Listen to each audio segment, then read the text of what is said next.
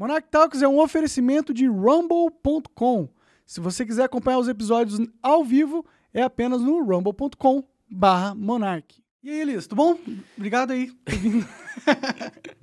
eu não sei, eu tenho nem palavra para dizer como, como eu vim parar aqui, mas o importante é que eu tô aqui e vai ser, eu acho que como disse você antes de entrar aqui, vai ser muito divertido essa conversa com certeza, né? Eu, ah, tomara, né? Eu, eu gosto de me divertir, né? Eu sei que deu uma polêmica tu vinha aí, né? Dentro você tava falando aí da o pessoal de, de esquerda. Bom, o pessoal de esquerda não gosta muito de mim, né? Vamos ser francos sobre a situação uh, sociocultural brasileira atual.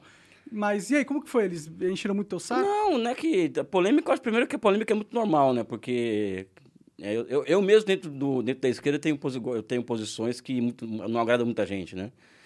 Então eu aceitar vir no programa, que geralmente as pessoas não aceitam vir, não sei, não sei nem se você já convidou alguém de esquerda para vir aqui, né? Nossa, vários, vários, vários. E eu, eu aceitar vir no programa que, que, esse, que vários não aceitaram, vai gerar, vai gerar algum, algum tipo de discussão, né? Até porque rede social, é, esse tempo louco que nós vivemos, ele, ele, ele, as polêmicas e falsas polêmicas acabam alimentando muito esse tipo, esse tipo de, de Tá polarizado, né? É, nós contra eles, tem o grupo do bem e o grupo do mal, cada um acha que é do bem e acha que o outro é do mal. É, pô, e aí não pode misturar os dois grupos. Eu acho, eu acho que eu acho que, o, que existe uma, uma, uma distopia no Brasil nos, nos últimos 10, 12 anos, né? Que o país vive, em que o debate público ele foi dominado por um segmento da sociedade que, tem, que, que nega a ciência, que nega, que nega o conhecimento científico, ou seja, uma, uma uma, um retrocesso muito grande, né? E, e evidentemente que, que esse grupo de, de pessoas que dominam o debate público hoje na internet, né? Levou, inclusive, o atual presidente da República presidente, presidente da República, não? Ou seja, e... e ah, mas não foi a internet, não, cara. Não, eu tô falando... Cara, quer dizer, discordo de eu, mim mesmo. Foi a internet que teve... Eu acho, eu, acho que, eu, acho que, eu, acho que, eu acho que existe um processo histórico recente em que, em que a negação da ciência ela sai do campo da, do campo da comunicação, ou seja, não é mais a, a notícia não é mais algo a ser apurado. Vamos, vamos trabalhar com fake news, vamos desconstruir as, a imagem do outro, vamos, vamos espalhar uma, mil mentiras até vir a verdade. Isso alcançou também a ciência. Né? Então, eu sou, eu, sou, eu sou geógrafo, mas sou professor de economia. Então, hoje, hoje qualquer pessoa que, que, que, por exemplo, acha que entenda de capitalismo, acha que entenda de socialismo, tem uma visão, uma visão ela pode, ela pode pegar 10, 10 espantalhos do comunismo, a partir disso montar um curso sobre socialismo, socialismo e capitalismo, vender e ganhar dinheiro em cima disso, né? Ah, sim. E, ou seja, isso, o debate público está cheio disso daí. Ah, sim, né? cheio aí, de aí, narrativas, Não, né? é, é, tá cheio disso, né? De, cheio de, é charlatanismo, assim, a, a dar com pau. E eu sou uma pessoa que eu que não, não, não comecei na internet minha vida. Minha vida, eu tenho 31 anos de universidade, eu tenho, eu tenho, uma, tenho uma vida fora, fora da internet né? E, e, eu sou um cara que não tem nenhum problema com contraditório, né? Então, se você concordar comigo ou não, eu vou vir falar contigo aqui, né? Sem nenhum, sem nenhum problema. Então, então não, normal, né? O, o, sensato se fazer, né? Senão é, mas eu não. Mas eu acho que nós temos, eu acho que existe uma, uma tarefa. Eu sempre falo isso para as pessoas que é que é o de ocupação de espaço mesmo. Ou seja, se você está vindo aqui é, me chamar para dar minhas opiniões, eu quero, eu, quero, eu, quero, eu quero que as pessoas ouçam minhas opiniões, né? E também essa questão que eu acho que está cada, vez cada vez mais evidente do apodrecimento do debate público, né? É, brasileiro pela, pela direita, pela extrema-direita, né? Que, tem, que nega a ciência, já teve realmente que... um debate público saudável, fico pensando. Você falou do apodrecimento, mas parece que o Brasil sempre sempre foi. Sabe aquela cena de cantina é, é, da, do colégio que todo mundo fica jogando comida uma na outra? Parece, o cenário político parece um negócio assim, entendeu? Eu acho que não. Se você for pegar, por exemplo, a Revolução de 30 no Brasil, quando Getúlio Vargas chega ao poder, que o Brasil ele era um país que até, até, até a Revolução de 30 era um país, ou seja, que existia uma, uma um, uma nuvem que parava sobre a, sobre a sociedade brasileira de que o Brasil era um país que, que não ia dar certo, por causa que o país que é um país é, que é mestiço, ou seja, um país fadado ao fracasso. A Revolução de, a Revolução de 30, ela traz um sopro de esperança ao Brasil, tanto é que de 30 até 80, por exemplo, o debate social brasileiro, ou seja, o debate sobre o futuro do Brasil, o debate sobre o passado do Brasil era riquíssimo as polêmicas eram de alto nível, sabe? Você pega os. O que rolava assim de. Qual, qual, era a discussão do, do momento naquela época? Qual o caminho que o Brasil deveria seguir? Ou seja, se o país tinha que ser um país nós tínhamos que seguir o caminho da industrialização, ou tínhamos que ser um, país agrário, é, se o Brasil teve feudalismo, se não teve feudalismo. Ou seja, era uma discussão no nível de abstração que, ao fim e ao cabo, né, se você conseguir encontrar soluções ao Brasil, e com, e, com uma, e com uma característica naquela época, né? A direita e a esquerda, né? A maioria tinha, vamos dizer assim, um, prof, um profundo, vamos dizer assim, uma, uma profunda admiração de, pelo Brasil, né? E uma fé no futuro do Brasil. Tinha um nacionalismo forte, Não, né? um nacionalismo, exatamente, exatamente isso. O Getúlio queria um pouco, em certa medida, isso. né? Com a, com a, com a década de 80, com a, com a contra-revolução neoliberal na década de 90, eu acho que o Brasil, ele, na década de 90, ele volta à década de 20, ou seja, o ambiente, o debate público brasileiro passa a voltar a ser aquela coisa que ó, o Brasil não presta, o nosso passado é ruim, o nosso futuro é o nosso futuro no, no, é um país sem futuro.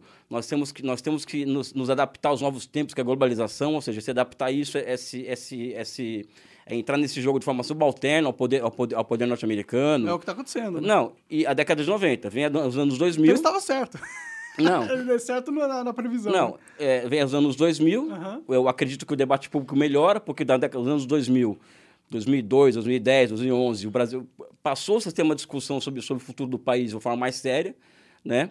E depois, pra, pra, depois do ano 2010, 2011, 2012, 2013, acredito que o Brasil afunda, é, o debate público afunda ao ponto de surgir, assim, é, abertamente o charlatanismo aberto. Assim, ou seja, você não vê mais grandes intelectuais discutindo no Brasil. Você vê pessoas hoje, hoje, no, hoje no Instagram, por exemplo, fazendo, fazendo history de, de 10 linhas, ganhando 50 mil likes, por exemplo, e essa pessoa vai levar, o, vai levar essa opinião de 10 linhas lá para frente, isso vira, vira, vira, vira opinião, né? E opinião é, como se diz, é cristalizada na sociedade, né? E o, o contrário daquilo, e é professor de federal, né? não pode levar esse cara a sério. Né? Ou seja, acho que entendi, entendi. Ou seja, é professor de federal. Está dando muito valor a qualquer pessoa sem se importar com as credenciais e as credenciais são desvalorizadas. Não, não, é uma questão de credencial porque eu não sou academicista, eu estou na universidade, eu tenho, sabe, não é, não é isso. A questão, é, a questão que, eu, que eu tenho que eu tenho colocado para onde, onde, onde me perguntam é de que ser intelectual, ou seja, ter, ou, ter, ou, ou ser uma pessoa voltada para a produção de ciência e de conhecimento é tarefa de uma vida.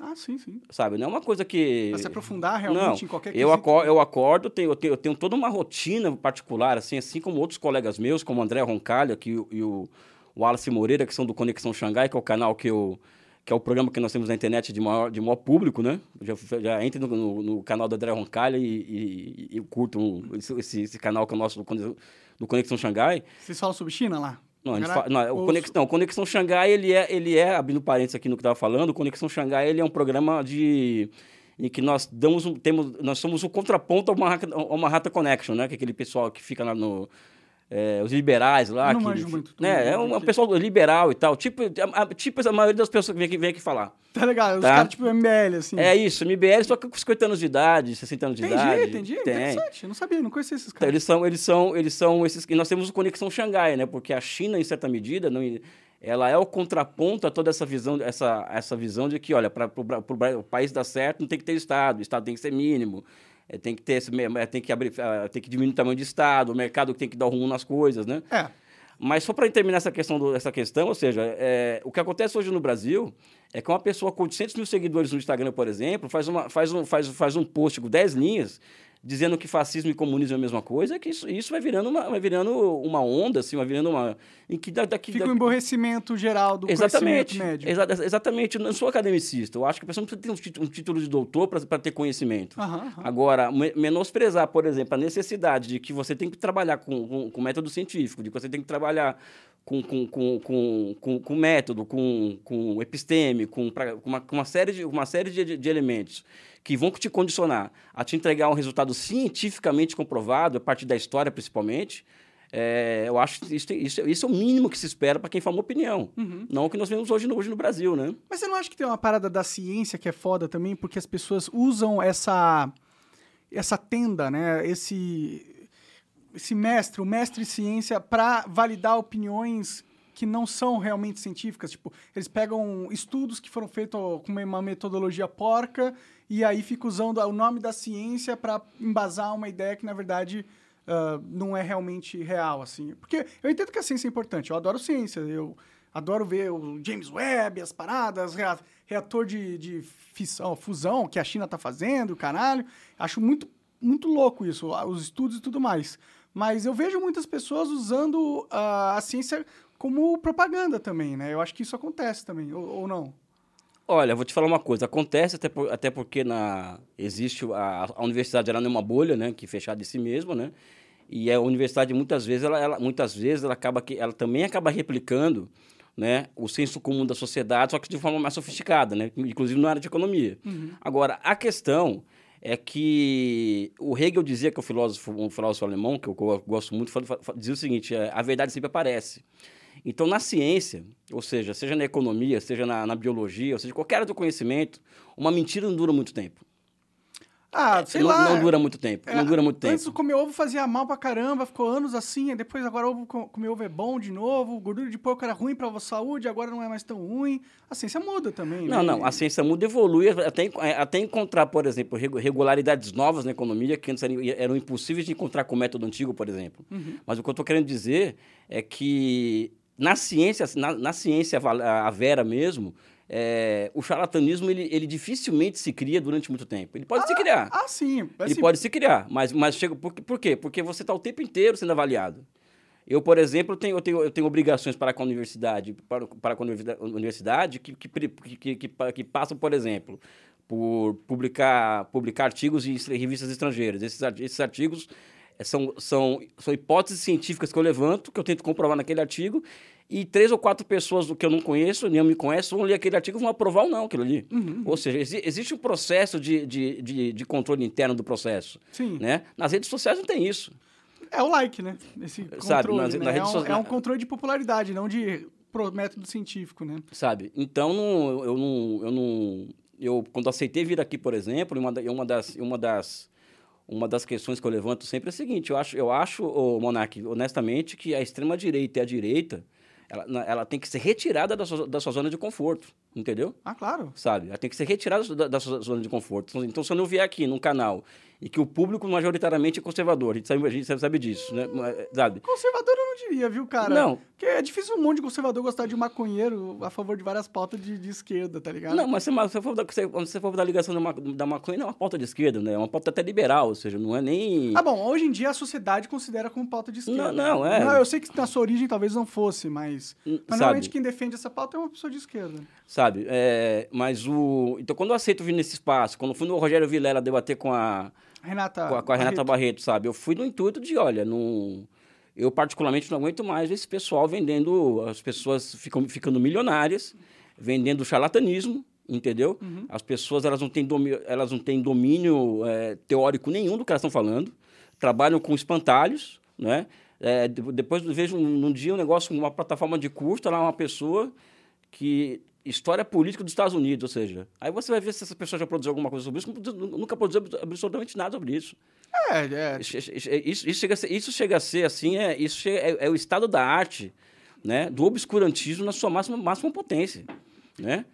É uma forma de ver, mas tem uma outra forma de ver também, né? A, a internet deu espaço a tanta gente falar que invariavelmente vão pessoas criar conteúdos que talvez não sejam de exímia qualidade, mas servem para um propósito individual para elas, ou talvez até para um grupo que quer validar certas ideias. Exatamente, né? exatamente isso. Mas isso é natural, isso não é algo tipo, não o obscurantismo, é para mim é o contrário, é porque você também tem esse espaço, entendeu? Todo mundo tem esse espaço. Isso, inclusive, é um, de, um defeito da galera so, socialista, comunista. Eles uh, não queriam, eles se negaram de ocupar esses espaços uh, muito, faz muito tempo, entendeu? Eu, no Flow, a gente sempre chamou o cara de, de esquerda, demorou dois anos, ou um ano e pouco, para a gente conseguir uma portinha, uma janela a, a, esse grupo, entendeu? E mesmo assim, essa janela não se abriu grande, grandemente. Eles se recusavam muito a, a, ocupar aquele espaço que estava sendo ofertado a eles. Né? Monark, é, é, é, o seguinte, eu, eu, eu, vou, eu vou discordar fraternalmente de ti no começo, claro. pelo seguinte, é, eu não naturalizo o senso comum. Eu, por exemplo, eu não, posso, eu não vivo de senso comum. Então, eu não posso achar normal, por exemplo, o que eu vejo, não vou citar nomes aqui, é, é, plataforma de curso e você vê os cursos que as pessoas dão, elas ficam replicando aquela, aquela coisa, aquela, aqueles absurdos que o Olavo de Carvalho vendia nos, nos cursos dele, ou seja, isso virou, isso virou uma praga nacional isso daí. Não é? Eu não posso naturalizar isso. Eu não posso, eu não vivo, até porque eu não vivo disso. Até porque Mas se o eu, que, que seria naturalizar isso? Achar normal isso. Mas não é normal? Não é normal não que tenha pode ser pessoas normal. com pensamentos diferentes? Não, pensamento diferente eu tenho na universidade, por exemplo, que eu tenho um departamento, uma faculdade de ciências econômicas, né, na, na, onde, onde, onde, onde, eu trabalho, que tem três departamentos. E tem eu ali, que eu sou, eu sou, sou marxista, sou comunista, né? E tem um cara, um cara que é da chamada escola austríaca, né? Por exemplo, que é, o, que é um Mises, Hayek. Sabe? E, eu, e é um cara que produz ciência. Eu não concordo com absolutamente nada do que ele fala. Mas você vê, você vê claramente que ele estuda, que ele, que, ele, que, ele, que, ele, que ele tem os alunos dele, que ele orienta, que ele, que ele produz coisas interessantes naquela área. Que ele tem um embasamento. Não, não, ele tem, ele tem sim, isso. Sim, sim. Ou seja, ele é, ele é um, uma figura que tem, que tem. Ou então pensa, um, um, um rapaz que, que, que, trabalha comigo lá, que é um, que é um economista neoclássico, que é um, que é uma. É um neoliberal, como, nós, como se chama por aí, né? Hum. Que é um cara, um cara, um cara simplesmente genial no que ele faz.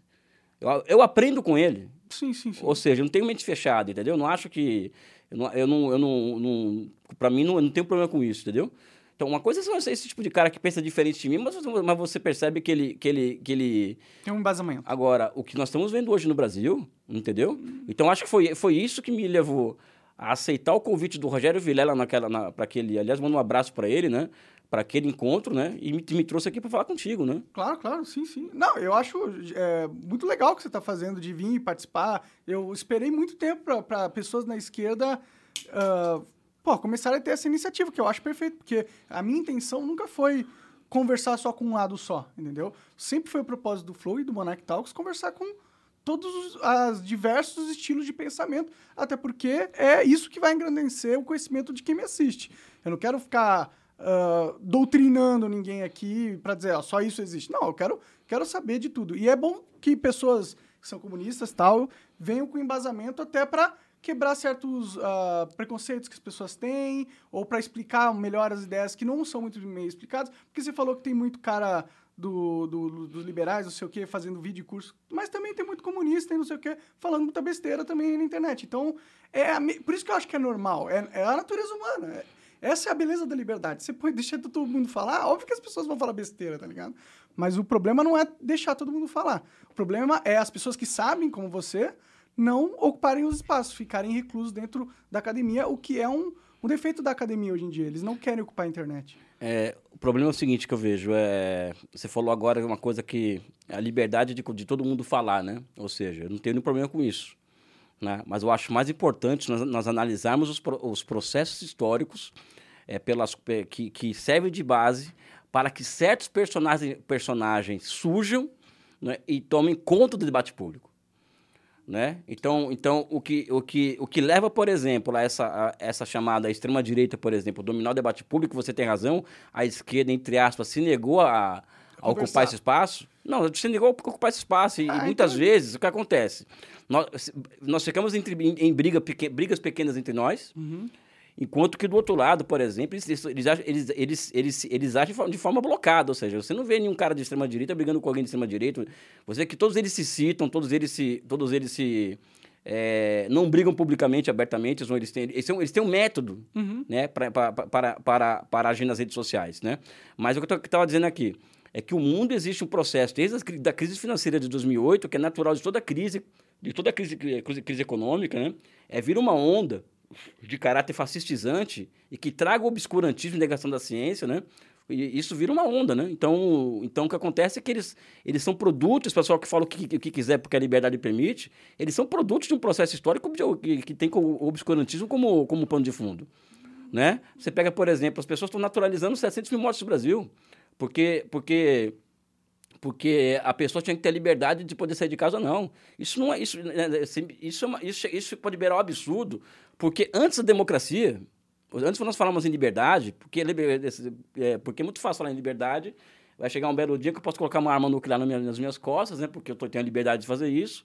E se eu não for com a cara dele, vou lá e, e jogar... Destrói o mundo. E, e, sabe? Ou seja, isso... Não existe liberdade 100% num mundo social, de, de uma sociedade, realmente. É, liberdade 100% é, é uma ilusão, né? Você não pode matar os outros, você não pode uh, sequestrar os outros, você não tem pode ter de direito. De eu acho, é, sim, eu, eu, acho, eu acho que antes de você falar em democracia ou liberdade, tem que se estabelecer um Estado democrático de direito. Claro, claro. E o Estado democrático de direito no Brasil, ele foi ele já, já não existe há muito tempo. O eu concordo com você. O, o, Ocidente, o Ocidente, por exemplo, ele, tá, ele, vive, ele vive uma crise moral e uma, uma crise uma crise, uma crise civilizatória no Ocidente. É verdade. Né? Ou seja, o mundo ocidental, que é o dos valores ocidentais, o pessoal tanto fala, Estados começar, começar pelos Estados Unidos, né? uhum. né? Então, isso e a Covid, eu acredito, ela deixou muito clara, né, essa decadência ocidental. Então, um milhão de mortos nos Estados Unidos, em nome da liberdade, porque as pessoas podem, podem transmitir a doença para qualquer outro, porque ela pode ter liberdade. 700 mil no Brasil. Né? A Alemanha, que é um país que tem um estado de bem-estar social, tem, tem um sistema de saúde é, é, razoável, uhum. 100 mil pessoas mortas ali na Alemanha. É, a população da Alemanha é menor que dos Estados Unidos, do Brasil. Né? Mas a Alemanha não, não é mais... mais não, e eles são países desenvolvidos, não. né? É natural que eles e, tenham menos mortes. E né? países como a China, por exemplo, teve 6 mil mortes pelo Covid-19. Né? Aí vem falar, ah, uma ditadura, não sei o quê. É que é difícil a gente saber se esses dados são verdadeiros, né? Não, mas, são, mas é impossível dizer o contrário, eu acho. Eu acho, eu acho que é são difícil. Falsos? É difícil provar que é falso o dado desse daí. Por que, que é, dif é difícil provar?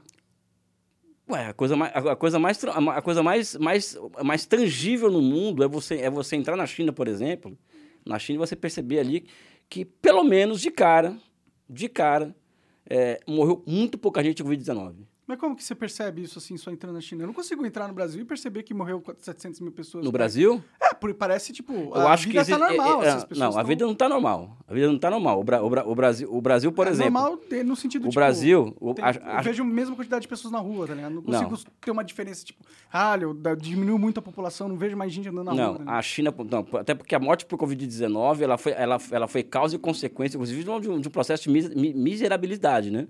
Então, vamos lá. O, a China, por exemplo, ela fez, o que, que ela fez? Ela, ela, ela, o vírus, eh, descobre-se que, o, eh, é o, o, vírus, que existe um vírus mortal andando por ali, que está espalhando pelo mundo, eles fecharam o país por três meses. Eles fecharam o país por três meses, por três meses, né? Pagaram tudo, todos os chamados os, os, os- os- tratamento médico, usaram todos, todos, todos os todos os aparatos possíveis e imagináveis de inteligência artificial, big data, é, 5G, para enfrentar o vírus, ou para rastrear por onde o vírus estava andando, houve pessoas infectadas, né? ou seja, foi a utilização plena da ciência, da ciência para enfrentar essa questão. Eles construíram, o, o, o Monark, no Brasil, no Brasil, cê- as pessoas morriam por falta, de leito médico no Brasil, Ah, nos Estados Unidos. aqui é precário. A China, eles construíram, eles construíram um hospital, um hospital de mil leitos em 10 dias. Né? Então, eles conseguem isolar o Wuhan em 72 dias. Mas eles não estão com lockdown até agora lá? Estão com lockdown até agora. E Isso eles, não é meio ruim? Tipo, seria uma merda se tivesse... eu, acho que, eu acho que eles chegaram, chegaram, no, eles chegaram num ponto, chineses, é, em que eles podem escolher. é, escolher escolher o, o caminho deles. Eles, eles, eles colocaram. Existe o consenso na sociedade chinesa, é evidente que não é todo mundo que concorda com isso, de que seria intolerável na China, intolerável na China acontecer um décimo do que aconteceu nos Estados Unidos. Existe esse consenso na China hoje. Isso, qualquer, qualquer pesquisa de opinião que, que, que, que, que- que você pode ter acesso à internet a isso, a sociedade chinesa não aceitaria uma coisa como aquela que aconteceu nos Estados Unidos. Né? Agora, é, o governo, fez, o, governo fez, o governo fez- uma escolha, né? essa falsa escolha da, da, da, saúde, da a economia ou a, ou a, ou a vida, os chineses escolheram a vida. Né? Eu, acho, eu acho que eles, são, eles podem ter. um- Não estou aqui fazendo propaganda dos chineses, eu só acho, que, só acho, que, só acho que eles provaram para o mundo que, que, que, que, que seria possível enfrentar esse vírus sem, sem, essa, sem, a, essa, essa, essa, sem a catástrofe aqui no Brasil e nos Estados Unidos, por exemplo, né? Então, acho que eles estão de parabéns, eles escolheram a vida. E você, no mundo de hoje, você escolher entre a vida e o lucro, você escolher a vida e você falar que isso, isso é uma... Mas a economia não é vida também? Tipo, você acha que é falsa essa premissa? Que as pessoas precisam de dinheiro pra viver, assim, pra sobreviver? Não, não, não é, não, primeiro que a premissa é falsa, né? Eu acho que a premissa em si é falsa. Que, que as pessoas precisam de dinheiro pra sobreviver? Não, não, que de, a, a, a dicotomia da, durante a pandemia da a vida ou a economia, ela é falsa. Mas por que que é falso? É falsa porque você tem que existem mecanismos em que, em que, que o Estado, um Estado nacional pode deixar as pessoas em casa, né, durante o período de tempo, e o Estado nacional tem mecanismos ins- institucionais, né, e monetários, por, é, e monetários para deixar aquelas, aquelas pessoas em casa durante dois, três meses. Hum, Não, tudo bem. Eu entendo que os- o Estado possa suportar ah, que um lockdown durante três meses, mas isso vai afetar a economia de um jeito que vai causar que pessoas passem fome, né? A gente tá com um recorde de fome aqui no Brasil. Tipo, fome pra caralho no Brasil. Não, o Brasil está passando fome por outros motivos, não é por causa da pandemia. A pandemia pode ter ajudado, Não, né? não, Você o Bra- fechou o- muitos, muitos postos de Não, trabalho. não, não. né? O Brasil o Brasil está passando fome porque o, porque o governo o governo o governo o governo Temer depois o governo Bolsonaro eles acabaram com algo criado pela ditadura militar. Olha, olha só o que eu estou falando aqui, criado pela ditadura militar, que são os estoques reguladores de, de, de- de alimentos. Esses estoques reguladores de alimentos, eles eram, eles eram fundamentais. O que, que é isso aí? Eu não sei. Você tem um estoque, por exemplo, de arroz, de feijão, né? E Um quando estoque você- obrigatório que você É, tem o que ter. estoque o mínimo que você tem que ter. É. A China, por exemplo, tem os estoques reguladores chineses, elas, elas, ela- a China tem estoque de comida para quatro anos, por exemplo. Tá? Então não vai ter inflação de alimento na China. O Brasil tinha também esse tipo de mecanismo no país de, de, de, de estoques reguladores. Aí o Temer começou a tirar essa parada? O Temer e o Bolsonaro acabaram com isso. É mesmo? Isso É. parece muito inteligente. Oi? Não me parece muito inteligente Não, não, não, para- não mas- ter mas- reserva de alimento no Não, país. não. Mas é o que os, liberais falam, deixa que o mercado resolve isso. O mercado não pode, o Estado não pode intervir, intervir, intervir nem no mercado de grãos. O me- Entendi. porque o, o mercado tem que resolver isso aí. O Estado tem que tirar a mão disso. Tira, o Estado tira a mão disso.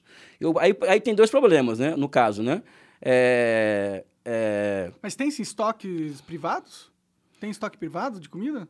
não, estoque privado de comida tem. Ah, tá. Só que, só que tem outro problema O aí. importante é ter comida aqui no, no Não, país, né? existe um outro problema. O- Existe um outro problema.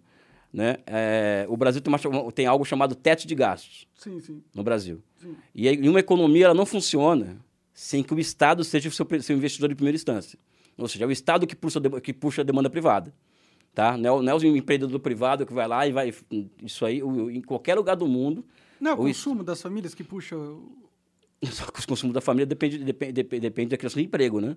Na, é só- na- na abertura de crédito. Sim, mas Então- as empresas não criam empregos? Só que as empresas têm que dem- precisa de demanda, né? Nem empresa que cria emprego. Quem, quem, quem, quem, emprego é demanda. E, que, e demanda efetiva é o Estado que cria. Que- Eu vou, eu vou te dar um exemplo aqui hoje. Tá. Um exemplo aqui, claro. O Brasil hoje tem 32 mil obras paradas. O Brasil. Sim, sim.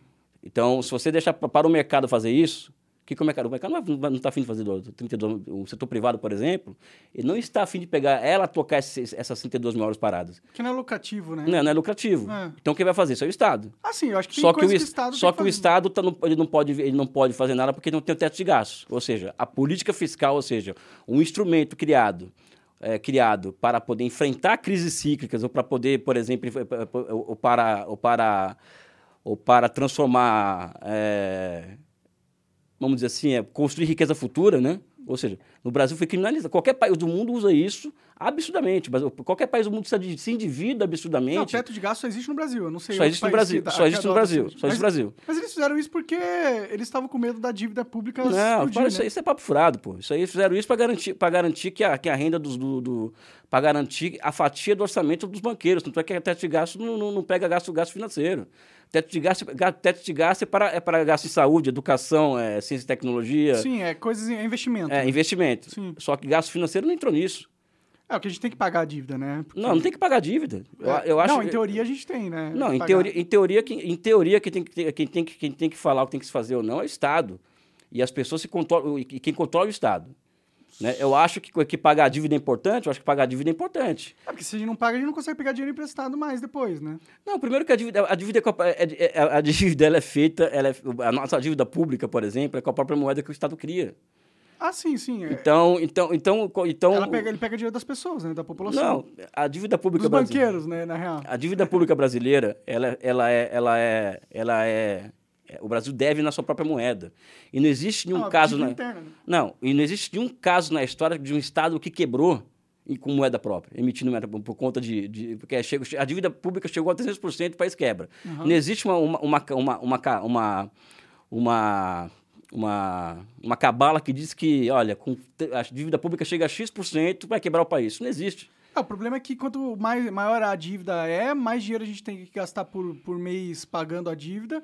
E se a gente não tem esse dinheiro vindo de imposto, a gente, o governo tem que imprimir o dinheiro. E aí vai causar inflação, né? Inflação é meio que tira a riqueza de todo mundo, e menos dos mais ricos, né? Porque Não. eles têm aplicações financeiras que rendem mais do que a inflação. Não, primeiro que, o primeiro que aí que está a questão, a questão do, da, da inflação, por exemplo, no caso do brasileiro, é, é claramente, a inflação hoje no Brasil, ela é claramente é, produto da política de preço da Petrobras. Ajuda né? muito, com certeza. Não, ela é o principal fator. E a taxa de câmbio, que o Brasil tem uma, uma- economia muito aberta, o Brasil precisa importar de 70% a 80% dos, dos seus A componentes. gente não tem indústria praticamente. É, exatamente. Sim. Dos seus componentes, então com a taxa de câmbio é 5 a 5 reais, Tudo fica caro. tudo fica caro. Então É a inflação verdade. brasileira tem nada, a ver com, não tem nada a ver com emissão monetária, como, como as pessoas dizem por aí. Que, Ah, nesse caso talvez não, mas, Não, a, mas a é- emissão monetária pode. Nos Estados Unidos tem a ver, por exemplo. Não, Estados Unidos não.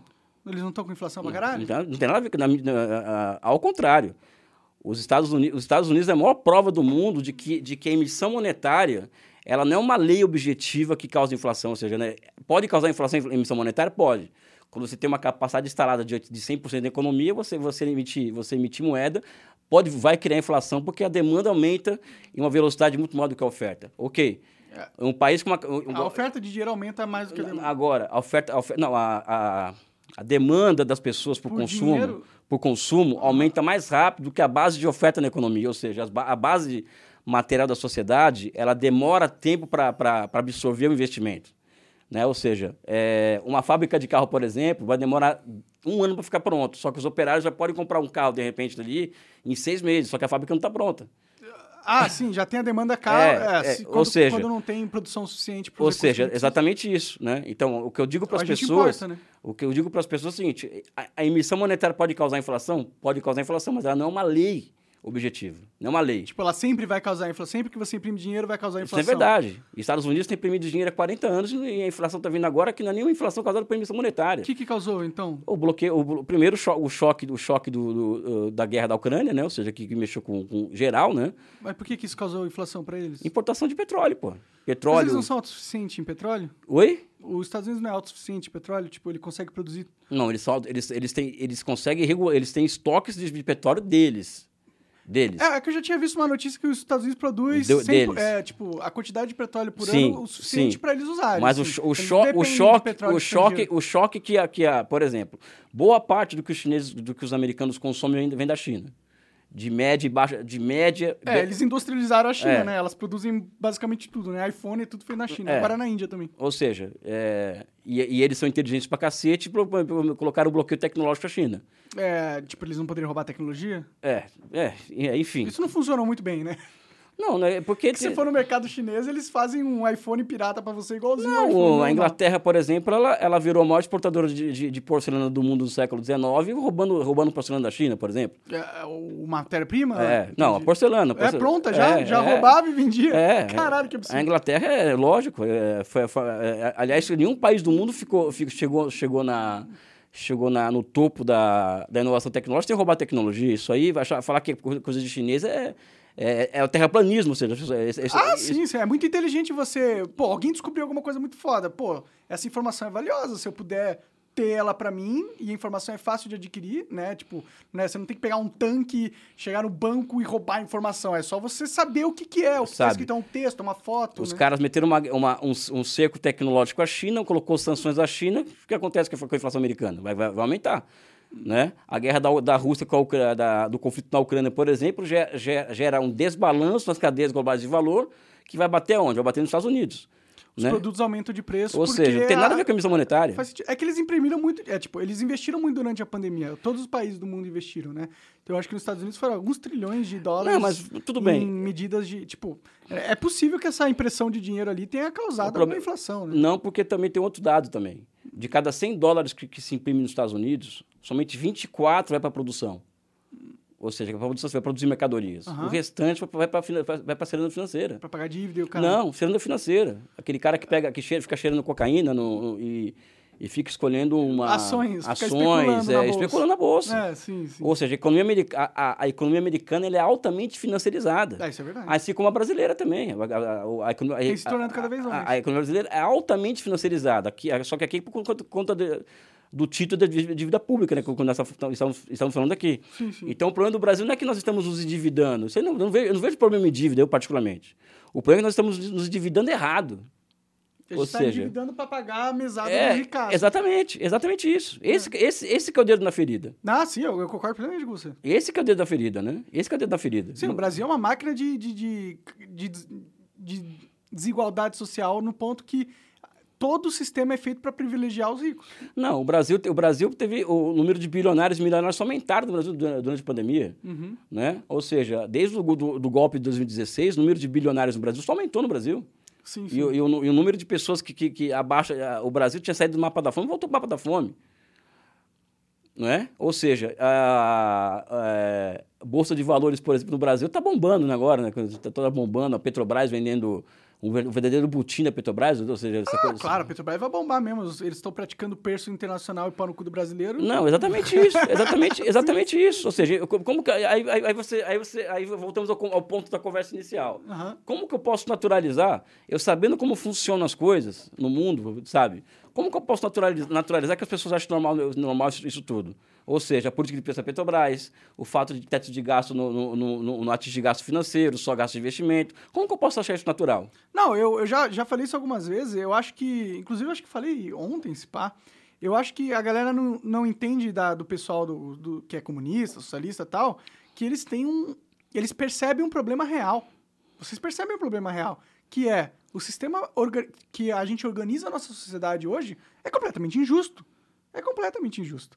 E muitos dos caras que são mais liberais e tal, às vezes eles caem no, no erro de falar: não, é, é completamente justo ou não é completamente justo. Isso aí é meritocracia, entendeu? Ou se fala que é completamente justo, é porque a esquerda transformou a máquina pública nisso que é agora, entendeu? É o argumento deles. Mas a gente não pode negar que é completamente injusto a forma que acontece hoje. Hoje o brasileiro paga imposto sobre consumo absurdo, alto pra caralho, mais alto que no mundo todo, e os ricos não pagam sobre lucros e dividendos. Tipo, é óbvio que isso é uma transferência de renda para os mais ricos. Você coloca o Estado, a máquina estatal, o peso dela nas costas dos pobres e cria todas as regras para que os ricos consigam lucrar cada vez mais. Então, vai causar muita desigualdade isso. Não, é, e eu voltando aqui aos, aos influencers da, da internet de direita, né, sabe? Que eles ajudam a naturalizar isso. Uhum.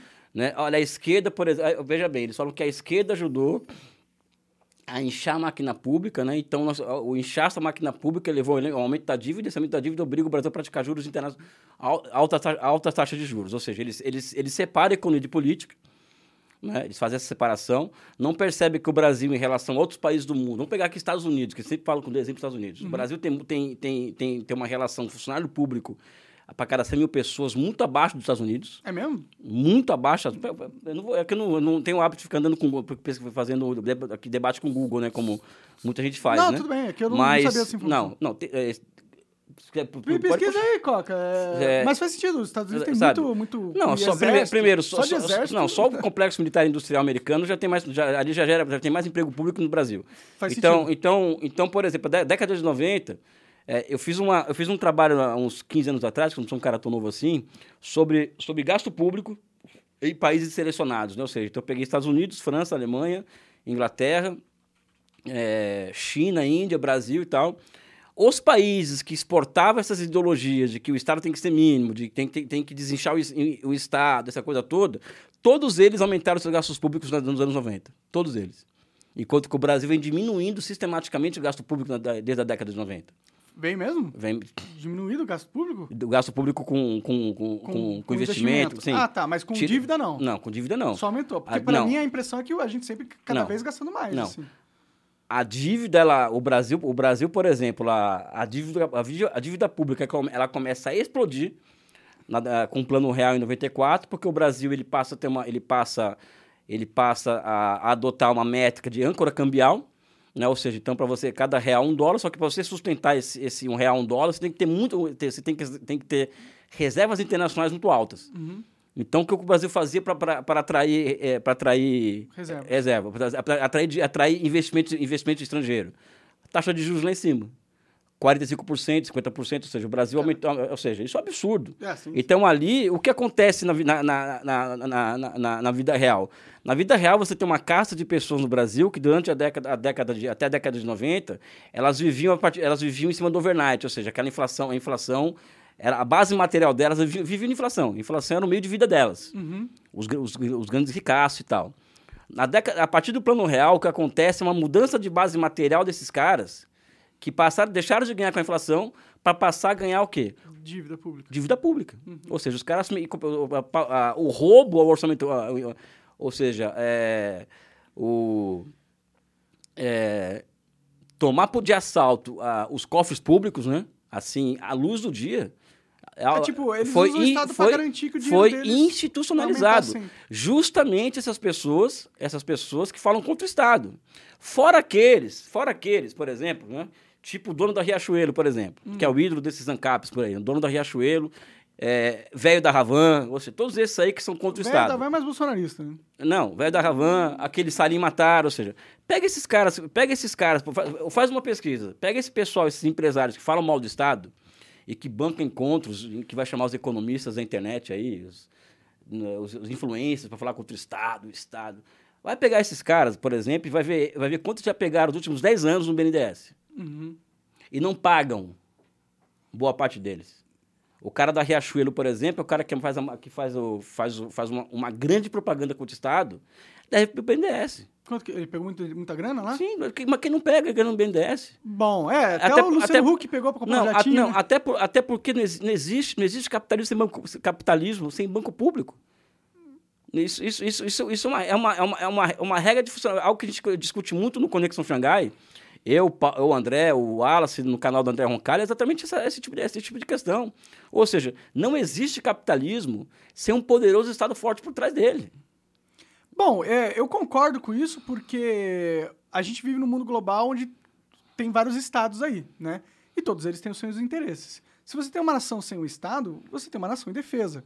Né? Você pode acreditar que a gente vai conseguir se defender com milícia individual de vários grupos, mas a verdade é que você precisa ter uma estrutura organizada para ter uma defesa da soberania. Então, o Estado meio que é, é necessário atualmente por causa disso, na minha opinião.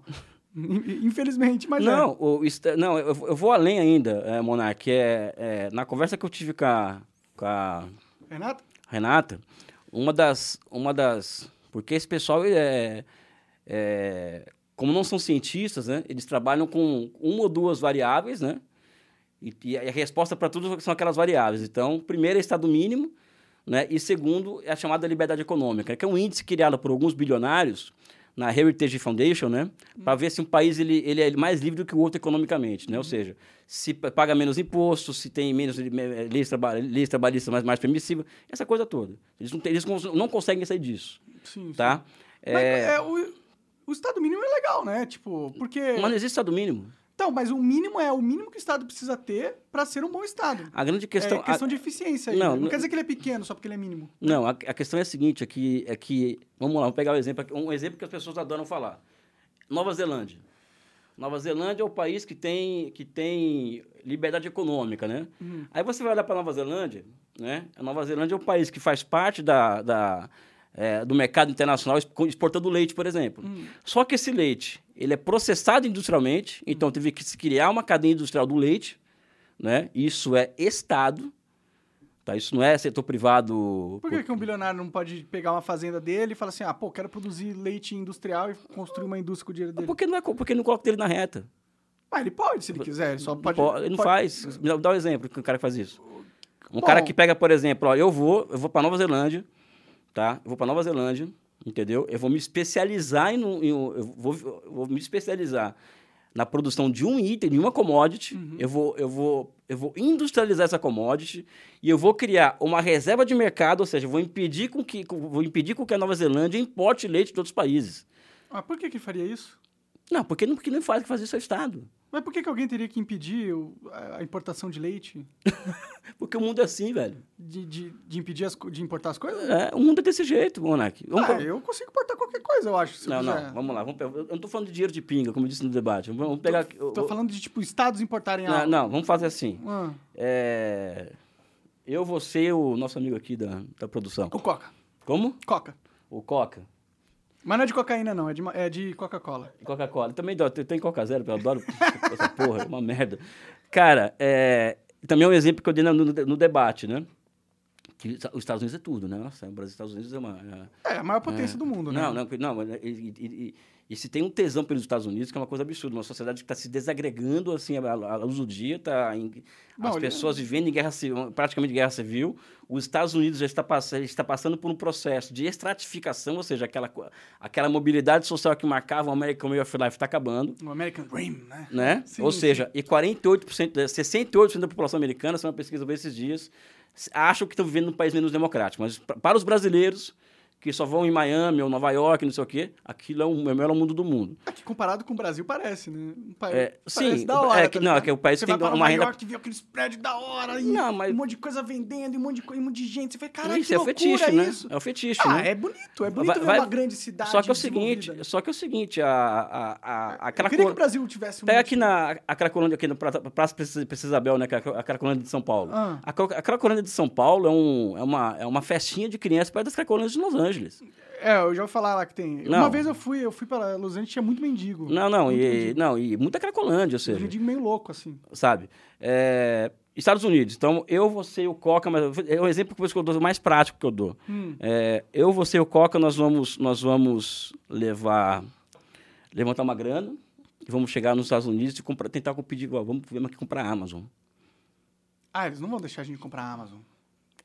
Mas alguém de lá pode comprar. Se o, Não, se o é- quiser vender. Não, ma- mas a questão é a seguinte. Tanto que o, o Twitter quase foi o que eu comprado tô, pelo o que eu tô Musk, querendo né? dizer é o seguinte, é que todas essas empresas, esses grandes oligopólios mundiais, elas são protegidas pelos estados nacionais, pelos estados nacionais, Ah, isso é verdade. são protegidas Elas só se formam e se elas forem, né? não, e elas são e elas devem satisfações ao estado.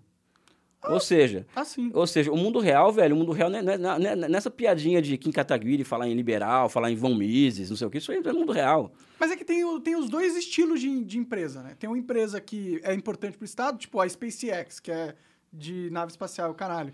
O Estado tem um interesse nesse avanço tecnológico, por isso que ele financiou o Elon Musk, deu bilhões e bilhões Claro. de dólares para ele. Então, eu acho da hora. Eu acho que o Estado tem um papel sobre avanço de tecnologia e certas coisas. Mas não significa que o Estado precisa estar em todas as áreas da economia. Não, não precisa, precisa ter É só em algumas estratégicas, na minha visão. Não, não, mas, mas eu, não, eu não- eu não prego nada além disso. Ah, eu, entendi. particularmente. Não prego, eu, eu, eu, eu, prego, que- eu prego a verdade histórica, assim, não é que eu prego. Coisa de, o, que, eu- o, que, o que eu defendo é, é a verdade historicamente comprovada, não os meus desejos. Porque o que as pessoas vendem é desejo. Sim, sim. Né? Então, quando eu vejo. É tudo em dia. é, é Renata Barreto, é, é Kim Katagui- Ka- Ka- Kataguiri, é Rodrigo Constantino. Ou seja, a- além de vender, de vender um mundo que não existe, o que eles estão colocando não é historicamente comprovado. Por quê? Porque país, país do mundo, nenhum no mundo se tornou rico com abrindo sua economia, com abertura comercial irrestrita, com abertura à importação discriminada, com altas taxas de juros. É, você tem que proteger a sua indústria. Não, você não pode abrir as fronteiras e falar, tá, tudo bem, vamos matar a indústria para sempre aqui no Brasil. Ou seja, mas é, isso que eles, mas é isso que eles defendem. Aí, quando, aí, aí, quando, aí, quando, aí quando aperta o carro, para onde que eles vão? Estados Unidos, claro, né? Então tá aí, na, tá, tá aí na internet, olha, tirem dinheiro do Brasil. Tirem dinheiro do Brasil. Agora que o Lula vai ganhar a eleição. Tirem dinheiro do Brasil. Ou seja, eles vendem essas mentiras pro povo brasileiro, eles vendem essas mentiras nas, redes sociais, né? E, só, que, só que eles têm uma válvula de escape, né? Estados Unidos.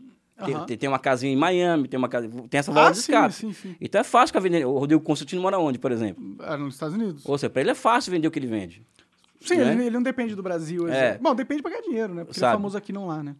Ou seja, então, eu- então é, isso que eu- é isso que a gente tem que combater. Sim, é que tem muito ah, preconceito com a galera comunista que eles, as pessoas têm a impressão de que dentro do comunismo toda a iniciativa privada vai ser jogada pro lado, vai ser escanteada e vai ser ignorada e impedida de acontecer e tudo o Estado vai fazer. Assim, o, o Estado vai matar a iniciativa privada e vai dominar todo o setor de produção. Meio que é isso que a galera acredita do comunismo. Eu acho, é, eu vou falar, vou falar, do, vou falar do, do comunismo. Pessoal, antes de mais nada aqui, ó, esse aqui é o meu livro que eu vou dar de presente pro Monark. Da hora. É China, Socialismo do Século XXI. Ele foi lançado pela editora Boitempo, né? Eu faço aqui a propaganda dele. E antes de falar que comunista não, não pode vender, não pode vender porque é coisa de capitalista, eu falo para vocês que o mercado é uma categoria histórica que existe antes do capitalismo e vai continuar depois do capitalismo. Então, China, Socialismo, do Século XXI, eu, Alberto Gabriele, Boitempo Editorial, é muito fácil de encontrar na internet para comprar, e lá vocês vão ver todas as minhas ideias sobre socialismo, comunismo, China, esse tipo de coisa, né? Mas vamos Não. lá, é, vamos... é, quer falar alguma coisa? Não, eu só, eu só. Não, eu perguntei uma última coisa lá, de tipo. Ah, da, da iniciativa Já- privada. É, do, do, do preconceito que as pessoas têm com, com o pensamento comunista, tá? que é um pensamento que normalmente as pessoas acreditam que vai só destruir toda iniciativa Não. privada e deixar tudo estatal. Isso aqui pode... Não, eu vou, eu só- eu vou- eu vou encerrar o assunto anterior para começar isso. Ah, tá. Essa coisa, por exemplo, que esse pessoal prega, Ah. chega a um nível de pilantragem, meu opinião. Isso não é... Esse, esse, esse- é o nível que esse pessoal... Que, que- Ou eles acreditam né? Não, mas pra mim, acreditar e, pila- e, é pila- e é um pouco de pilantragem também. Isso aí não... É que pilantragem seria se eles não acreditassem naquilo, mas estão vendendo mesmo é- assim. é o né? seguinte, é, tem gente milionária, milionária, milionária, vendendo curso para falar, para falar, para falar esse tipo de coisa, ou seja, aí- Ah, o negócio de curso que me irrita é. Não, eu Fique também- rico! é, eu vou ensinar você Não, eu- rico. Eu- você vê como eu- ele ficou rico. Não, Ensinando eu as pessoas tenho, eu, eu vendo curso, eu tenho, eu tenho um EAD online sobre- a China, o Milagre, que é um curso Milagre da China, que vai abrir a matrícula na segunda-feira, inclusive. Sim, sim. Só que, meu amigo, eu, tô- eu tô- eu faço, é um trabalho que eu faço, que sou eu, eu que já estudo China há 26 anos, e um, e um professor que é o Paulo Gala, que é um economista, que, tem um, que é um dos maiores economistas do mundo na, no, e reconhecido academicamente. Não, é que seu curso não é sobre ganhar dinheiro, entendeu? É, é, a minha crítica é, tem muita gente que fala assim, ó, fique rico, eu sei como ficar rico, hein? Eu fiquei rico e vou te ensinar a ficar rico. Aí você vai ver como que ele ficou rico, vendendo, não, ensinando os outros Não, é a geração Olavo de Carvalho, ou seja, é pilantragem com... É uma mistura de, de, de, de esoterismo com pilantragem, ou seja, é, é isso que eles, que, eles, que, eles, que eles fazem. Aí quando, agora, quando o barco começa a virar agora Vão tudo, ó, tire dinheiro do Brasil. Tudo patriota, Brasil acima de tudo, Bolsonaro, tire dinheiro do Brasil. Sabe? Então, esses pilantras que estão na, nas redes sociais, que são influencers, não sei o quê, tem que ser denunciados, pessoal. São pilantras, são, são picaretas. Denunci, denunciado, tipo, falar que eles estão falando merda. Não, é, é, é, é desnudá-los enquanto. enquanto, enquanto bater os argumentos deles. Não, né? não. É, é, desnudá-los enquanto, enquanto, enquanto falsos pensadores que eles são. Esse que é o X da questão. Eu não tenho nenhum problema, o Monark. Certamente, se, se, a gente for, se a gente fosse usar a nossa não inteligência emocional, a gente ia ficar discordando aqui o tempo inteiro em você. Só que nós somos duas pessoas inteligentes, cara, vamos encontrar um meio termo entre nós dois aqui Sim. e nós vamos tentar concordar aqui a noite inteira aqui, e, ou concordar ou conviver pacificamente. É, o importante é ter um diálogo, né? Esse pessoal, eles não, somente, eles não somente vendem mentira na internet, eles vendem mentira, eles vendem fake news, eles, eles, eles, eles, eles falam mentiras sobre o capitalismo, ou seja, o que eles, o que eles falam sobre o capitalismo. Eles, aliás, eles nem entendem de capitalismo, muitos deles. Ficou provado em inteligência limitada, as pessoas não entendem nem como funciona o capitalismo e falam em favor do capitalismo, ou seja, tem, tem que um comunista falar para uma pessoa como funciona o capitalismo, que foi isso que foi aquele o famoso programa, foi isso que aconteceu, uhum. né? E destrói reputações, ou seja, você vê, você vê a rede social das pessoas, só destruição de é, reputação. Esse negócio de cancelamento, eu não, odeio. Destruição de reputação. De todos os lados. Destruição de reputação. E agora que o Bolsonaro vai, vai, vai, vai, vai perder a eleição, fujam do Brasil. Sabe? É, ou seja, muita gente que tem medo do Lula ganhar, né? Ou seja, é, é picareta. Isso, isso, isso, isso, isso é, é, é, pilantragem, é picaretagem, é um pouco, acreditar um pouco nisso, não sei o quê. Enfim, socialismo é, e propriedade privada. É, eu tenho uma visão sobre isso que é uma visão que, que uma, é uma visão que, que, que, é muito próxima dos clássicos do marxismo, inclusive. Porque as pessoas, quando falam em socialismo, acham, acham o seguinte, ó, é, tem um manual de, de, como fazer, então vamos chegar e vamos construir aquele negócio e tal, bonitinho, né? Tanto, até dar um exemplo, né? O grau de picaretagem é tão grande desse pessoal que no curso de capitalismo e socialismo, a figura fala, fala que que o capitalismo, que o socialismo é a que o socialismo utópico, a diferença do socialismo utópico para o científico é que o utópico científico era a favor da intervenção do Estado da economia. O, Estado, o Marx nunca, nunca falou sobre isso, de intervenção do Estado da economia. Ele nunca foi esse o objeto de estudo do Marx. Ou seja, as pessoas nunca leram Marx, falam de capitalismo e socialismo. Sabe? Eu, é, eu, eu, eu, confesso que eu não. Não, eu mas você não, você não se propôs a isso. Sim, sim. Eu não, sabe? Sou, eu não as me considero pessoas, intelectual. As pessoas estão se propondo a isso. sim, sim, sim. Estão se propondo a isso. Sabe? Um, um, cara como o Rodrigo Constantino, por exemplo, é aquela história do Ciro Gomes. De onde você tira? Você vai cortar um, um bilhão aonde? Aí tem que cortar gasto, tem muito servidor público, não sei o que, isso. Vai cortar onde? O Brasil, o, Bra, o, Brasil, o Brasil tem muito menos médico por, por cada 100 mil habitantes do que, do que, do que, qualquer, do que, do que a média mundial. É que a gente tem os cargos que é cabide de emprego que os políticos Sim, colocam. Sim, é, é, cortar, né? mandar um bilhão por mês. Ah, de pessoas? Não, dá um bilhão de reais. Ah, de reais? De, de, de, de, de, de grana. De grana, é, de, de, de, economia. Não dá um bilhão. E um bilhão é nada, sabe? Mas essa é uma outra questão. Para o país é nada, né? É, essa é uma outra pra questão. Mim, se der um bilhão, eu vou ficar felizão. Não, claro, claro. É, ninguém aqui...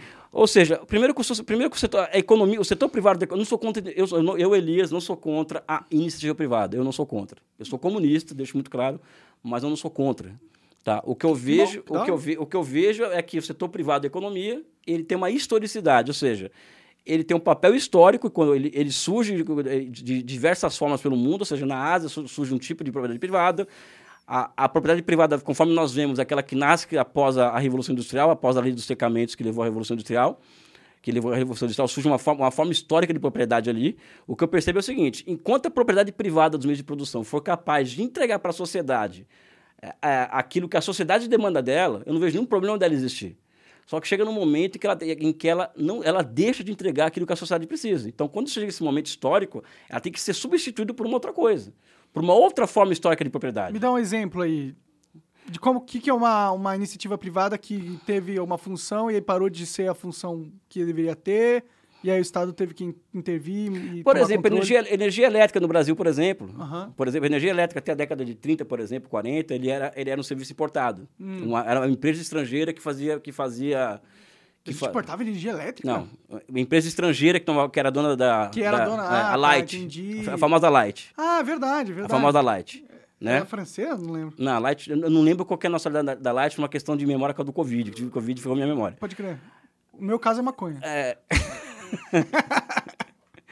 É, eu eu ia falar um negócio de maconha aqui, mas não vou falar, porque senão minha companheira vai ficar puta, né? Não, ninguém foi com maconha nela, mas eu tenho, nós temos um segredo, uma, é, é, os segredos íntimos nossos. Tá certo, tá certo. Sabe, sobre, é, tem a ver com meu filho, inclusive. É, o que acontece? Chegou um ponto em que essa, em que essa empresa foi, era, é, e essa forma de propriedade, ou seja, uma propriedade estrangeira em um setor estratégico da economia, foi, foi se mostrando incapaz de entregar para o Brasil aquilo que o Brasil necessitava, necessitava para fins de desenvolvimento econômico, para, para fins de, de projeto, etc. Uhum. O Brasil funda a Eletrobras, que é uma, que é uma, que é, que é uma, uma, uma concessão pública do Estado para a empresa pública, ou seja, o Estado concede uma empresa a si mesmo, porque, porque o Estado não pode ir para a Bolsa de Valores, então tem, tem que criar uma empresa que vá ao mercado de valores para se financiar. Uhum. Ele, ele funda a Eletrobras e o Brasil cria, e se cria-se condições, condições, condições a partir do surgimento dessa nova forma de propriedade, que é uma forma de propriedade nova. É mista, né? Nosso misto. É, não, é uma, é uma concessão do Estado para o próprio Estado, é estatal. Ah, tá. É, É estatal. pura, entendi. É estatal. É, como é- de economia aberta e tal. E ao criar essa nova forma de propriedade histórica, né, o Brasil deu um salto na, na geração de energia elétrica, que dos últimos, dos últimos de 30, de 1950 a 1980, o Brasil, o Brasil foi o país que mais, que mais gerou energia elétrica do mundo, ao lado da União Soviética e do Japão. É mesmo? Olha que É. interessante, que da hora. Estado brasileiro. Hã? Estado brasileiro Vai Brasil. sabe? O Estado brasileiro. Então, então tem vários, o Brasil tem vários cases, né? Por exemplo, o, o, o- uma, uma iniciativa que pode ser privatizada, por exemplo. Vamos pegar aqui é, é, a incapacidade do Estado em fazer certas coisas. Por exemplo, se, me provarem que o Estado é incapaz, por exemplo, de tocar as infraestruturas necessárias para o Brasil e que é necessário privatizar aquilo fazer concessão para o serviço público e privado, eu não vejo problema com isso. O que eu vejo é o seguinte: é, o socialismo ele é, ele é uma formação econômico-social aonde, aonde a, a, a propriedade pública dos meios de produção tá, ele exerce a dominância sobre a economia em convivência com outras formas históricas de propriedade. Entendi. Nós então não a prioridade é o Estado. Não, não é prioridade. É que, é que, é que, é que siderurgia, comunicações, é, estrada, rodovia, ou seja, o que é estratégico para petróleo, gás, ou seja, vai, ter, vai estar sob o controle do Estado. Mas a gente, pô, privatiza um monte de rua, um monte de, de estrada. A gente não concede um monte de estrada para iniciativa privada? Não, mas, o, mas o, o problema da- das concessões aqui no não caso. tem problema da concessão, na não, sua opinião. eu sou contra, conce- sou contra concessão em dois sentidos. Hum, Tá? Eu seria a favor de concessão de serviço público no Brasil para o setor privado se os efeitos de encadeamento daquela obra, por exemplo, vamos fazer a concessão no metrô de São Paulo. uhum. Quem está falando é o comunista, hein? Olha porque que eu sou um meio que visto. Me- ah, sim, sim, porque não, não é normalmente o que o comunista fala. Por exemplo, eu vou falar, vou falar o seguinte: é, vamos fazer a concessão da linha 7 do metrô de São Paulo para o setor privado. Isso aí, isso aí, no longo prazo, é uma, mi- uma- é uma mina de dinheiro. Mas, mas vocês têm duas obrigações. As tarifas, quem vai determinar o Estado. Uhum. Vocês não, não, não vão. Abusar o preço do- das pessoas. E vocês vão fazer as encomendas do Brasil. Ou seja, vocês vão criar, comprar é, trilho, locomotiva, é, ca- escada rolante, tudo aqui no Brasil. Ou seja, vocês vão ter que comprar, no vocês vão ter que se abastecer no mercado. Fomentar a indústria brasileira. Exatamente. Uhum. Eu não tenho nenhum problema, eu não tenho nenhum problema com esse tipo de pri- privatização. Eu, Elias. Entendi. Ah, legal. Parece uma Não boa tem- privatização não, até. Não, não tenho nenhum problema Aham. com isso daí. Se ela pode acontecer ou não, é outra história. Mas não tenho nenhum, eu, Elias, se, se, se alguém apresentar essa solução para mim, pa- para as infraestruturas brasileiras, urbanas estranguladas, por exemplo, eu vou aceitar. Uhum. Entendi.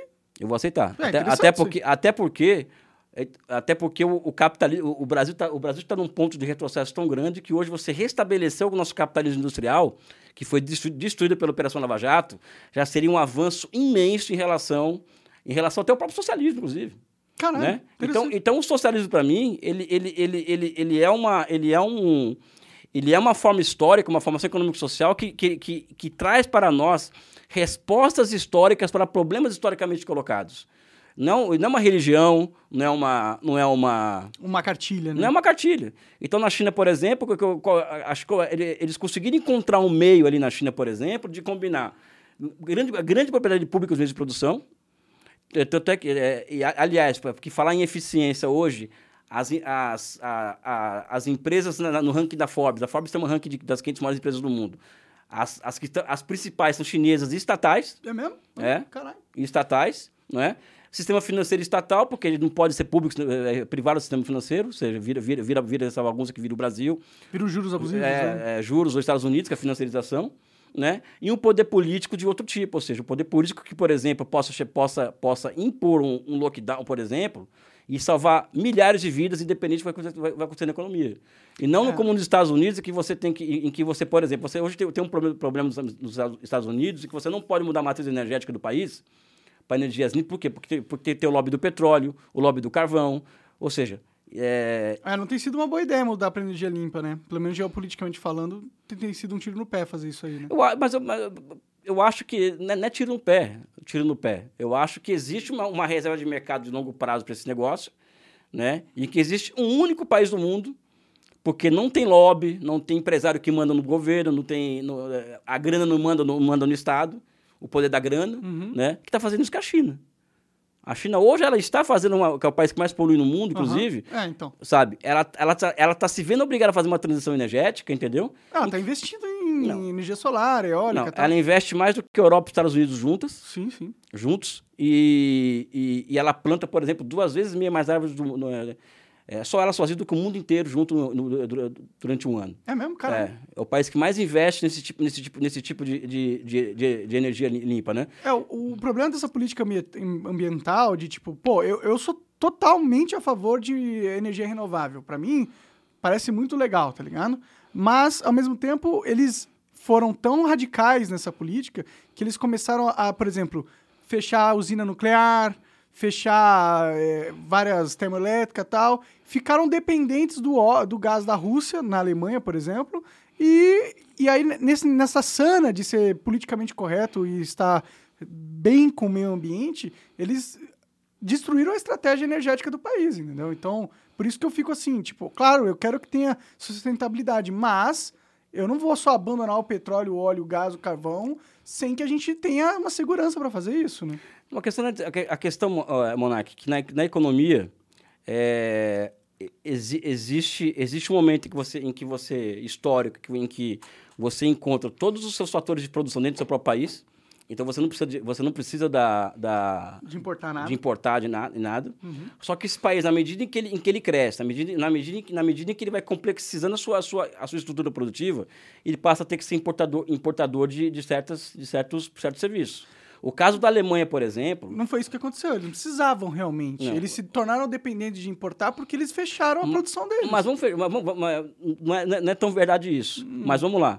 Vamos lá. Você não acha, por exemplo, eh, por exemplo, que o fato da Rússia ter uma série de gasodutos para a Europa, né, ligando a Europa, não seria um fator de manutenção da paz, da paz na Europa? Esse, esse fato desse, desse, dessa possibilidade de interdependência da Rússia com a Europa, a Europa com- a, com a Rússia? Ah, bom, eles estão em O- guerra o com- agora. né? Não, o comércio conduz à paz. O comércio, nesse Não, sentido, concordo, ele conduz à paz. Quanto mais as, tem uma relação interdependente uma das outras, Ou seja, e por que, que nós não colocamos o dedo na ferida de falar o seguinte: olha, a guerra na Ucrânia interessa para o único país que é os Estados Unidos. Por quê? Porque ela cutuca a Rússia de um lado, ou seja, ela, ela cerca a Rússia via OTAN de um lado, né, e de outro, ela destrói com, a- com a- com o seu principal cor- concorrente estratégico na Europa, que é a Alemanha. Porque a Alemanha hoje está sendo. de- a indústria alemã está sendo destruída, destruída pela, pela vassalagem dela em relação aos Estados Unidos. Ou seja, os, os americanos estão buscando dois objetivos estratégicos aí. Um ela conseguiu. O outro, vamos ver se, se- se eles vão conseguir, conseguir, conseguir é, colocar a Rússia de joelhos. Eu acho muito difícil. Né? Eu acho muito difícil. É, bom, não sei o que vai acontecer. A, a- a Rússia meio que já tá meio fodida, né, pra ser sincero. Por Putin, por Putin ter convocado 300 mil pessoas pra reservista deve ter causado impacto nacional sobre a popularidade dele gigantesco, né? Muito, eu acho que não, muito pelo contrário. A, Teve- a que- a que- milhares de não, pessoas que A questão é a seguinte, a a- a- uma operação militar especial não é uma guerra aberta, então... Ah, mas eles- Isso é propaganda, né? não, pô? eles fizeram blitzkrieg. Eles, eles, poder- eles poderiam varrer o território da Ucrânia em duas semanas. Ah, tipo com bombas e tal? Não, não, varrer militarmente, com, com, Com guerra clássica de cavalaria mesmo, ou seja, artilharia, depois infantaria. Mas por que, que eles perderam, então, um território lá? Se eles se eles estão só pegando leve, Não. porque eles estão pegando leve demais, não, então. não. Eles estão pegando leve demais. Eles estão eles, eles querendo, eles estão querendo que os acordos de Minsk sejam cumpridos. Acordo o quê? De Minsk, Ah, de, de que foi feito em 2014. Que a guerra não começou agora, começou em foi em 2014. 14, é. Tá? Putin mesmo falou hoje num- numa... sabe? é, os acordos de Minsk sejam, sejam, sejam cumpridos que, e que pare essa matança do, daqueles russos étnicos daquelas três repúblicas que estão pedindo indepen- independência. O que acontece é que era uma operação especial para proteger essa área, para proteger essa área, não é? fazer o plebiscito, então, tanto é que eles, o- as pessoas que moram ali querem que foram incorporadas à Rússia, aqueles territórios, a partir de agora começa a guerra. É, entendi. Mas por- é que no primeiro momento, quando o Putin invadiu, ele foi direto pra Kiev, né? Ele não parecia... Foi disso infraestrutura, ou seja, isso é infra- infra- infraestrutura É que parecia militar. que ele queria tomar a- o Não. país inteiro, a capital, tal, pelo assim, pelo Não. menos é o que parece, assim. Ele Por que, que você ele- manda uma linha de trem, de, de- de quilométrica de comboio pra, pra região central, se você queria dominar aqueles eh, regiões A mais questão, a questão- a laterais? questão é a ali, né? seguinte, a questão, a questão que você precisa, no caso, e destruir infraestruturas militares do país. Né? Essa, isso, isso- eu acho que isso é uma... É Eles uma não podiam só apertar um botão e cair com míssil, vai, mata, destruir tudo. Por que eles precisavam do exército na rua, assim? Se eles podiam apertar um botão e destruir tudo. Porque eles têm bomba infinita, né, eu acho. Não, bomba tem, mas, precisa, mas, mas é que está a questão. A quantidade de militares que envolvidos na operação militar russa é muito pequena. 50 mil, 50 mil, 50 mil soldados, pe- pe- pega quantos foram para o Iraque, por exemplo, Estados Unidos? Eu não sei. Ou para o Afeganistão. Não, é, é, os números... O Vietnã, por exemplo, teve 2 milhões de americanos ali. É mesmo? No Vietnã foi tudo Ah, isso? não, não. foi- Morreram 50 mil soldados, soldados americanos no Vietnã. Tinha- Morreram 2 milhões de vietnam- vietnamitas. Caralho. E morreram 50 mil soldados americanos. Veja quantos, foram, quantos americanos colocaram Cara, americanos. Eles mataram 2 milhões de vietnamitas. É. Caralho.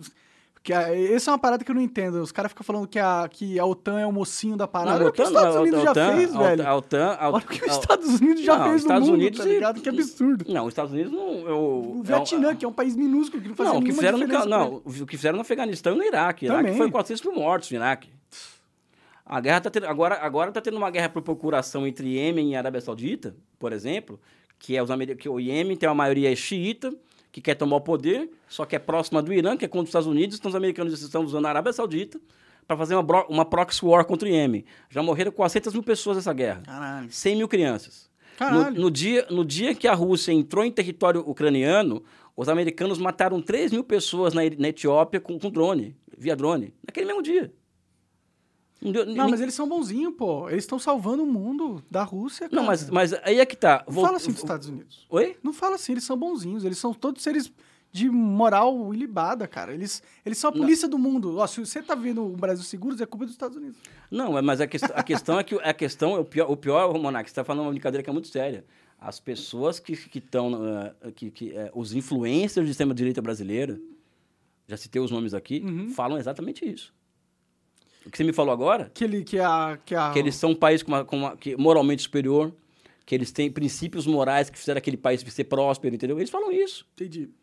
Eles falam abertamente isso. Eles, eles, eles, não, eles, não, Então, eles, os 2 milhões de vietnamitas foram mortos moralmente. É, não, não, é, não, eles acham que não, no fundo eles não, primeiro, primeiro que primeiro que no fundo os americanos e eles, como eles veem como americanos também, eles não eu duvido que essa gente, essa gente de extrema direita, tá, que se faz na internet brasileira, elas conseguem olhar para o negro cracudo na rua e se enxergar como biologicamente igual àquela pessoa, entendeu? Eu duvido. Bom, aí tem que ser meio burro, né? Não, não, eu duvido que, que um- uma dessas pessoas consegue olhar para o negro, pobre, favelado, que está viciado em crack E falar, com- é outro ser humano igual, igual É, eu. é, eu igual- poderia eu- ser essa pessoa, Não, dado outro contexto. é, sabe? Eu duvido que eles tenham essa, que tenha, eles tenham essa, essa, essa Empatia. essa empatia. Eu duvido que eles tenham essa empatia. Entendeu? Eu duvido. Eu duvido. Sabe? Não sei, eu não sou, não conheço eles. assim. Não, eu, na- não é que eu conheço, é, que eu conheço eles. Eu, eu tive que, que, por conta desse debate que eu fiz com a Renata, eu tive que navegar nas bolhas, na, na- Nas bolhas de direita nas extrema. bolhas. Porra, meu, aquilo ali, o que você vê ali, sabe, é chocante. É chocante, não é, não é uma. Não é, não é brincadeira. E partem deles. E partem deles, né? Sabe? É, essa subserviência que muitos brasileiros têm aos Estados Unidos é, é, é meio triste, porque eles não percebem como. O que, que- o que, que interessa, por exemplo, para uma pessoa é, desconstruir a imagem do Mandela, na tua opinião? ah, Bom, ele era um símbolo de resistência. Não, mas não, mas vamos lá, você sabe, isso é verdade. Ah, Aí você entra, na- você entra no, no, no Twitter de uma pessoa dessas aí e você vê um thread sobre o Mandela. uhum.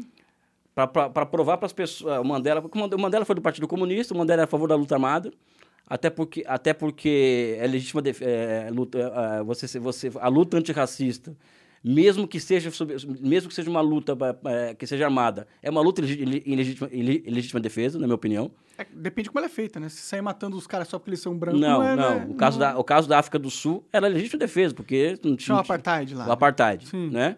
O Mandela, o Mandela foi a favor da luta armada. O Mandela foi a favor da... Foi, foi, foi militante do Partido Comunista. O Mandela é amigo do Fidel, amigo do, do Gaddafi, que foram dois líderes que ajudaram o movimento, o movimento de resistência sul-africana. Por causa disso, ó, não leve a sério o Mandela porque ele não é santo, ó quem andava com ele. Ah, Então por que que a pessoa não fala logo o seguinte, olha, pessoal, o apartheid era um regime legítimo, tá? Aqueles negros não tinham que estar no poder, eles tinham que estar vivendo nos, nos, bantu, nos bantu, bantustões que eles viviam, que eram os, a, os, o, o, onde eles, os recadinhos que eles viviam no, no- dentro do país. Por que a pessoa não fala direto isso? Em vez, em vez de, em vez, de, de desconstruir a figura do Mandela, a histórica do Mandela, e ela falou só, só a verdade, inclusive, do Mandela. O Mandela foi comunista, o Mandela, tudo isso aí. Mas eu Ninguém é repito, perfeito, né? não, não é nem perfeito. Eu, é uma questão de legítima defesa. não, claro, se tem um país invasor que tá ocupando seu Não, território... é uma- a, a luta antirracista. Eu vou te falar uma coisa, eu vou, eu vou voltar. É, em um país racista, você ser, é, você ser antirracista é uma obrigação. Mas, por exemplo, o Bra- o Brasil é um país racista? Claro. E como que seria uma luta armada no Brasil anti esse antirracismo? Assim? Mas o, o Brasil, o Brasil o, o primeiro que já existe uma luta armada no Brasil. É Cá co- entre mas é nós, do porque- tráfico, né? Não, não é do tráfico. Hoje, hoje, hoje a polícia em São Paulo e no Rio, por exemplo, escolhe quem, quem vive e quem morre, meu amigo. Bom, eles matam muita gente. É que tem muito muita crime organizado, né? É, não, ruins, é, né? é, primeiro que o que menos morre é gente ligada com o crime organizado. É a primeira, a primeira, Sério, eu tinha a impressão que era o contrário, Não, cara. é, pri- é o que menos morre. é- é- não, existem estatísticas que provam que 90% das pessoas que, que são mortas nesses confrontos né, é gente- pessoas comuns, não são gente de pessoas ligadas ao, ao narcotráfico, ligadas ao. Sabe? E o engraçado, né? É, 70% ou mais é negro. Então existe. é, não vou, eu não vou nem falar que é, uma, que é conscientemente da parte do Estado, não vou, nem- não vou entrar nesse mérito. Mas que existe sim uma, uma violência, uma violência direcionada aos pobres e aos negros no Brasil aberta. Mas é que é foda, tipo, chega um polícia, uma, um helicóptero da polícia lá na favela, os caras atiram com anti, antiaéreo, tá ligado? É meio absurdo. É, parou a pra- gente já meio vi- vive um narco-estado forte lá no Rio, tá ligado? Você já parou para pensar? Já parou para pensar, por exemplo, por que, que, por que, que, por que, que não chega fuzil e, fuzil e, e, e, ponto .50 naquelas metralhadoras antiaéreas na Palestina, por exemplo? É, bom, eu não faço, eu não conheço muito. Os americanos não deixam. Por que, que chega na, na favela do Rio de Janeiro? Porque os políticos vendem pra eles. Não, é, é- não, é, é- é- é- é exatamente isso. Ou seja, quem, quem é hoje, quem é hoje o, maior, o ma- o maior lobista hoje de arma no Brasil hoje? Não sei. Jair Bolsonaro. Ah, tá, sim, ele é o que é Ele mais... é o maior lobista hoje da indústria armamentista no Brasil. É ele, o próprio, é o próprio presidente da República. Mas você não é a favor que o, ser, ah, o cidadão tenha uma arma? Porque... Não, Não? não. Não.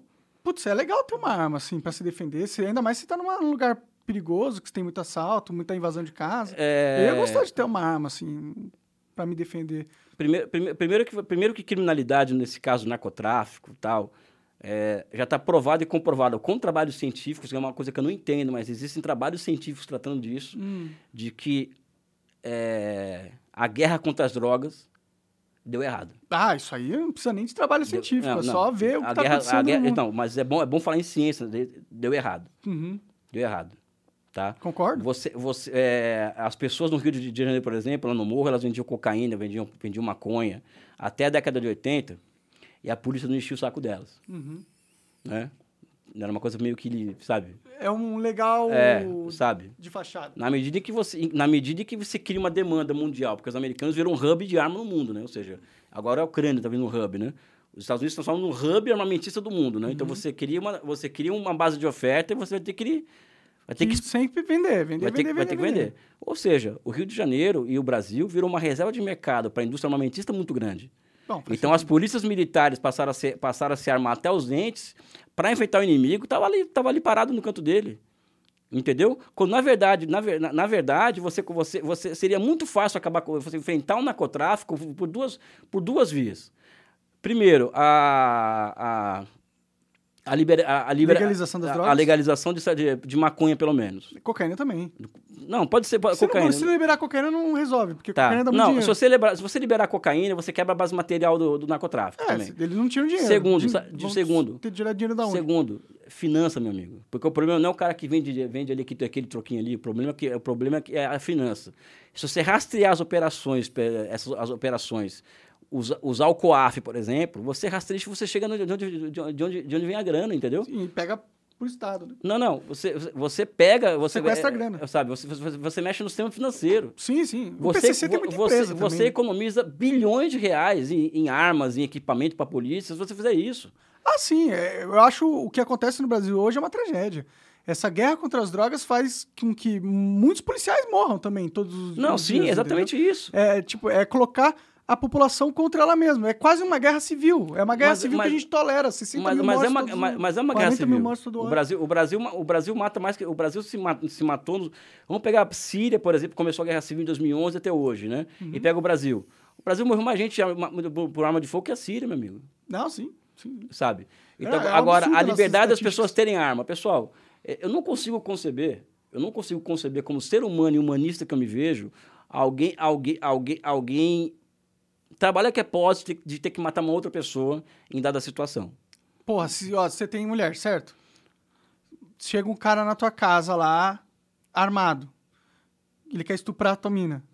Você não ia querer ter uma arma? Eu ia que é querer po- ter uma não, arma, mas qual que é a porcentagem de, de, de- qual é vamos pegar os crimes do Brasil, qual que é a porcentagem de crime que é, de- que é, que é exatamente esse roteiro? O cara invade uma casa Eu não tal. sei, quantos, quantos, estu- quantos eh, crimes Não, de a estupro porcentagem. por acho mês que- aí? não, aí. porque, porque que acontece? A- a- a- eles se pegam em. O pessoal do, do- do- que defende o arma- o arma- o armamentismo, de armar a população, não sei o que, a liberdade de armar a população, porque no fundo não é armar a população para se defender de bandido, tá? Só tem isso daí. Pra- Não, não, é pra se defender do Estado Não, também. é para defender, pra- defender a propriedade privada. Também. Ou seja, É é, é isso que é isso que ele- eles é isso que eles que eles querem. Porque eu vejo a propriedade privada como algo histórico, ou seja, vai, vai, uma- vai chegar uma hora que ele vai ter que vai ter que ser, vai ter que ser substituído por outra coisa. Eles veem como algo sagrado. Entendeu? Por que, que vai ter que substituir? Pelo quê? Pela propri- É que se não é privada, é de, é de algum É ente, público, né? público. Aí tudo vai ser do, do- dos caras que comandam o Estado? Eu não, não acho uma boa ideia isso aí. Na- Na China está funcionando.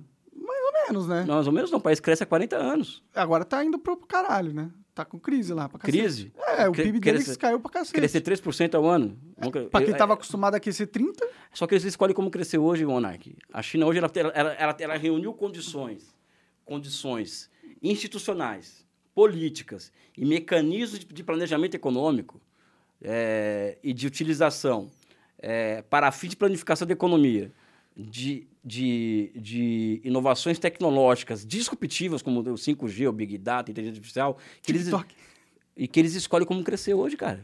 É. Eles, eles podem... Eles Pô, mas se podem- eles escolhem crescer, por que, que eles estão escolhendo 3% só? Porque não 20%? Não, não. Porque não precisa crescer 20. É, monte de crescer gente na 20. pobreza ainda lá, pô. Não, na pobreza, a pobreza extrema foi eliminada na China. Bom, eu não sei os dados, mas eu Não, sei que né? tem muita gente Não. lá, né? Tem quase 2 bilhões de Não, gente. tem Duvido que não 1,4 tenha bilhão. Muita... A pobreza extrema foi, foi- a pobreza extrema foi, foi, foi eliminada, extrema. Sim. O que para mim é um feito semelhante ao que a, a chegada do homem na Lua, o país, um país com aquelas condições geográficas, com 4 bilhões de habitantes, e um país que teve du- duas mil greves de... eh, duas mil... eh, A gente pode confiar nas estatísticas? Eu não confio nem nas estatísticas dos Cara, Estados Unidos. você acredita, China. você acredita nas estatísticas do Banco- Mundial e do FMI? Não acredito em nenhuma estatística. Não, eu acredito. Banco Mundial e FMI eu acredito. Você acredita? Acredito. Banco Mundial e FMI são duas bases de dados que eu utilizo nas minhas pesquisas, Tá. tá? E quem alimenta o Banco Mundial e FMI de dados? São, as, são os birôs de estatística de, todo, de, de cada país. E esses países seguem padrões e métricas né, que são estabelecidos pelo Banco Mundial e pelo FMI. O Brasil já acordo. mentiu pra caralho em estatísticas? O Brasil, Já não fez uma maquiagem em estatística? Cara, já não rolou umas paradas assim? cara, você pode maquiar, por você acha que exemplo... político não maquia estatística? Você pode maquiar, por Eu exemplo, você- acho. você pode maquiar, por exemplo, um dado. Crescimento econômico. Ah, vai crescer o X. Ou Por exemplo, o desemprego hoje não é meio maquiado? o desemprego, né, a questão que você o- é que se criou, Muita é, gente... a ciência avançou social a tal, a tal ponto em que, em que você pode falar hoje existe formalmente, formalmente 12% de desempregados. Só que E as pessoas que pararam de procurar, Não, né? porque já, já, já, já passou a surgir, a história demandou o surgimento de uma outra categoria para explicar um fenômeno. Então, o trabalho precarizado e o subemprego passou a ser uma categoria, uma regularidade econômica do capitalismo nos últimos 20, 30 anos. Sim, mas então, é maquiar, né? Falar, ah, 12% de desemprego, ó, não tá tão mal. Mas, porra, a verdade é que não, sim, conseguir um emprego no Brasil é um inferno, não, é muito difícil. Não, é, hoje, é 100 milhões, hoje você tem no Brasil 100 milhões de pessoas que não fazem as três refeições diárias. Sério? Tudo 100 isso? É, 100 milhões de pessoas. Eu acho que não é tanto assim, não. Eu conheço um monte de gente, não vejo tanta gente assim. Cara, se você já andou pelo centro de São fosse Paulo? metade da pessoa... Você já andou pelo centro de São Paulo? Já. Sei, Então, já vi muita que- gente em restaurante, mais que eu Cara, na não, não. passando É fome. 1%. Igual falar que no Rio, por exemplo, todo mundo é vagabundo, que, que, tá na, que vai na praia segunda-feira tá lotado. Não tem 1% da população no Rio na praia segunda-feira. Eu eu, eu já, eu já vi gente, por exemplo, falar, por exemplo, que no.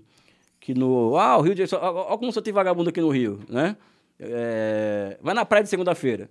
Pô, quem tá na praia nem, não é nem 0,5% da população. E eu já vi gente rica falar isso, meu amigo. Né? Não é cara desinformada, gente que tem diploma universitário, não sei o quê, sabe? Não que os países tropicais são pobres, que as pessoas não trabalham porque elas gostam de, porque elas gostam de moleza. Já ouvi gente com. com- Ah, não, sabe? isso é uma... O centro de São Paulo hoje parece, parece um campo de refugiado, meu amigo. A rodo- Eu vim de rodoviária no Rio, volto, vou voltar de rodoviária, tá? Cara, a rodoviária do, do, do Tietê, por exemplo, aquilo ali é uma, é uma coisa impressionante, entendeu? Sabe? Sim, tem muita... É um, é um grau, é um grau de, é um grau de, é um grau de absurdo de, de pobreza de sendo- abandono, né? de social. abandono, entendeu? Ou seja, é, o negócio tá feio. Mas Tá. sobre as estatísticas, entendeu? Eu, eu confio, no, no geral, eu confio nas estatísticas. Porque o IBGE, por exemplo, IBGE, rapaz, os- existem quadros, talvez os quadros mais brilhantes da inteligência nacional brasileira, trabalham em órgãos como o BNDES, em órgãos como, como o IBGE. É muita gente, é muita gente Mas capaz. faz meu mó amigo. tempão que o IBGE não faz um censo lá, uns negócios assim. Não vai porque o Bolsonaro não deixa, né? Sim, mas isso aí não deixa desatualizado pra caralho as Deixa, deixa uma série de coisas des- A gente meio nem desatualizadas. sabe o que tá acontecendo Mas- no Brasil de verdade, assim. Se for parar pra pensar, a gente não tem Cara, dados, agora né? tudo é sigilo, é de 100 anos, né? Que é todo, tudo o cara coloca sigilo, né? O, o- É, isso foi no cartão corporativo, né? Os negócios Sabe? assim.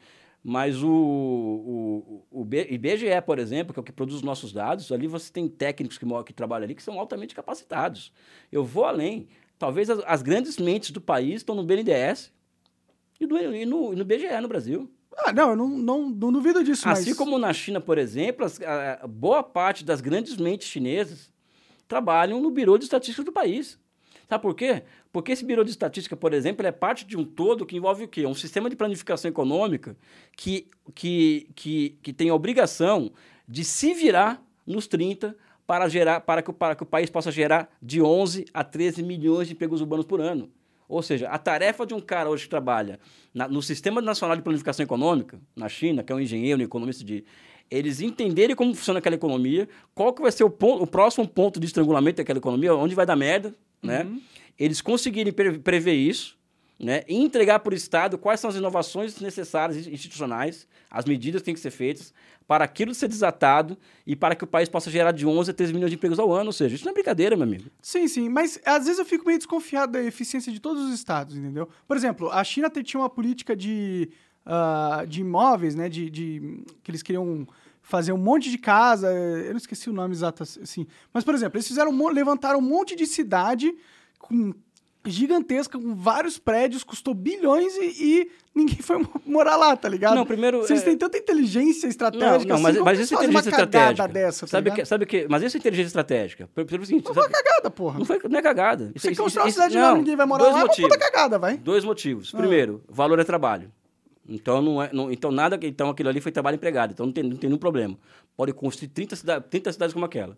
Segundo, Hum. segundo, você quando constrói cidades fantasmas, cidades fantasmas, você evita um fenômeno chamado geração de renda da terra. O que é renda da terra? Aquela renda especulativa da terra. Hum. Por quê? Entendeu? Por que que evita? Oi? Por que que evita? Porque, por exemplo, essa, primeiro que essas cidades fantasmas, como que elas começam a construção delas? O governo vai dar um monte de dinheiro pra uma empreiteira Não, não. e fala assim, ó, constrói essa porra aí. Começa pelas infraestruturas, meu amigo. Ô, ô Elias, puxa um pouquinho pra você. Pode ficar encostado, mas puxa um pouquinho pra você. Começa pelas infraestruturas. Por exemplo, eu na China, por exemplo, eu conheci várias cidades, várias cidades eh, que elas, que elas, que elas, elas, o governo construiu muito metrô, fantasma mesmo, fantasma, metrô, depois apartamento, prédio, tal, e depois de cinco, seis anos começou a chegar as pessoas. Mas é que eu já vi vários vídeos deles demolindo um monte de prédio porque porque a cidade só morreu mesmo, né? Eles construíram um monte de coisa e não... Tipo, eles acharam que só Tipo, só construir a cidade, ela, do nada, um monte de gente ia brotar lá e ia começar Não, não é a brotar, não é brotar. economia A- foda. Não, não é brotar. A questão, a questão é que isso é uma questão estratégica mesmo. Mas então foi A- burra a estratégia Não deles. foi burra, porque as, as, as, as, as Se cidades. você gasta bilhões de reais em um monte de prédio pra depois demolir, não, é Não, meio burro a, isso. a eu cida- acho não prime- primeiro tem que ver, tem que ver quantos prédios foram, foram, foram demolidos. Tem que ver isso primeiro, entendeu? Tudo bem, mas eu sei que tem, isso tem que, tem, que tem que aferir esse dado. Tá. Agora, a estratégia de, de construir cidades, que era que começou isso na União Soviética, né? Esse, essa- esse, esse tipo de, de, de, de- expansão urbana. é. É. Porque, por exemplo, você vai construir um metrô em São Paulo. Se você coloca o metrô, no, o metrô na, na, na Vila Maria, onde eu morava, o que vai acontecer? O valor da terra vai aumentar. Verdade. Vai gerar renda da terra. Então, aquelas- aquelas pessoas são expulsas. Vão parar onde? Vão parar na cidade de Tiradentes. Ou elas Né? vendem uma grana, Não, não. a terra delas valorizou. Ou elas viviam de aluguel, né? Aí o não, aluguel sobe não, elas não, não, os fora. pobres vão, vão, vão morar na cidade de Tiradentes. Em países socialistas, a- é, a- as infraestruturas urbanas chegam primeiro que as pessoas. Isso, isso, é, é isso que está por trás, por exemplo. Aliás, minha, minha dissertação de mestrado foi sobre isso também. Né? É isso que está por trás, por exemplo, das cidades fantasmas. Entendeu? Então, mas é que você tá colocando como elas fossem algo bom, algo inteligente. Eu não consigo enxergar Mas é inteligente, mas eu estou explicando para você aqui como funciona. Mas se elas não atingiram o objetivo delas, que era ter pessoas... Tem pessoas, sabe por quê? Tô falando, sabe, sabe que tem, tem pessoas? Sabe, Ah. quanto- sabe quantas pessoas eh, na, elas foram, foram urbanizadas na China em 10 anos? Hum, Saíram do campo para a cidade? quantas? 220 milhões. Gente pra caralho. Para morar onde? Na cidade fantasma. Então não é fantasma se tem gente morando, né? Então, Mas é que tem cidades fantasmas, realmente. Isso aconteceu. Monark, Talvez eu, foram umas que eles erraram e Monark, eles eu acertaram. conheci cidade fantasma na China Ah, e eu, e eu, há 15 anos atrás, eu já lia nos noticiários, é outra, outra, é outra coisa fácil de encontrar, noticiários sobre, sobre, sobre, sobre a especulação imobiliária na China e sobre a questão das cidades fantasmas. Há 10, 15 anos atrás já lia sobre isso. Puxa aí uma matéria sobre cidade fantasma pra gente elucidar pra galera aí. É que, tipo, quando eu vejo. Quando eu vejo. Imagina se, porra, eu construo uma parada foda. Ninguém vai Só- lá. E aí eu tenho que destruir. Seria muito então, então triste. vamos pegar um dado mim, tá aqui. ligado? vamos pegar um dado, um, dado, um dado aqui. A população de Xangai aumentou ou diminuiu em 10 anos? Aumentou? Não, a mesma população. É mesmo? É. Ah, caralho. Eu achei que tinha aumentado, porque construíram um monte de prédio e tal. Não, não. É, isso, uma coisa, uma, uma coisa, é uma, uma coisa, outra, outra coisa, A outra coisa. verdadeira história das cidades fantasmas na China. Houve muitas especulações sobre aparentemente, aparentemente inúmeros distritos G1, uma desertos boa fonte, pô. que se tornaram símbolos de supostos problemas econômicos para o país. A DW, que é uma empresa, que é uma empresa alemã, né, de mídia, examinou por que esses projetos urbanos estão abandonados. Desse aí. Que, colocaram Paris aí? Porra, o que, que tem a ver? Foi feito em 2019, eh, 2009 e os primeiros relatos chegaram à mídia ocidental. A China, esse milagre econômico, estava erguendo novas cidades numa velocidade vertiginosa por todo o seu território. Mas ninguém queria viver nelas. As fotos e anedotas aparentemente apresentavam ser um perfeito ah, exemplo da megalomania chinesa e da iminente bolha imobiliária, que está rolando uma bolha imobiliária lá. Isso Posso aí- falar sobre isso depois. O- a obtenção desses retratos completos tem sido um grande desafio nos últimos anos, que se acumularam que se acumularam os relatos sobre cidades fantasmas. É difícil obter dados sobre esse Aí, fenômeno. agora, olha que interessante isso aqui. Ó. Assim, os pesquisadores recorrem a métodos pouco ortodoxos para entender a situação. Mas porque o governo como chinês com- não revela como contar é, as né? luzes nas janelas. Espera um pouquinho, ô, ô Monark. Ah. Nenhuma grande cidade chinesa, eu não estou falando que não existe cidade fantasma, Tá. tá? Mas nenhuma grande cidade, vamos pegar Pequim, Xangai, Guangzhou, vamos pegar ah, as grandes cidades chinesas. Nenhuma delas teve um aumento exponencial da população em 10 anos. Só que em 10 anos a China, a China colocou, tirou do campo, colocou na cidade 220 milhões de pessoas. Coloca aí, aonde, Xangai, população, vamos ver. se- aonde essas pessoas foram morar? Em novas cidades. Novas cidades. Ou em cidades existentes que cresceram, que não eram essas entendeu? grandes. Ou nas, combinações, ou, ou nas conurbações urbanas, entendeu? Sim. É isso que aconteceu. Sim, sim, não. Eu, É isso que aconteceu. É se- isso que eu estou explicando. ah, Xangai, coloca aí histórico de população. É, linha, linha de progressão, é, sei lá.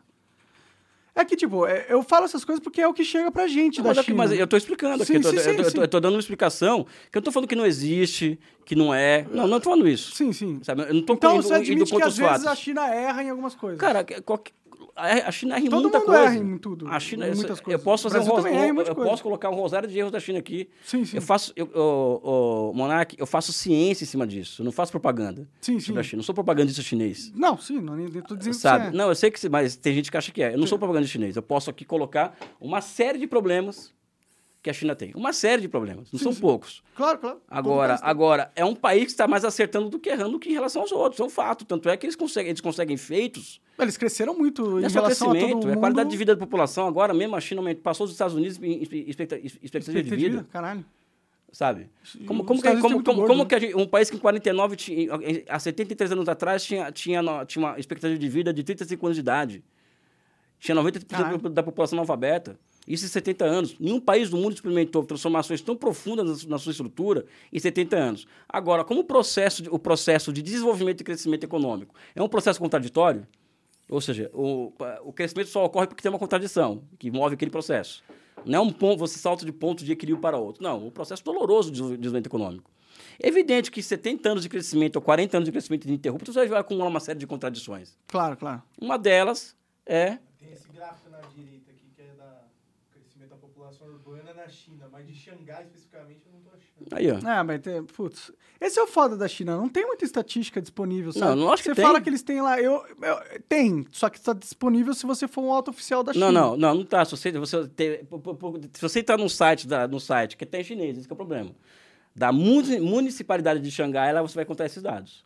Entendi. Entendeu? Sabe? É em chinês. Você vai encontrar esses dados. Entendi. Sabe? Agora, É, eu não- eu consigo agora, manter essa desconfiança agora, sobre os dados da Não, China, não, não é cara. questão de confiar ou não. A Pa- questão é a é seguinte. Xang- Xangai, por exemplo. Ah. Xangai. Por que, que Xangai não tem favela? Aliás, colocaram uma foto, eu falo aqui no debate, não, que o Elias disse que a China não tem favela. Hum. Né? Aí, aí publicaram no Instagram uma foto de uma. De um, é meio que um barraco numa área de construção. Né? Aquilo ali não é uma favela em si, aquilo ali.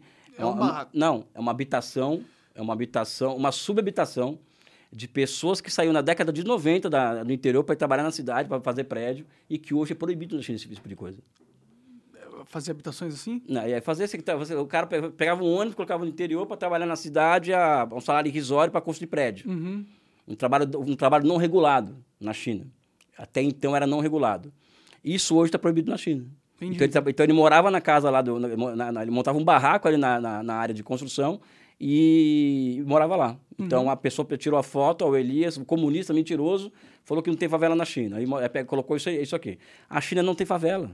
Ah, provavelmente tem pessoas morando em estados precários na China. Não, né? existem pessoas trabalhando, é, é, morando em situações precárias, existem. Ah, claro, Mas é favela, como no Brasil, na Índia, por exemplo, não tem. Por quê? Porque na China você tem, você tem, uma, você tem, uma, você tem uma garantia que a grande política social chine- chinesa é a terra.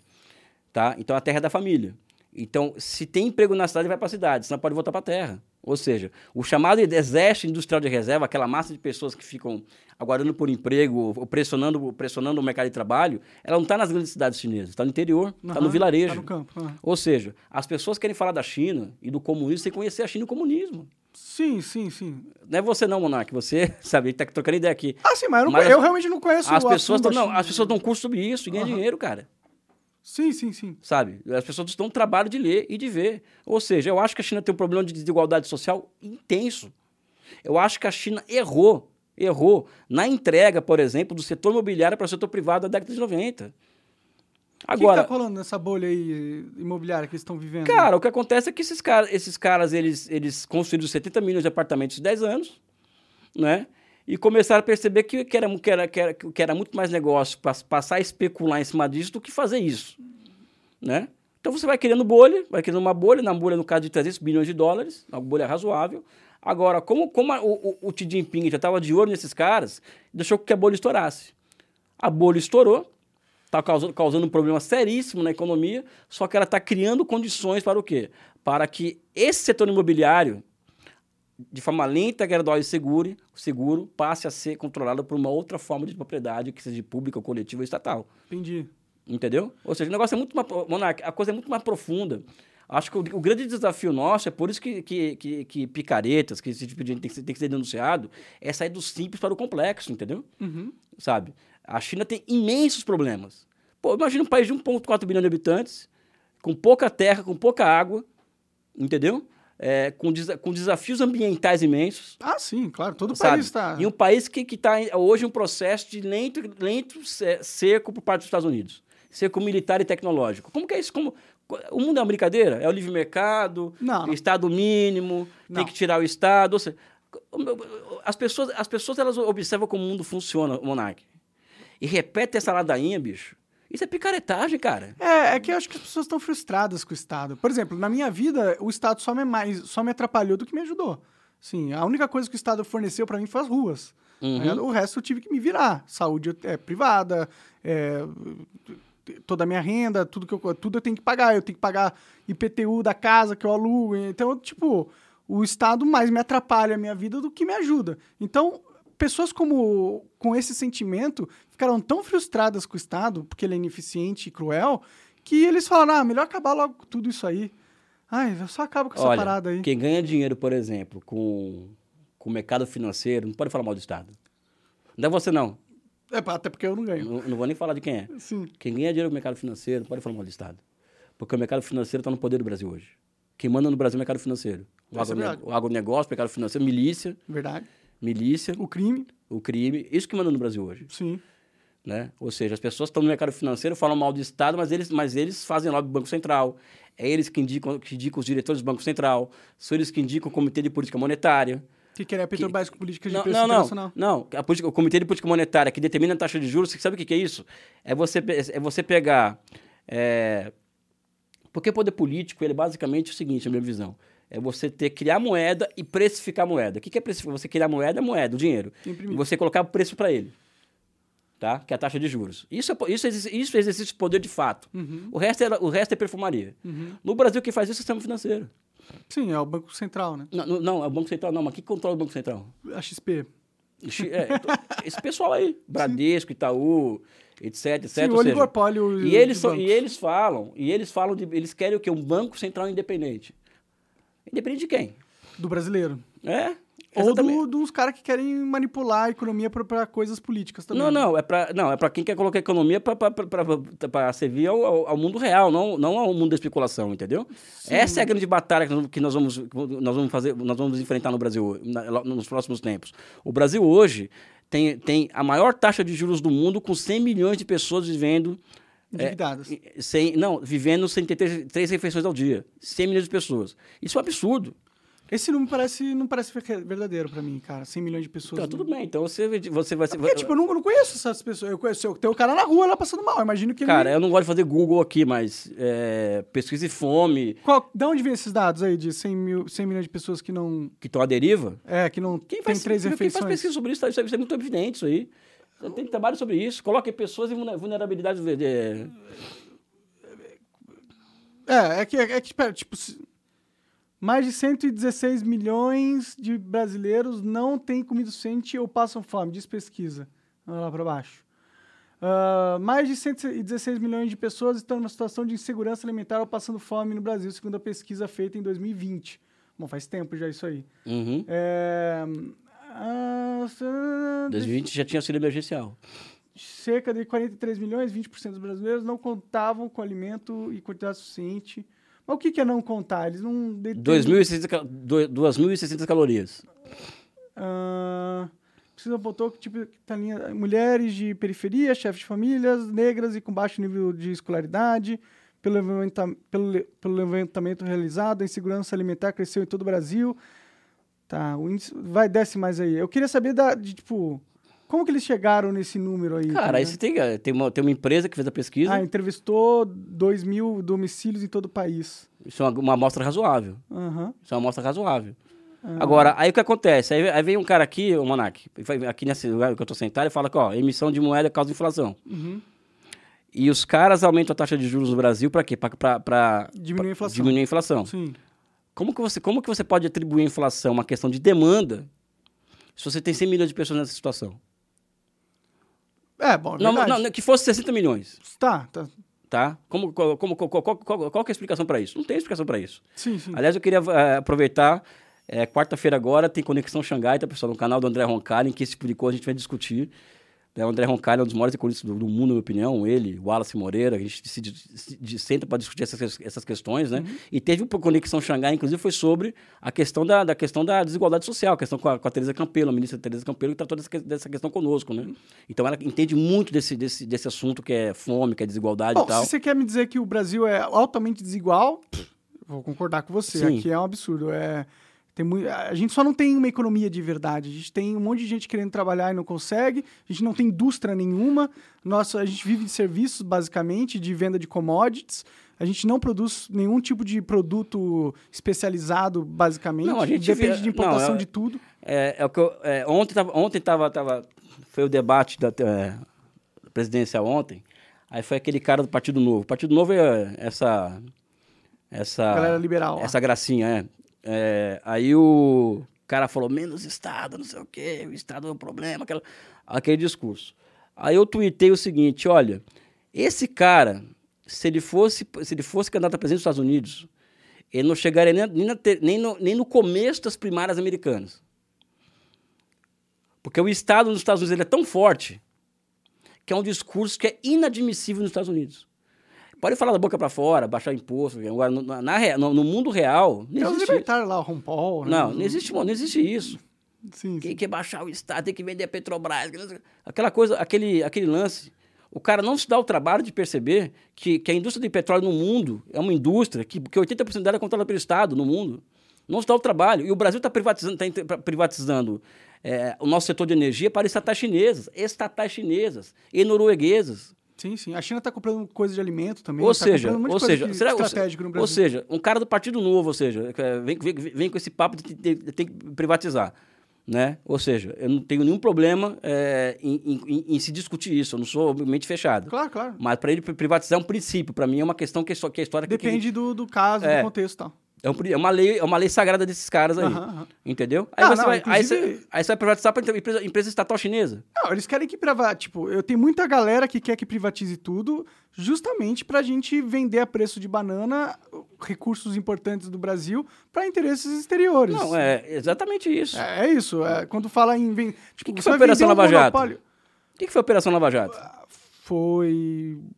Não sei. Operação. Lava Jato foi uma operação para destruir uma- um, um- um- um setor mais dinâmico da economia brasileira, que é o setor de engenharia mecânica pesada, engenharia pesada, que, ganha, que, que é um setor que ganhava industrial, que ganhava concorrência no mundo inteiro, o mundo inteiro, esse setor, e e a Petrobras também, tá? para destruir esses setores tá? e colocar o que em troca? Colocar empresas americanas, empresas...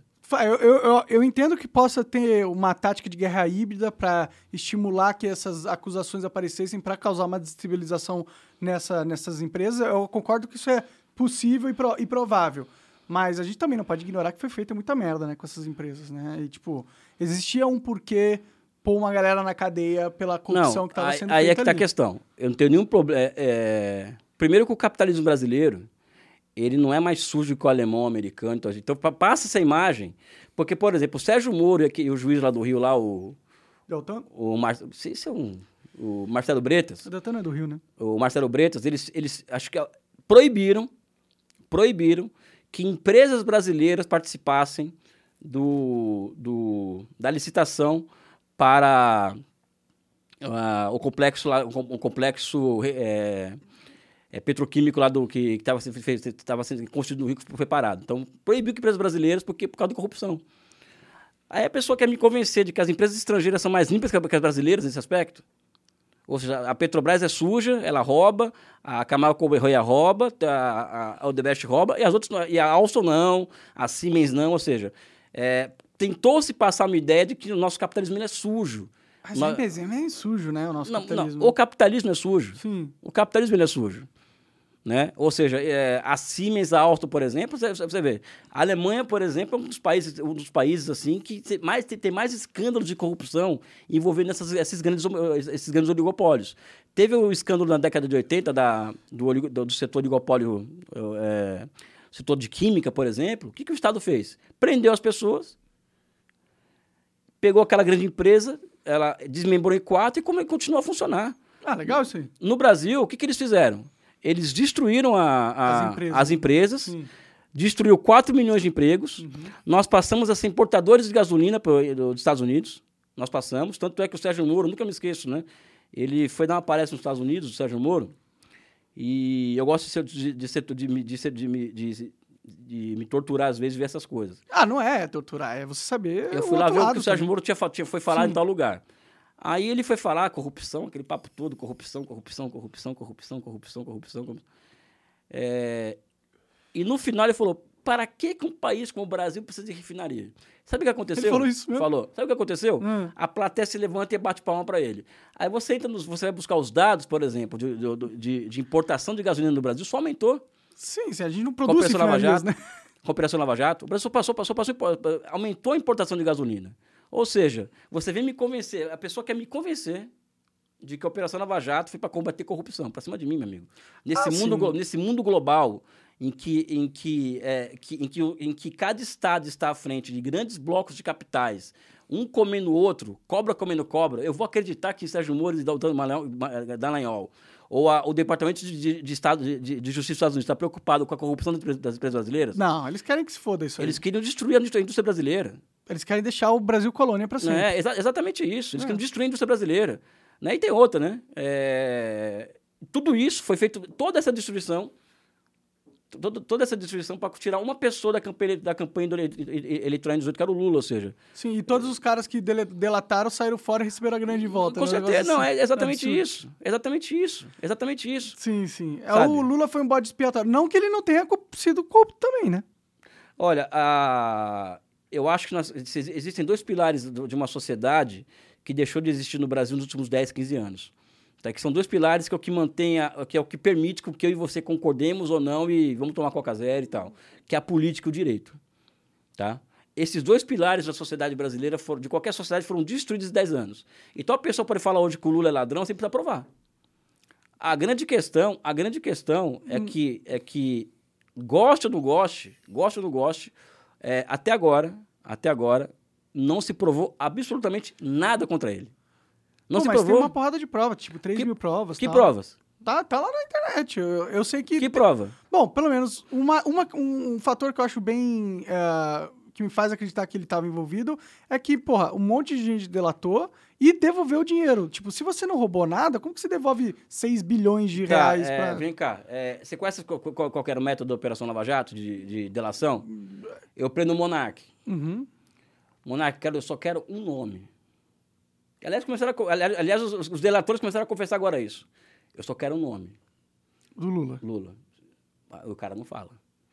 Ó, COAF, que eles usavam, eles usavam esse esquema, né? COAF, levanta a ficha financeira desse cara. Tá, agora pega a filha dele. Prende a filha dele.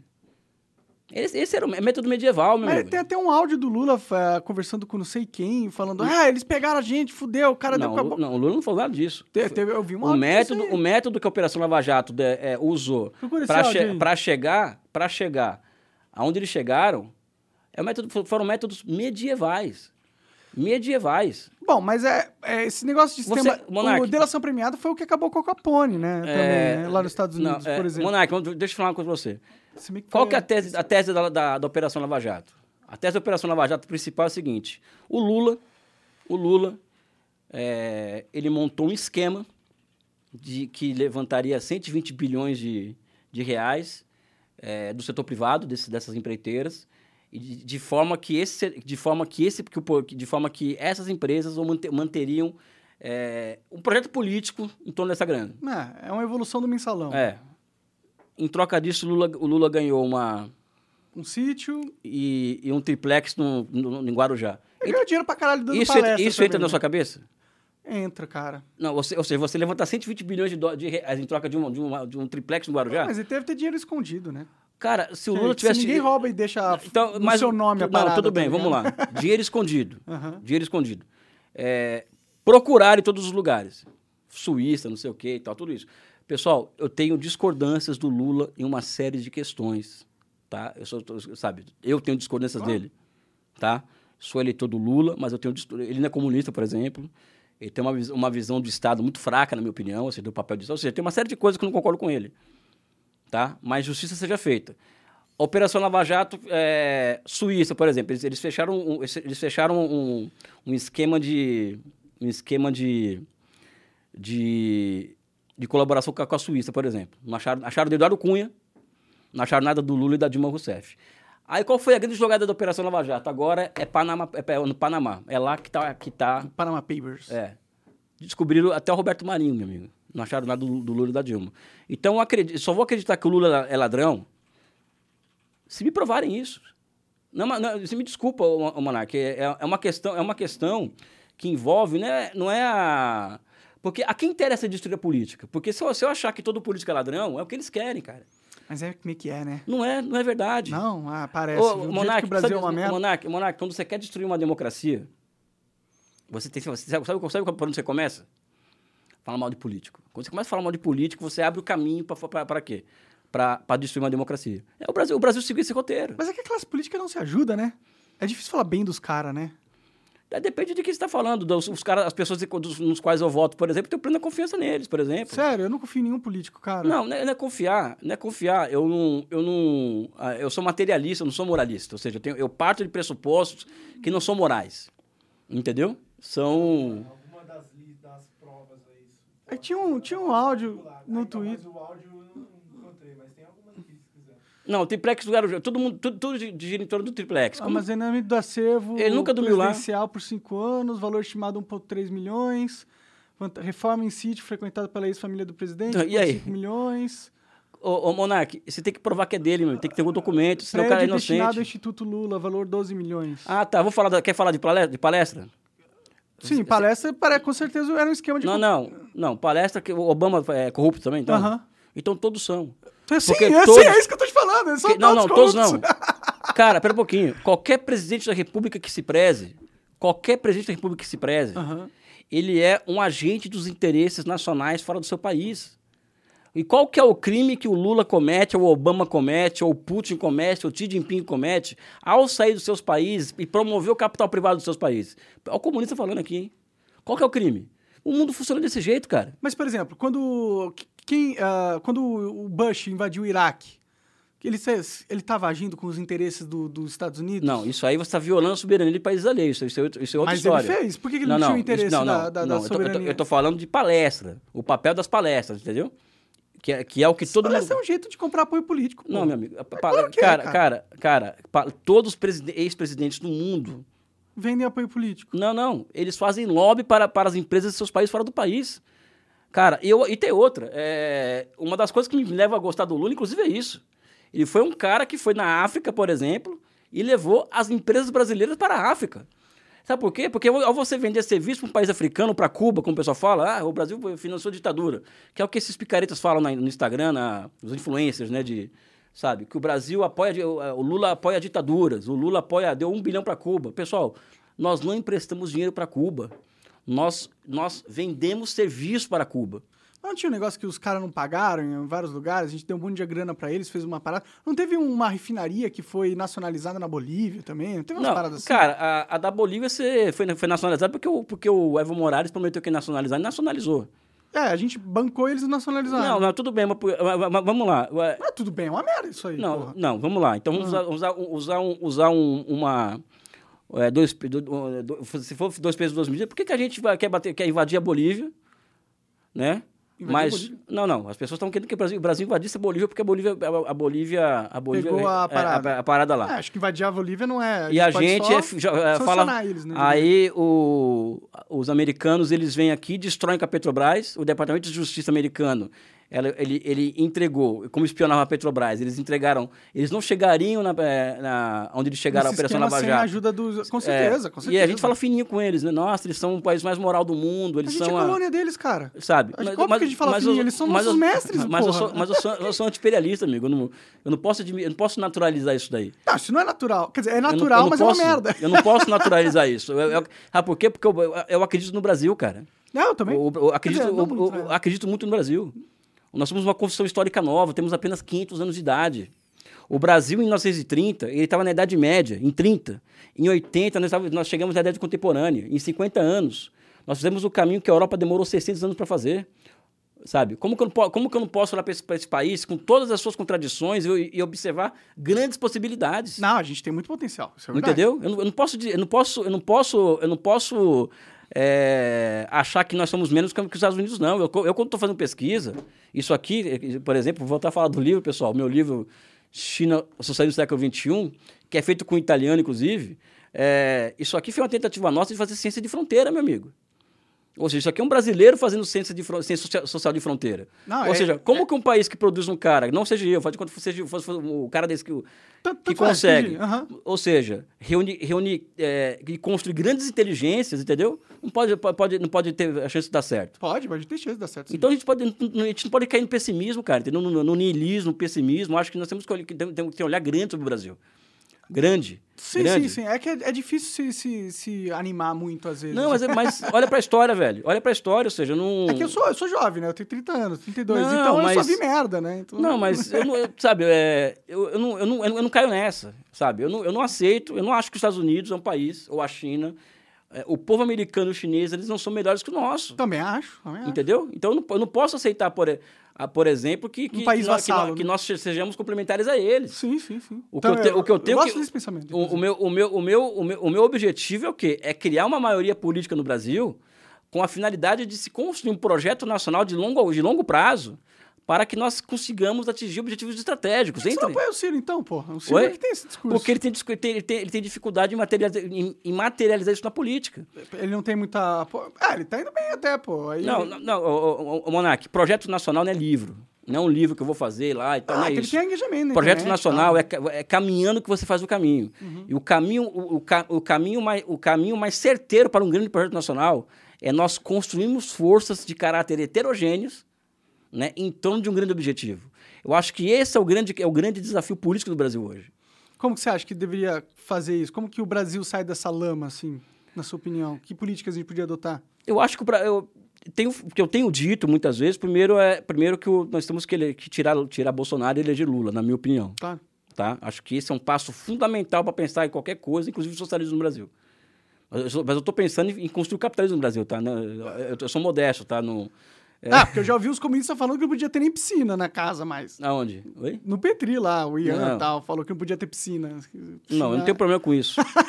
eu falei, porra, não pode ter nenhuma piscina, cara. Não, eu não tenho. Eu não, eu não tenho Eu não quero comunismo, não, eu quero ter não, piscina. Não, eu não. Eu quero piscina para todo mundo, né? Sim. Sabe? É, é, eu acredito que você tem que ter uma bandeira mobilizadora na sociedade capaz de unir amplos setores. Eu acho que, eu acho que essa bandeira do combate à fome no Brasil, tá? ou seja, você chamar a atenção, a, a empatia dos brasileiros para a questão da fome, ela pode ser um passo da fome que atinge mais 60 milhões, 80 ou 100, Sim, sim. sabe? Eu Ou acho que 116 isso seria, que tá acho que isso seria, isso seria um passo Mas inici- como? inicial. Mas como? É combater fome, ok, todo Não, mundo concorda. é um passo, como? é um passo inicial para você criar uma unidade nacional em torno de um objetivo, Sim. tá? A partir disso você pode ter, você tem mecanismos institucionais ao seu alcance. Por exemplo, você pode criar ou estender o estado de emergência de calamidade que o Bolsonaro fez, só que não só que não com os mecanismos que ele usa, e sim com os mecanismos, com os mecanismos que voltados à criação de moeda e essa moeda vai ser voltada ao financiamento das 36 mil obras paradas que tem no Brasil hoje. Ou seja, você pode gerar, você pode gerar no caso aí, no caso Muitos ime- empregos. imediatamente um, dois, três milhões de, três milhões de empregos. Isso, isso você, você gera um nível de um nível de, de, de, de- de- Demanda- uma vibe na sociedade, uma vibe na sociedade que seja capaz de, de, de capaz de fazer com que comecemos a respirar enquanto nação, porque nós deixamos de ser uma nação. Assim, tá? investimento em infraestrutura é essencial para qualquer país. Não, eu mas eu- a, minha, a minha preocupação é política e estratégica. Então eu tenho, eu, eu tenho que eu, tenho, eu não posso chegar aqui e falar que eu tenho uma eu tenho uma rota para o caminho, não tenho. Eu tenho que criar isso. E é caminhando que se faz o caminho. O que, que você acha desse auxílio aí que Bolsonaro implementou? Antes era o, o Bolsa Família, agora virou Cara, eu sou favorável.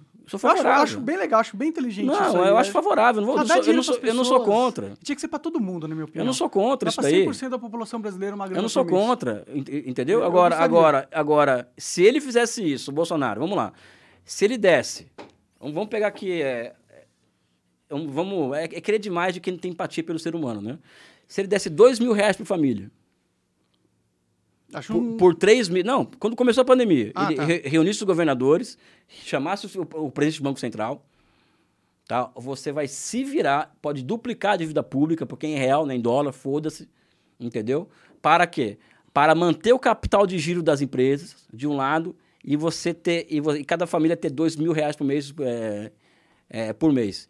Em três meses, em três meses você poderia começar a reabrir a economia aos poucos, o país voltar Não, ficou essa, essa, essa, ficou essa coisa de, do go- governo federal incentivando as pessoas a saírem na rua, as pessoas, as pessoas, as pessoas morrendo, aí joga o governo dos do, os governadores contra a população, né? Promo, promo, promo, promove promo- promove é, uma, uma, um- a falta de exemplos absurda e no final das contas a gente soube o que aconteceu, né? Ou seja, ele atrasou a vacina em 45 dias para comprar a vacina, a Pfizer, que ela, ela ofereceu para o Brasil, porque nós estávamos com o esquema Covaxin pago de um, de um dólar por vacina, que foi o que a CPI descobriu.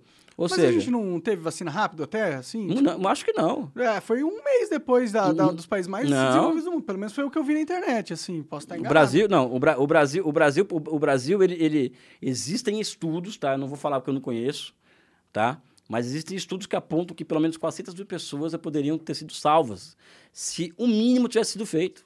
Eu acho difícil acreditar nisso, cara. Cara, eu, eu acho não, difícil, primeiro que é fácil, difícil. primeiro que é fácil de aferir. Eu estou trazendo para você um dado do seguinte, que, Aham. é, que é um dado macroeconômico, tá? Que olha, se, se fechasse o Brasil por três meses, dois mil reais para cada família, capital de giro para as empresas, ou seja, aí dá o quê? Dois, três trilhões de reais, entendeu?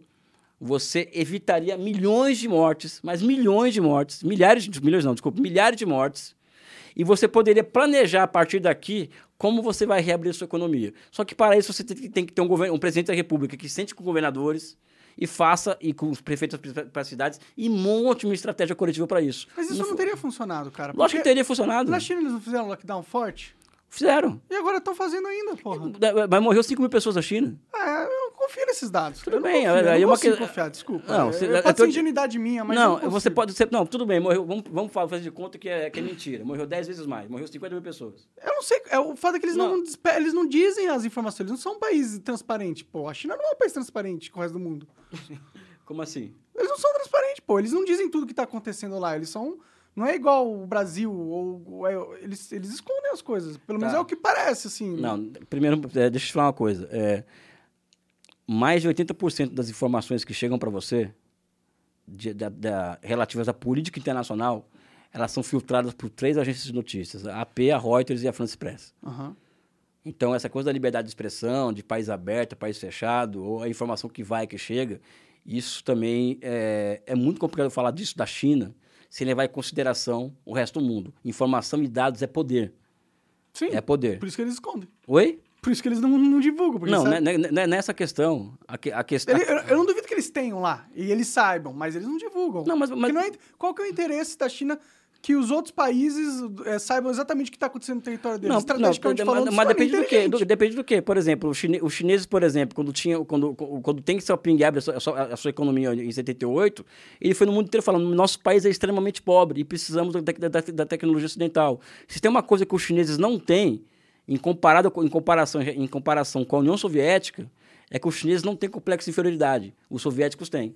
Então, eles, eles, eles, por exemplo, se tivesse, se tivesse um problema grave de Covid, que eles fossem incapazes de controlar, eles iriam aceitar ajuda internacional. O que as pessoas, as pessoas estão perdendo tempo, por exemplo, ao invés, tudo bem, vamos, vamos fazer de conta que morreu 100 mil pessoas da China. Tá. Eu, vou, eu, eu vou, eu vou assumir aqui de que os- eles estão manipulando dados e morreu, e morreu 20 vezes mais. Morreram 20, 100 mil pessoas. Mesmo assim, é um, um décimo do que, do que tem de vista a população americana- chinesa com o que aconteceu, com o que aconteceu nos Estados Unidos. Qual que é o papel hoje? Qual que seria o papel hoje do- dos cientistas sociais, epidemiologistas, toda a gama de cientistas hoje no mundo? Qual seria o papel?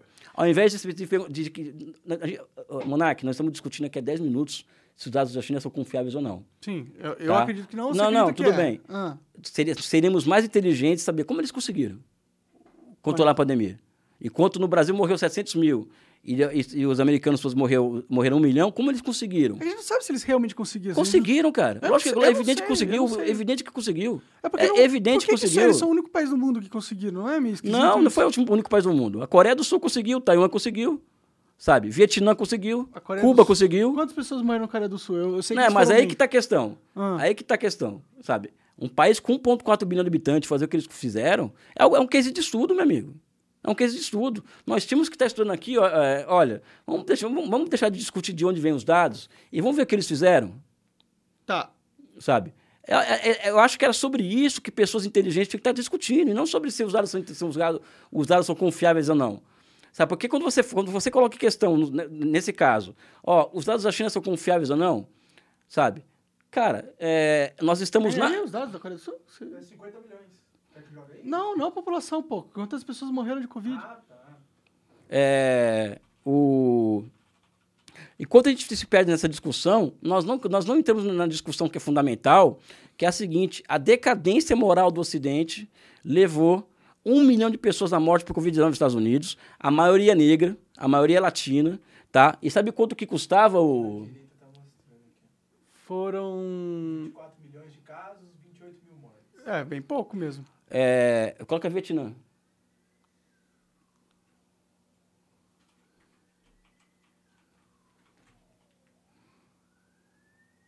Vietnã. 1 milhões e 40 mil. É, eles tiveram o dobro da Coreia. Da população, o dobro de mortes. É. É, neles aqui, se a gente colocar, fazer. Eles morreu mais no Vietnã do que morreu no Brasil, né? Se você falar que a Não, gente tem não. 200 milhões de pessoas. É, proporcionalmente falando, morreu mais, né? Não, a população do, do Vietnã. É, porque, Não, ó. não, Vietnã tem são mais- 11 milhões de população. Não, não, não. Aí é Morreu caso. 43 É pessoas. caso, não. O Ah, Vietnã, é o Vietnã caso, tem mais de 100 é milhões. O Vietnã tem mais de 100 milhões de habitantes. Ah, é? É, É, po- População do Vietnã, é, mais de 100 eu- milhões. Aí eu vacilei mesmo, falei de casa. Eu acho que é mais de 100 milhões. É. Não vem, é, tá, então. É, o do, é, eles tiveram bem menos morte, é verdade? Sabe? Do que aqui, realmente. Ou seja, é... e nós te- temos eu acho que a gente tem que ter duas, duas discussões. Como que os chineses conseguiram? Ah, a China não é confiável. Vamos ver como a Coreia do Sul conseguiu. Sim, a Coreia do Sul é mais, é mais aberta. Não, não, não. É, tudo bem. vamos, vamos, vamos, vamos, Não quero estudar a China, que é um caso que eu acho que é o mais interessante. Não, dado ta- China. Dado o tamanho, dada a complexidade, o terreno, a geografia, que eu acho que é para é é para aquela realidade que nós temos que estar olhando quando o assunto é é Covid-19. Eu acho que nós temos que estar discutindo como eles conseguiram, com 1,4 bilhão de habitantes, morrer só 100 mil pessoas, vamos fazer de conta que eles manobra- manobraram. Aham. E como e por quê? Quais as razões que levaram que levaram é, um milhão de pessoas à morte no país mais rico do mundo, que é os Estados Unidos? Eu acho que essa tinha que ser discussão. Sabe por que ninguém quer fazer essa discussão? Porque isso ia desnudar, desnudar o quê? A falência do Ocidente enquanto civilização. Ou seja, nós, o Ocidente, enquanto, enquanto, enquanto tentativa civilizatória, faliu. Faliu. Quando eu falo Ocidente, estou falando de Europa Ocidental, estou falando dos Estados Unidos. Eu não sou ocidental, nem você. Nós somos latino-americanos, é outra coisa Entendi, entendi. sabe? Faliu. Metade da cocaína do mundo, do mundo é consumida nos Estados Unidos. Essa sociedade não pode dizer para as outras que, que, que- como as outras pod- podem ser. É, mas eles fazem isso, a, né? a gente está discutindo aqui se os dados chineses são, são confiáveis ou não, sabe? Que é uma perda de tempo absurda, na minha opinião, isso daí. Sim. Sabe? Ah, não, quando na- menos. quando- é quando- importante as pessoas saberem que não é 100% confiável. Não, assim. não, Assim é- como não é dos não. Estados Unidos também, na minha opinião. Não, eu, é, aí, aí que está a questão. É, enquanto isso, metade da cocaína do mundo é para os Estados Unidos. Eles invadiram um país e transformaram o Afeganistão no Afeganistão em quê? No... Radicalizado Não. o Talibã. Não. O, o- o Afeganistão ele passou a ser, após a ocupação americana, o principal fornecedor de ópio para a classe média americana. Ah, entendi. Como que o país desse pode ser arvorado, ser arvorado de ser uma democracia, por exemplo, e a China é uma ditadura? Sabe? Ah, Porque- não, pra mim não existe mais democracia no mundo, pra Não, não, ser sincero. não. É só oligarquia mesmo. Não, é um- ou seja, é, um- é, é- tá mais próximo da verdade do que, do que quem acha que, que, que, que, que separa o mundo de democracia e ditadura, ou seja. Então a gente tem que ser mais. É uma, disputa, é uma disputa entre oligarcas, né? Eu acho que a gente, a gente tem que ser, mais, ser, ser- ser- menos, menos infantil, entendeu? E olhar mais para a realidade da forma como ela se apresenta, né? Sim, sim. Ah, a China, ó, vou falar um pouco mais sobre a China e um tópico que eu acho interessante, eu queria saber a sua opinião. Tá rolando uma guerra aí, né? Uma guerra fria, que é a OTAN contra o, o grupo polo oriental, vai, digamos assim.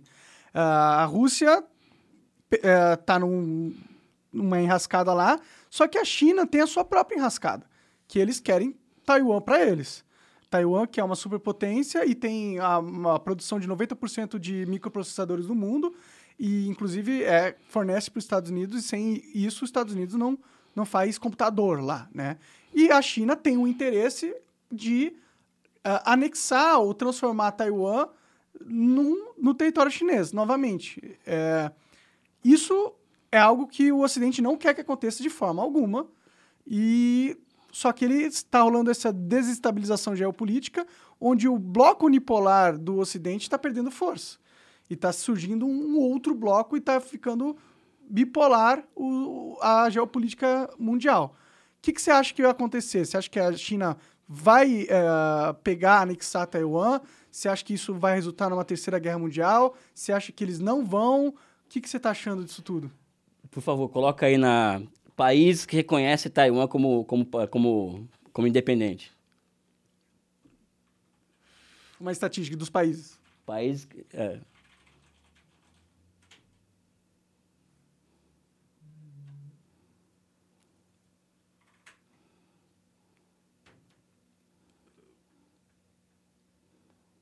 Hum, vamos ver. Vocês querem o quê? Imagens? Não, não. Número de países que reconhece Taiwan. Coloca o número ali na frente.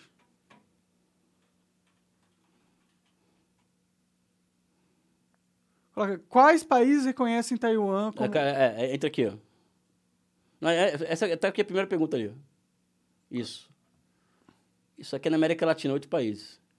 Ou seja, Taiwan é parte da China. A comunidade internacional reconhece, inclusive os Estados Unidos, que Taiwan é parte da China. E o resto do mundo? Os Estados Unidos não reconhece. Reconhece. Reconhece? Taiwan? Reconhece. Ah, é? Entendi. Então por que, que eles querem invadir já, já é parte deles? A questão é que a China, a China tem uma. A, a Taiwan é um território que, para onde foi a, a, os derrotados da Revolução de 49 foram morar em Taiwan.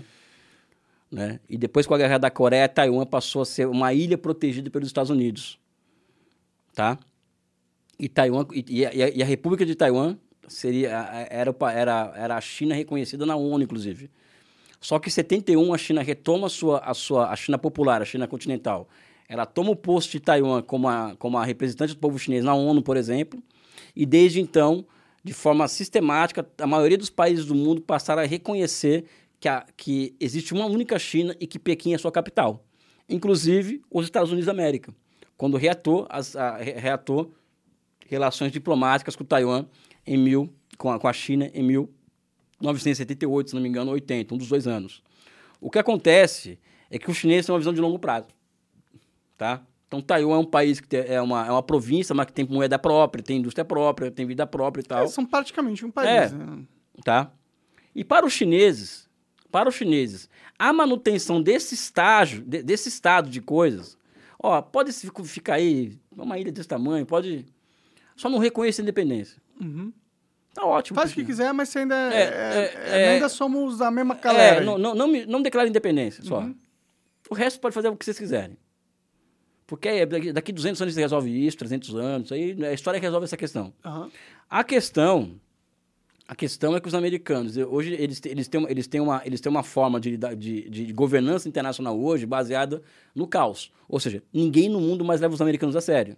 Eles são imperialistas pra caralho. Não, não, né, não é só isso. Até 20 anos atrás, até, até 20 anos atrás, o que os americanos falaram era uma ordem no mundo. Hoje não, hoje acabou isso. Hoje, por exemplo, metade do mundo se reuniu na, na, na- na teve uma reunião do, do Conselho é, é, é, Organização para a Cooperação de Xangai, que reúne os países da Eurásia. É metade do mundo, a população. Esses países todos disseram, olha, o nós não toleramos os- mais os Estados Unidos dan- mandando ordens no mundo e não toleramos que o Irã seja vítima de bullying por parte dos Estados Unidos. Quando que, quando que você ia, ia perceber esse negócio? Ah, Quando você imaginaria acontecer uma coisa dessa 20 anos atrás? Nunca. América, a Cúpula das Américas, por exemplo. O Biden foi lá e tal, falar em democracia, regras, isso, aquilo. Na metade da reunião, metade dos países já tinham saído, saído da reunião. Ou seja, os americanos estão perdendo poder no mundo. E na medida que eles perdem poder, eles, e, e a, viol- a tendência à violência que anexa ao DNA deles só está aumentando na medida que eles vão perdendo espaço no mundo. Porque a base do mundo materi- ma- no- base material do mundo mudou muito em 40 anos. Surgiram outros polos de poder, só que eles não reconhecem isso. Então, uma forma que eles têm, que eles têm de governar, de manter o mundo governável aos interesses deles, é espalhar o caos. Né? Então, espalhar o caos é o quê? É, é importar, exportar armas para Taiwan. Ela é, é a Nancy Pelosi lá, visitar Taiwan para fazer provocação com a China. Como se ela Então, reconhecesse, é, né? ou seja, exatamente. Os americanos reconhecem que a Taiwan como parte da China. Uhum. Né? É, usar a a Ucrânia como, como, como, como, a, como Proxy war. a proxy war, ou seja, essa é a forma que eles. Onde tem confusão no mundo? A Amazônia, por exemplo.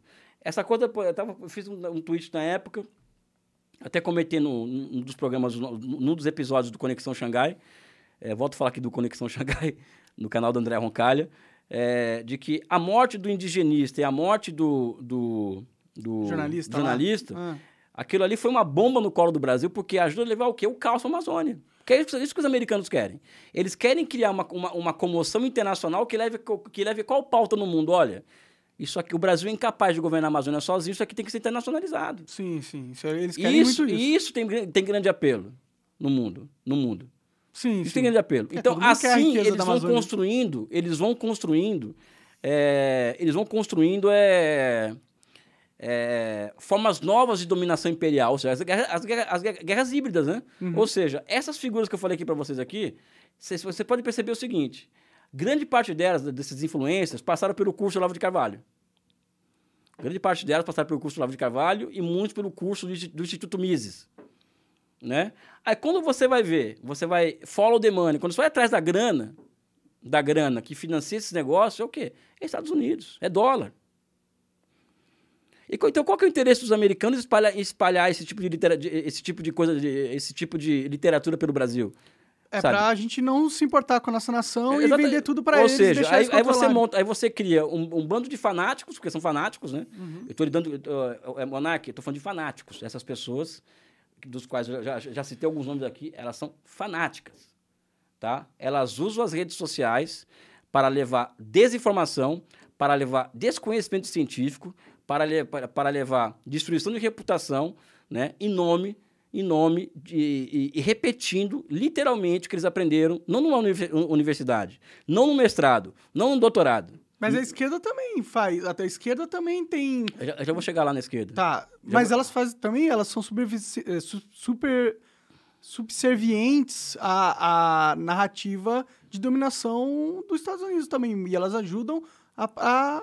Os americanos, acontece o seguinte, mas deixa eu terminar isso aqui. Sim, Essas manda, pessoas manda. aqui, Aham.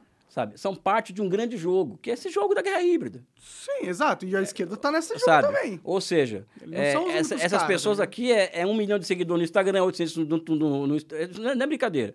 A esquerda, a esquerda, se você for observar, por exemplo, a capacidade de influência de, da, da esquerda nas redes sociais, em comparações, é muito pequena, meu amigo. Não acho, a esquerda é gigantesca Não nas é, redes sociais. não é, gigante- não Cara, eu é. já sofri na pele a, a, a, destruição de reputação da esquerda, cara. Eu Cara, tem, tem duas pessoas. Você pega duas pessoas, por exemplo, é, que eu tenho respeito, carinho e tal. Jones Manuel e Sabina Fernandes, por exemplo. Uhum. Né? Pega o número de seguidores deles no Twitter e no Instagram e compara com esse pessoal. Mas o Felipe Neto é esquerda, na sua opinião? Esquerda or- orgânica, não. Mas é um cara que eu chamaria de um polo democrático, vamos dizer assim. Eu, eu- eu colocaria o Felipe Neto dentro do chamado polo democrático. Tá, eu coloco ele na esquerda, tá ligado? n- Não, é, esquerda para mim é, é- São pessoas que, vo- que, que ou são comunistas, ou são petistas, ou são. Ele é que- que- petista. Não, não é. Ele, Ele é fiado no PT, porra. Não, Se, se ele se filiou agora, não para mim é novidade. Mas não era. Eu, eu, eu, eu- o, o guarda-chuva meu, que eu- do qual eu faço parte, né? O Felipe Neto não, tá- não faz essa pa- parte disso aí. Mas não quer dizer que ele não é da esquerda Só que. também. Não, não é que ele seja, seja da esquerda. Eu acredito que o. Que o, que o Ele não é esquerdo o suficiente pra você, mas ele é não, esquerda. não é esquerda é suficiente. Ele é um cara que, tá, ele, que ele, percebe, ele percebe o risco que o Brasil está tá correndo. Ele percebe o risco que o Brasil corre. Ou seja, ele, ele, é um- ele, ele sabe o que o, o pau tá comendo no Brasil. Entendeu? É, e o cara. A Anitta, por exemplo, a Anitta é de esquerda. É. Eu não, acho que a Anitta é uma pessoa que, tá aqui, que ela tem que ser colocada no espectro ideológico dentro de um polo democrático, de pessoas que são a favor da democracia, ponto. Porque a questão, a questão hoje não é, não é, é Lula e Bolsonaro, sabe? É, é- é a que, não é nem demo- sobre democracia também. A questão é se vai existir Brasil daqui a 10 anos. Essa é a questão.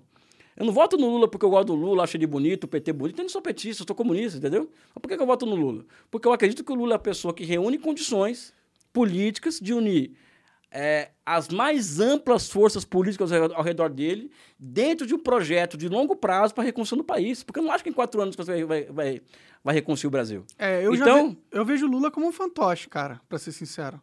Um fantoche da oligarquia. Nada mais do que isso, assim. É, mas a oligarca eu coloquei ele na cadeia, cara.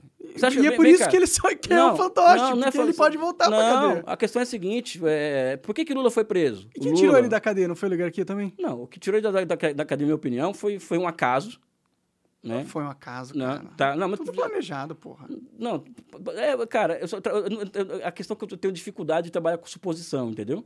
Sabe? Mas você suposição. tá supondo que foi um acaso também. Não, não, não tô, não tô supondo. A questão do hacker foi um acaso. Aquilo ali foi uma, aquilo ali foi uma, aquilo ali, sabe? Enfim, é, não é um acaso, tá? Mas vamos pegar, vamos pegar aqui. Por que, que Lula foi preso? Porque estava intolerável para os caras. O Brasil, o, o Lula, ele cria Banco dos BRICS, ele cria, um, um- ele cria uma nova, ele, ele faz parte, o Lula, Dilma, o PT, todo esse bloco aí faz parte de um, de um novo arranjo internacional que surge pós 2009, né? É Índia, é Brasil, é Rússia, é, é- é- é África do Sul, que monta um banco de desenvolvimento, um banco de desenvolvimento com a capacidade de, de financiamento maior que o do FMI do Banco Mundial, BRICS, entendeu? né? Ou Sim. seja, isso aqui, isso aqui é um desafio aberto às instituições criadas por Bretton Woods, que é o FMI, que é o Banco Mundial, etc. Sim, sim, é entrar no jogo, né? Ou seja, esse país está na, na América do Sul e esse país cria a União Sul-Americana de Nações, a CELAC. O Brasil encabeçou tudo isso, amigo. E o Brasil passou a ser o líder do G77 na, do G77 na, na, na OMC, junto com a China. Ou seja, isso é intolerável. Ah, é um, é um bom ponto. Um Não, isso é intolerável. E tem outra. A Petrobras ela passou a ser operadora única do pré-sal. E desde 2003, se eu não me engano, ou 2000, não sei o ano, o ano, o ano, o ano- certinho, é, a Petrobras passou, a- passou a ser obrigada a, a, a, a, a, a, a- se suprir por, por, por 60% do seu suprimento por, dem- por conteúdo nacional. Ou seja, que, empresas foram criadas no Brasil para servir de linha de, de abastecimento da Petro, de, de abastecimento da Petrobras. Isso tirou a Relibor toda jogada no Brasil, cara. Entendeu? Isso aqui não é teoria da conspiração, é, assim- é porque é assim que o mundo funciona. É, guerra híbrida. Um cara desse que fez isso tudo, e o Snowden, o filme dele deixou provado isso, É, eles até tinham escutas, né? na- sabe? Sim, sim. Ou seja, um cara desse, Então, será que ele já não perdeu pra essa galera e agora é servo deles? como assim? O Lula foi destruído. Tanto que foi parar na cadeia.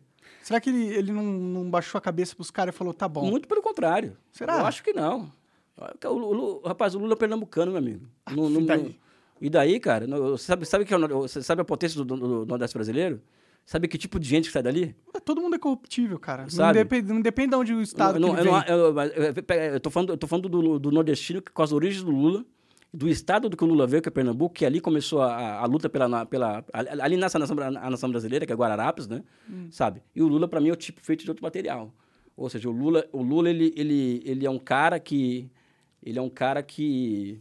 que ele em si ele representa, assim, um que eu chamaria de universal no particular. Ou seja, você pega as demandas e anseios represados de uma sociedade, de 500 anos da sociedade, você pega o Lula você vê essa pessoa, você vê ele representando isso hoje. Bom, dentro da política iden- identitária ele tem o seu poder. Não, isso não é é identitário, meu amigo, ele é pobre, voo de pobre, meu amigo. Agora ele é rico pra caralho, tem 20 milhões de Instituto Lula, porra. Ele, Não, é, como ele assim? é, É- ele é é- milionário, caralho. Não, mas aí que tá a questão, onde tá esse dinheiro? No Instituto Lula. Aonde que tá? Cadê o extrato desse negócio, cara? Pô, foi o Ciro Gomes que disse pra mim. Não, Você não sei se vai estar mentindo, não sei, eu acho que não. Na altura, nessa altura do campeonato, cara. Coloca aí, eh, quanto tem na, na no Instituto Lula, assim, quanto de... Cara, eu não sei, tá bom, se você quiser acreditar Não, que não, Lula não, é não, santo não, não e, é santo. Não, não falei que ele é santo. Eu- eu só- é só uma coisinha só. Pra mim, ele pode ser o cara mais. Ele pode ter 100 milhões na conta dele hoje. Eu não vou mudar minha opinião, minha opinião em relação a ele. Porque eu não sou moralista, velho. Eu sou materialista. Então, interessado, eu tô interessado em mudar a sociedade. Mas o Lula não mudou a sociedade, né? O Lula, É, o Brasil tá uma merda, a indústria não existe, ele teve, cara, mó tempão pra transformar a gente na maior potência do mundo, pra gente competir de igual pra igual pra todo mundo, mas a realidade é que isso não aconteceu. Não, a, realidade, não, a realidade é a seguinte: o, o, o Lula, por exemplo, ele cometeu erros na, em que o Ciro Gomes aponta, muitos deles. Eu concordo com muita coisa que o Ciro Gomes aponta. Agora, a minha visão, o Lula mais acertou do que errou. Né? O, vamos pegar aqui vários os exemplos são vários. São vários. O Brasil passou a ser a sexta, foi a sexta economia do, Lula, do mundo com o Lula. Hoje é só que a décimo- longo prazo a gente viu sabe, que a de- estratégia foi, não era foi, a décimo terceiro, né? entendeu? Foi para a décima terceira, E depois falimos. sabe? É, não faliu, porque o, o país nunca, o país como o Brasil não quebra. É, eu sei que não faliu, é um modo de dizer, Não, mas ele, a ele- foi pra o, uma derrocada, né? não foi por causa do Lula. Não tem- Mas é que ele tava no poder na época, depois que ele saiu, a Dilma não era meio que a Não. continuação do Lula? Foi, Cara, foi, a- foi a- vendido isso, A né? Dilma, a Dilma não governou, a, a- a Dilma no segundo mandato dela não governou. Mas por que que ela não governou? Ué, ela, ela perde a eleição, ela ganha a eleição em 2014, Aham. é, mas a correlação de forças já era outra, ou seja, o campo conservador já era muito mais Mas forte do que o nosso. 2010. Por que que, por que que o nego odiava tanto a Dilma, assim? Se Era só porque guerra híbrida ou porque também existia defeitos na, na gestão dela que... Não, não, você acredita, que, você acredita, por exemplo, você eu, eu acredito na- no seguinte, muito do antes, vamos, vamos deixar de fulanizar, de fulanizar a discussão, se é Lula ou Dilma, ou Elias ou Monark. Vamos pegar, vamos, pegar, vamos pegar o processo histórico em si. Hum. O que acontece no Brasil, por exemplo, é que eu não sabia disso, tá? Eu vou confessar que, que sabia, mas não tinha alcance disso. Nunca me esqueço uma, que eu estava na Avenida Paulista uma vez e vi, e vi, e vi, uma- e vi duas pessoas de mesmo sexo de mão dada. Eu falei, porra, esse país está evoluindo pra cacete, né? Só que eu não estava percebendo e não estava percebendo que existia uma onda por deba- debaixo, por debaixo do subterrâneo emergindo contra esse, contra esse tipo de avanço.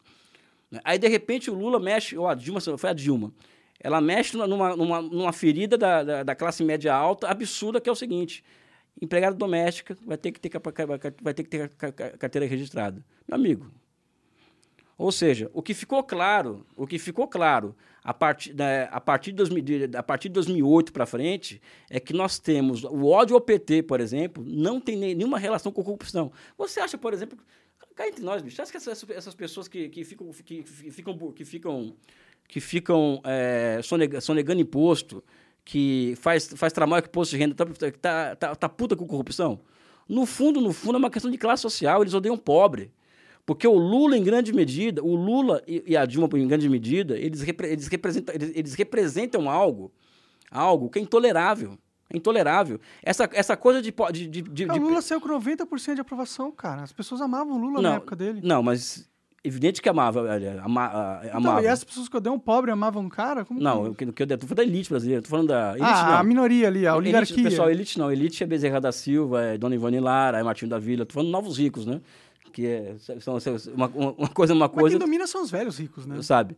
Não, o que domina é banco, essas coisas todas aí, sabe? ricos. A Fies, por exemplo, né? Ou seja, a... O agronegócio. ah, esse são pessoal, os velhos ricos, pessoal são odeia as povo, de pessoal odeia povo, atrás. odeia povo, e na, e na medida que o, o Brasil passou a faz- passar por dificuldades, que, eram, que são dificuldades normais para qualquer economia, tem a crise europeia, a crise financeira de 2008 foi para a Europa, depois tem, a crise, tem, tem a queda dos preços de commodities, etc., e que, a, e que, a, que a onda virou contra nós, entendeu? E que nós tínhamos um desafio de enfrentar essa, essa, a- a- essa crise, né?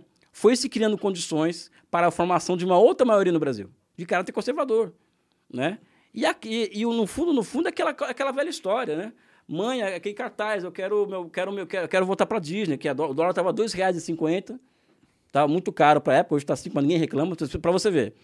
Eles, eles, o Bolsonaro faz, faz, ele, ele, ele... Uma galera reclama do dólar, né? Não, mas por que ninguém, por que eu, faz eu não manifestação? reclamo, eu não reclamo porque eu ganho O cara, o cara comprou, o cara comprou, o cara comprou, o cara comprou é, 51 apartamento com dinheiro vivo. O cara, o cara racha, es- escândalo da rachadinha. É, ficou rico na política. Ele simplesmente ficou rico. Isso está provado, sabe? É, e agora o dólar está 5 reais. Por que, que as pessoas não vão para rua contra ele?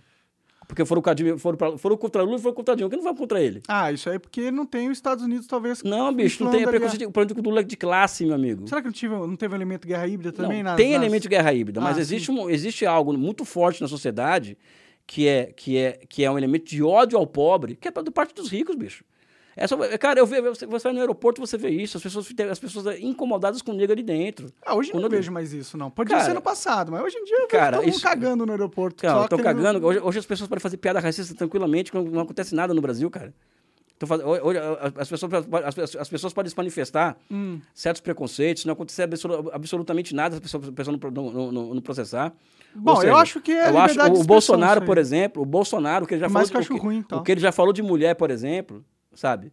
Um cara Mas desse tem que prender ele só porque ele falou essas não, coisas? não, oi? Tem que prender ele só porque ele falou essas Não, coisas? não pode, não pode ter mandado parlamentar, tinha que ser caçado por decoro parlamentar. Falta de decoro. Só, só o fato dele ter homenageado um, um- um torturador no impeachment da Dilma já era, já era quebra de decoro, decoro parlamentar. Só que nós, nós somos. Não, é, decoro, é falta de decoro. É, é que eu sou a favor da liberdade de expressão, né? Então Mas eu, não, eu isso, sou a isso favor não é liberdade de as- expressão. Isso, não é, isso, isso é outra coisa. Não, liberdade de expressão é Isso- você poder isso falar é o que você quiser. na Isso minha é outra visão, coisa. assim, é- Isso é outra coisa. Isso, é não, é, isso não é então? liberdade de expressão. Não?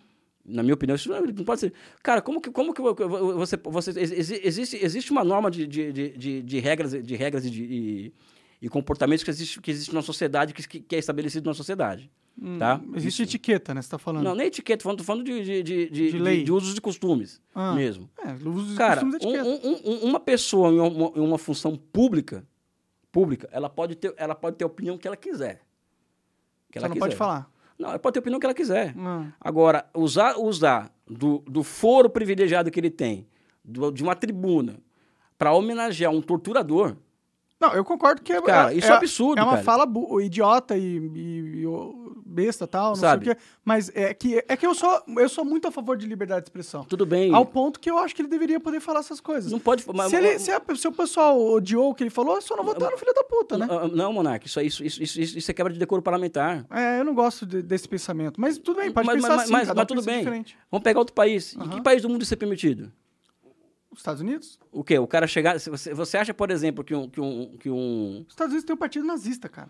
Oi? Nos Estados Unidos tem o partido Não, nazista. o partido. É, os Estados Unidos é o nazismo. Eu- é uma outra discussão. É nazismo. Entendeu? É uma outra discussão. Mas enfim, não, não vamos entrar. Tá bom, tá bom. Mas o, ca- o Bolsonaro, porque ele, a forma que ele, que ele. Um dia ele empurrou a Maria do Rosário, por exemplo. Não aconteceu nada com ele. O que, que aconteceu? A gente, foi, a gente fez. Empurradinha, Vai prender o cara porque ele deu uma empurradinha. Eu acho que tem que prender quem fez o que, que fez. Que ele Só fez porque ele deu uma empurradinha assim? É, tem que Ô, prender. louco, não, não. Tem que prender. Não, não. Tem que prender. Eu acho que prender. tinha que prender se ele agredisse ela. Mas isso é uma agressão. Dá um empurrãozinho assim, ó. É uma agressão, cara. Isso é uma agressão. E sabe o que é o pior? Hum. É O pior é que o Bo- o Bolsonaro tem problemas com mulheres. Ele só fala alto com mulher. Você já percebeu? Ele só fala alto com mulher. Isso é verdade. Ele, Ele só fala, ele fala é alto mais com, com mulher. com mulher. Né? E Pra mim, isso demonstra, demanda um outro problema de ordem pessoal que vai ter que resolver na, vai ter que resolver na terapia de algum jeito. Agora, Isso tá muito velho, não resolve agora na coisas, minha né? opinião, você, você en- encostar a mão em uma mulher é cadeia, não tem conversa. De qualquer jeito. De qualquer jeito. Até se você tocar no ombro dela, assim... Não, não. Tô falando, falando no sentido da, do- naquele sentido da violência, entendeu? Daquilo que ele falou, olha, sua, ele, xingou, ele xingou a Maria do Rosário e a empurrou. Tem, tem que ser preso em flagrante, cara. A gente, a gente tá no século XXI, nós não podemos tolerar esse tipo de coisa, cara. Se tivesse dado um soco nela, eu concordo. Não, cara. um empurrãozinho não, não, pro lado... Não foi empurrãozinho, não, Não cara. foi forte, eu vi, eu vi. sabe? Não foi forte. Não, mas tudo bem. Na minha opinião, você pode, você pode discordar de mim Claro, com tranquilidade, sabe? É, nós não, nós chegamos a um ponto da, da, da- um ponto, Quanto tempo ele tinha que ser preso?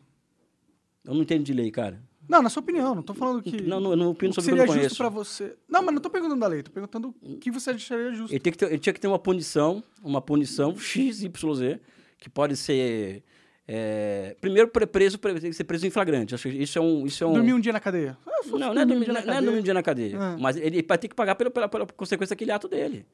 De alguma forma, não sei qual, porque eu não sou jurista, eu não estudei direito. Não, Não, não, claro, claro. Eu deixo para quem, eu deixo pra quem estudou isso aí, não sou esse pessoal, do, esses influencers aí de, De de, lei, de de extrema advogado. direita que fala sobre tudo e não conhece, sobre, e conhece nada, entendeu? Então não conhece lei. Agora, nós não podemos tolerar é, esse tipo de coisa mais no, mundo, cara, entendeu? Uma O vez eu século- levei um, século- um tapa na cara de uma mina no, no metrô. Ela devia ser presa?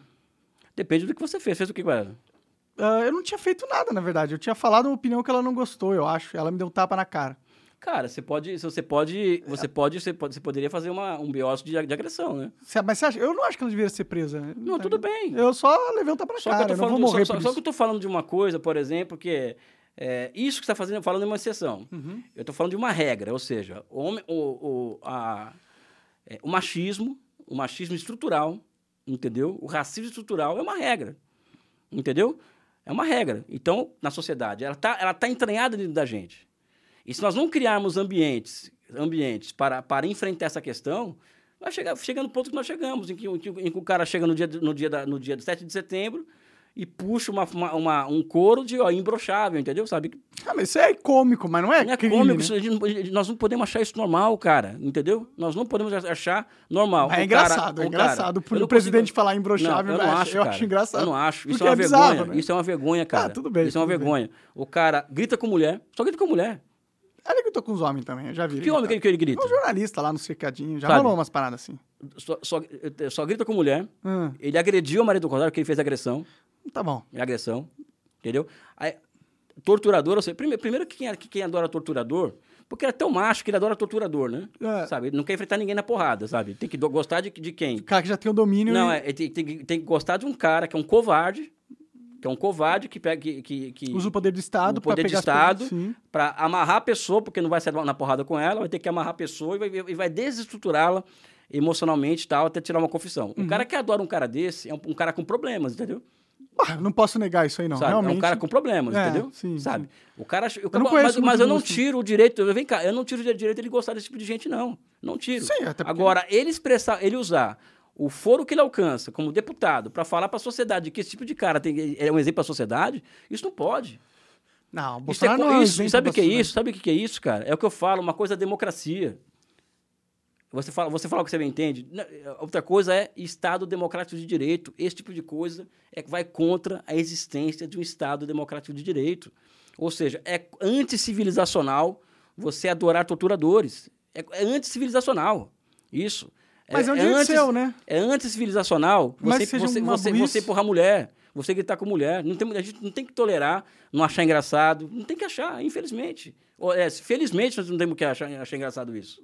Bom, sabe? a parte do embroxar eu acho engraçado. Gritar com mulheres eu não acho engraçado. Não, mas- engraçado. mas Mas, o- também não acho que gritar com alguém deveria ser caso de prisão ou de Não, mas polícia. com né? com uma mulher sim, cara. Com, uma- Não, com- não. com uma mulher, naquela situação, na situação que, que ele estava, sim.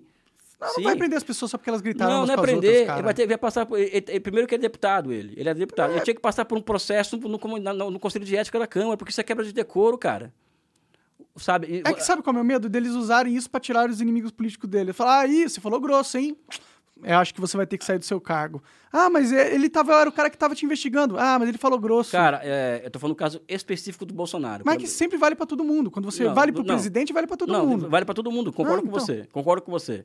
Mas ele, ele, ele é pratica- praticamente assim, ele é um ícone disso aí, entendeu? E o que aconteceu com o Brasil? A gente foi tolerando isso, tolerando. Ah, Esse cara é um maluco, não sei o quê, tá, até o cara chegar na presidência da República, entendeu? E vivemos hoje um país em que nós temos a, a nossa ostadura social é, quebrada, um país que está com as suas instituições é, completamente destruídas do Brasil, entendeu? Um cara que. Um Ah, o Lula já falou merda também. Oi? já vi uns vídeos do Lula falando umas merda absurdas também. Não eu não defendo as merdas que o Lula fa- fala, não. Não Mas você tá falando que um tem que ser preso, outro não. Ou um tem que ser punido pra caralho, outro não. Porque quando o Lula falou que se for bater em mulher, bate fora de casa, não bate... Ele falou isso. É, Eu é- não vi ele falar isso. Se mas ele falou tem isso, vídeo, tem se ele vídeo. falou isso, eu acho lamentável. Então, mas é isso. Se ele falou isso, não, não, tô, não tô aqui pra defender esse ma- machismo, não. Se ele falou isso, é lamentável. Sim, mas também não acho que ele É tinha que ser lamentável. preso por ter falado isso ou agora, nada, agora, ou perdeu agora você também. pega, por exemplo, o governo Lula, o- Uhum. os avanços em, ma- em maté- em matéria de instituições voltadas à proteção das mulheres, por exemplo, no governo Lula, o que o Bolsonaro fez, o, que o Bolsonaro fez, fez com, essas, com essas instituições. Bom, ele o- deu auxílio pra mulheres, assim, sabe? né? Não, a maior porra. parte das... Porra, isso, aí, isso, isso é, É uma grana, prática, né? é desde o Fernando Henrique, pô, entendeu? Pô, mas ele É, expandiu pra caralho, sabe? né? Ele expandiu pra Não, cacete pe- isso. primeiro que o, o Bolsonaro, ele queria... é, é, o, primeiro, o primeiro auxílio emergencial seria de 50 reais, segundo o Paulo Guedes. Hã? É, Não era 200? 50. Depois chegou na Câmara a 200. E na Câmara, na Câmara, ou seja, Aumentou pra 400. para 600. 600. Para 600. A Câmara aumentou para 600. Não foi o Bolsonaro. O, o original era 50 reais. Sim, Entendeu? sim, sim, sim. Mas ele Sabe? censurou. Foi legal que ele tenha feito. Mas tudo bem. Não, foi... não foi, não, quem fez foi Ah, o sabe que Congresso. é verdade? Lula e Bolsonaro, pra mim, eles são só mantendo o Brasil no- na estagnação política. Não, cara. Não A precisa de, de sangue novo, coisas novas É, mudando, mudança é. de poder, assim. É, Colocar sempre as mesmas pessoas no poder cara, sempre a é questão uma... é a seguinte: a questão Puta, não é o Lula. Primeiro, primeiro que não dá para colocar no mesmo plano Lu- Lula e Bolsonaro. Que- Eu queria que o Ciro ganha, ganha- Era melhor o Ciro ganhar, mano. Porque acabava com essa polarização de direita e esquerda e, Mas não é polarização. uma, uma mexida. Não é, uma mexida cara, não é polarização. A questão não é, não é- não é polarização. A polarização é um problema. Não, não- é um problema, mas- quem polariza, quem polariza somos nós. Sim, Não somos nós que, que escolhemos o caminho da polarização. Foi eles que escolheram. sim. Foram eles que Isso é escolheram. tática de guerra híbrida. A Entendeu? polarização é uma eles que tática de guerra escolheram, híbrida. Sabe? O, Mas o Lula polarizou muito, o Bolsonaro... Claro, O cara, o, ele, ele tinha um monte de discurso polarizador, de eles contra ele, O- de o nós Lula- contra eles. o, o- tipo, cara, banqueiro ganhou dinheiro, dinheiro com o Lula pra cacete, industrial ganhou dinheiro pra cacete com o Lula. Sim, Ou inclusive seja- no, no governo Dilma teve uma isenção É? de 300 Não, bilhões de reais. 580 bilhões de reais para empresário, para Então, para quê? Para depois eles colocar, é, re- re- recompor margem de lucro, né, que foi o que aconteceu, e depois fazer aquela palhaçada lá do, do pato da Fiesp, né? Nós vamos pagar o pato da crise. É isso. E depois com 500 bilhões de, de reais no... Ou seja... É como esse- que esses caras são mudança? Esses caras é a mesma- a mesma coisa do Não, jogo, cara. Cara, é, É a mesma coisa do jogo. Isso é, é só, é um teatro macabro. Você essa pode não gostar do Lula. Vou vou até Eu não entender, gosto de nenhum olha. dos dois, não, eu cara. Ah. sei. Mas pode falar o seguinte, agora, você falar que, o- que o Lula é, e Bolsonaro estão... Não tem condições. Ah, eu uma, acho que... uma coisa você fala assim, olha, vamos, vamos, é, vamos- vamos comparar Lula com o Fernando Henrique Cardoso. Hum. Porra, aí é uma comparação que vale a pena ser feita. Com o Bolsonaro, meu amigo, o cara que representa a morte, é, sabe? Que ele, que ele, ele, ele em si, ele, ele, é, ele é a representação mais cruel, é a face mais cruel da burguesia brasileira, é o Bolsonaro. Porque eu também sou contra essa coisa de falar que o Bolsonaro é, ele é louco, ele é isso. Cara, quando você fala isso do Bolsonaro, que ele, é- que ele é louco, que ele é isso, ele é aquilo, você está fazendo um serviço para ele. O Bolsonaro, ele é, ele, é, ele é a cara de um projeto, da- de um projeto, né? Macabro das elites brasileiras. Que é o É, quê? é, tem muito apoio popular também, né? Não, não, mas ele, ele, ele é a cara da burguesia brasileira, meu amigo. Dessa burguesia nojenta, que odeia pobre, entendeu? Sabe? Que tem, que tem, que tem, tem nojo de povo, que é racista. Mas ele você é a acha que a cara. burguesia é isso mesmo? brasileira? Eu não tenho a menor dúvida disso. Mas o cara. que, que é a burguesia? Ah, O cara que ganha 5 mil por mês? Não, tô o... falando é banqueiro, tô falando... Ah, essa minoria de, de cinco que eles- pessoas, só- cinco famílias, não, ah, claro, eles não, odeiam pobre. Não, realmente. agora a, classe, agora, a classe média alta paulista, por exemplo, ela cultiva vários desses valores, cara, entendeu? A classe média alta carioca cultiva, cultiva vários desses- Pra mim, a valores. classe média, ela é o que mais apoia o Lula aqui agora, a é, alta. É, Todos os filhos de rico apoiam o Lula. O, o Monark, a- se o. Se é, boa parte da classe média alta. Pega, pega as pesquisas aí de opinião e vê como é a faixa de renda, quem apoia Bolsonaro e quem apoia Lula. Fica muito claro ali, você vê quem, você vê quem é quem. Evidente que o Lula ganha, ganha- deve ganhar em todos os estamentos, porque ele tá com quase que já pode ganhar no primeiro turno. Mas o grosso do apoio do Bolsonaro é classe média alta, cara. Entendeu? Não, o grosso do apoio do Bolsonaro é classe média alta. Evidente que é muito popular também. Mas a classe É, média alta, ele disputa, muito, ele disputa muito com o Lula. E essa classe média alta cultiva desses valores, cara. Pró-americano. Nós não estamos demonizando um pouco essa galera? Porque tem muita gente que é Eles classe que- média alta. Não, cara, eu, eu não... É que isso, pra mim, aumenta a polarização, entendeu? A gente tem Não, que se não- eu unir, tô parar eu tô de falar que "É, essa classe é uma merda Não, e cara, ela tá quero- querendo fuder essa outra classe. Briga de classes. É isso. Não, é, não é uma divisão da sociedade, Não é essa divisão. parada? Primeiro que a sociedade funciona desse jeito. Primeiro, primeiro que a luta de classe é motor da história. Então não, é uma, não, não fui eu que, que, que criei essa lei. A segunda coisa... Quem criou essa lei? Não. A sociedade em si, ela, ela, ela, ela, é movida por unidade de contrários. Não é uma... Ou seja, a luta de classe é parte da história. Ela, ela... Tipo, que, de classe, que, que classe que eu sou? Depende da sua consciência. Como que você se, enxerga? Eu não, E é, e é só prática, né? eu É não uma me de- enxergo em nenhuma classe, é eu uma me enxergo consci- como um indivíduo, tá É uma ligado? questão de... É uma, eu não- é As uma minhas de, ideias, elas não é se uma baseiam questão de num grupo, consciência- tá ligado? é uma Elas que- se é uma- baseiam no que eu... É uma questão de consciência e uma questão de prática, entendeu? Eu, por exemplo, sou um professor universitário que eu, eu tô numa faixa de renda que me coloca na classe média. Só que, só, que eu, só que eu penso e trabalho a partir da perspectiva de um trabalhador brasileiro, operário, ou, sou, ou subempregado, e a partir de uma visão de, um, de, uma, de, um- uma, de, uma, de, uma, de uma visão de um projeto nacional forte. Ou seja, eu, eu, eu, me vejo como um intelectual orgânico, entre aspas, né? Aham. da classe operária, dos trabalhadores, dos pobres, das mulheres, dos negros, e que pensa num país, num país capaz de, de entregar de, de entregar carne, cerveja, picanha. Então, mas muitas pessoas Sabe? podiam te colocar na classe alta aí e falar que Não, você mas é um mais- burguês safado. Não, pode falar, mas, o- mas o que vai determinar... Mas não seria verdade, porque o que- não é dividido o classe que assim o que- mesmo. o que vai determinar se eu sou ou não na, na, na, na- hora da Não é verdade... sua classe. É a minha prática, velho. É exatamente isso que É eu a tô minha te falando. É a prática. sua prática, não a sua É classe. a minha prática. Mas é a Então, então, meu problema não é, com- não é com, não é com, a, com elementos da burguesia brasileira. Não é nesse o meu problema.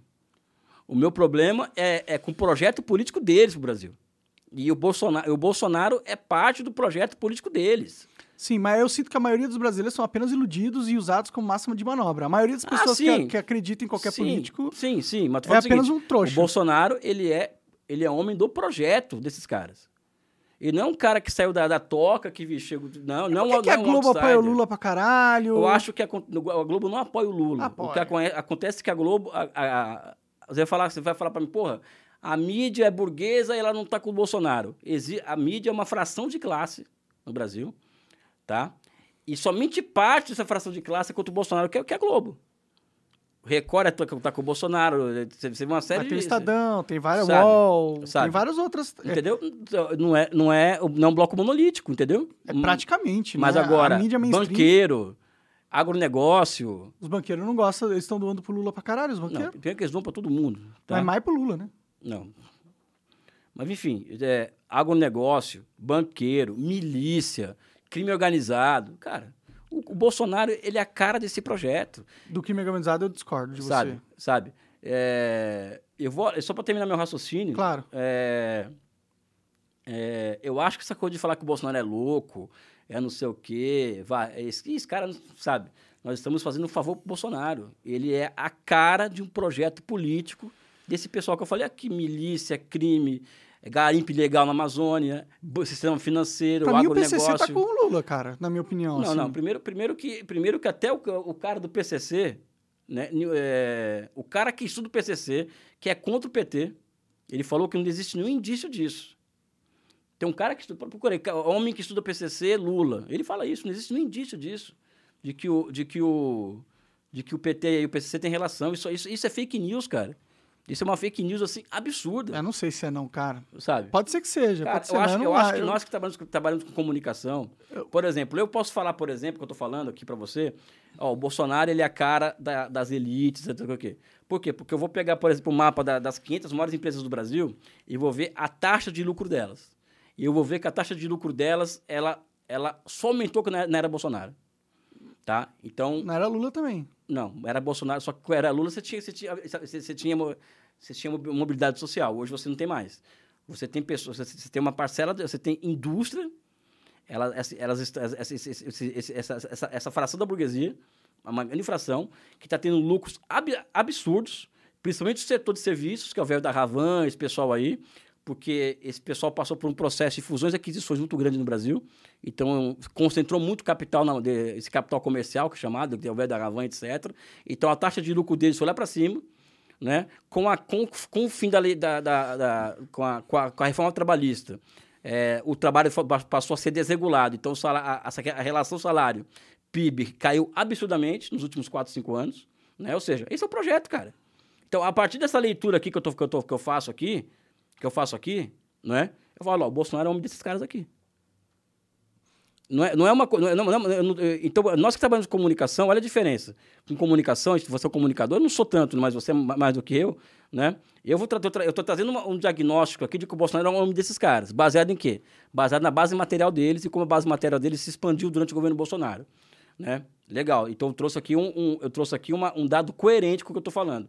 Quando você fala que o Lula, que o PCC apoia o Lula, você tem que trazer alguma evidência concreta disso, entendeu? É, acho que nós temos que tomar cuidado com o que a gente fala. Eu já vi uns vídeos do- dos, dos bandidão falando assim, é, com, com o Lula era melhor, a gente era tratado melhor, não sei o quê. Eu já vi umas paradas Cara, assim. é... é, Você sabe que na era da fake news pode ser. Pode, pode, eu, eu acho que se o Lula fosse, Se existisse de fato o apoio desse pessoal Lula, isso estaria muito. Isso seria, seria um escândalo absurdo. Que se um sítio, se um sítio, se um apartamento que ele nunca morou, nunca dormiu, nunca, nunca teve eh, propriedade sobre ele, já virou um escândalo. O cara nunca dormiu no lugar, nunca assinou que era dono, nunca comprou, nunca vendeu, foi preso por causa desse negócio. Você imagine ligações, relações do PT com o PCC, cara. Entendeu? Que seria muito fácil de se, de se, de se, de se... Você acha que o, PCC não tem conexões políticas? Não posso falar do que eu não conheço, cara. Mas, você acha- mas é que tem coisas que são lógicas, assim, tá Não- ligado? não Você acha sei. que o PCC com grana pra caralho, com um monte de, de serviço, um monte de empresa, ele não tem conexão política? Cara, que não- tem, é que tá a questão. É, eu acho que tem, posso dizer, pode ser que tenha, mas eu não posso afirmar para você que não. Se você falar para mim assim, Elias, os maiores lobistas de armas e drogas, não sei o que e tal, estão no Congresso Nacional, eu posso, eu posso falar categoricamente, categoricamente que sim. Evidentemente que os, os maiores traficantes, os maiores estão lá. E Você acha que, que o PT não, não, não tinha uma conexãozinha assim com os caras também? Cara, não, posso, eu, não, eu não posso ser responsável politicamente, cara. É que não é, é que meio, é que tipo, Eu acho que não. ah, entendi, é, eu acho que o Brasil é um jogo perdido já. É Não, eu não acho. conectado, A gente vai ganhar o essa outro. porra, cara. Vamos, vamos O brasileiro vai ganhar essa porra? Duvido. A gente vai Vamos- perder, a gente vamos vai ganhar, ser pô. humilhado. Eu acho que a gente vai ser humilhado nos Vai próximos nada. anos. Deixa eu fazer uma propaganda aqui, cara. Manda.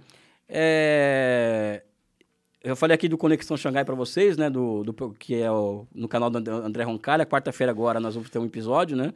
Que virou uma, uma onda na internet dentro da nossa bolha, da nossa bolha desenvolvimentista, né? Então, então acesse o canal do André, André Roncaglia e assine o canal. E eu tenho dois programas na internet, não sei se você conhece, né? Eu tenho o Meia-Noite Pequim, que é toda segunda-feira, meio-dia, vai ao ar, né? É, e também, às quartas-feiras, Socialismo do século XXI. Então, peço para vocês, que quiserem acompanhar o que eu penso sobre a China, e sobre o socialismo, vão no canal da TV Grabois, coloca lá no- no- no- na busca do YouTube, TV Grabois, tá? Se quiser colocar aí, ó, no Põe aí, põe na tela aí. TV Gra Grabois? Grabois, no Gabois. YouTube. Grabois, G-R-A-B-O-I-S.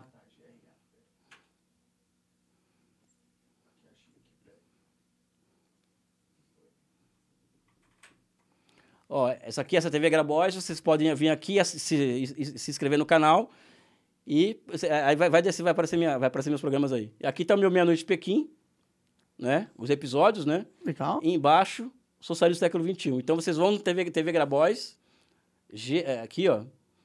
Se, se inscrevam para ter acesso ao meu conteúdo. Agora coloca o canal do André Roncaglia, por favor. André Roncaglia. Isso, aparece aqui. Esse canal do André Roncalha é o canal que aparece, é, pode, vocês vão se inscrever e vai aparecer toda quarta-feira o Conexão Xangai, que é esse programa aqui, ó, Legal. tá? Vocês chamaram o Haddad ou só estavam Não, já foi sobre- Haddad, Silvio Almeida, Ciro Gomes, já foi todo mundo lá. Ah, legal, mano. Que Né? massa. É tipo, é tipo um podcast também? Podcast também. Ah, legal. e mano. também, coloca, é, busca Boitepo China, por favor, pra mim. Ixi, como que é? Boitempo. Nós, não, não, mas é no Google mesmo. Ah, tá, beleza. Pera aí, então. Pesquisar aqui também. Eu sou, eu sou a favor, do- não sou contra o mercado, tá? Ah, não, sim, sim. Coloca, coloca na é, China Boitempo Editorial. Isso.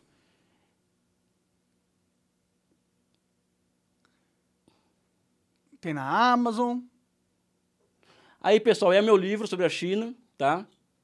China Social do século XXI. Vocês vão, quem tiver interesse em comprar esse livro vai entrar no site da Boitempo, né? E é um livro que já virou um best-seller, por exemplo. Nós, nós ficamos aqui, assim, quase três dias entre... Como o se- 75º livro mais vendido do Brasil, Legal, legal. né? Ele durante quase um ano, quase um ano já está entre primeiro, segundo e terceiro em, em quatro, cinco categorias do, da Amazon, Massa. né? E é um livro que ele tem, de certa medida, ele é, é um tanto quanto disruptivo para entender a China no Brasil. Legal. Então, quem quiser ter, ter acesso ao que eu penso sobre a China, tá aqui o livro. E por fim, pessoal, o meu Twitter, né? né? Meu Twitter é arroba eliajabur, né? Quiser entrar aí no Twitter. Isso. Esse é o meu Twitter, né? Quem quiser é, me, me- seguir no Twitter, é só me seguir ali também. E meu filho corintiano aqui no... Né, o... aqui vocês vão ter as minhas opiniões. o sobre- Jaburzinho. é. Vou ter, vou ter minha, aliás, um beijo para Michelle, minha companheira, um beijo para meu filho Calil. Vocês vão ter acesso à minha, à minha, às minhas opiniões sobre política, economia, sobre tudo, né?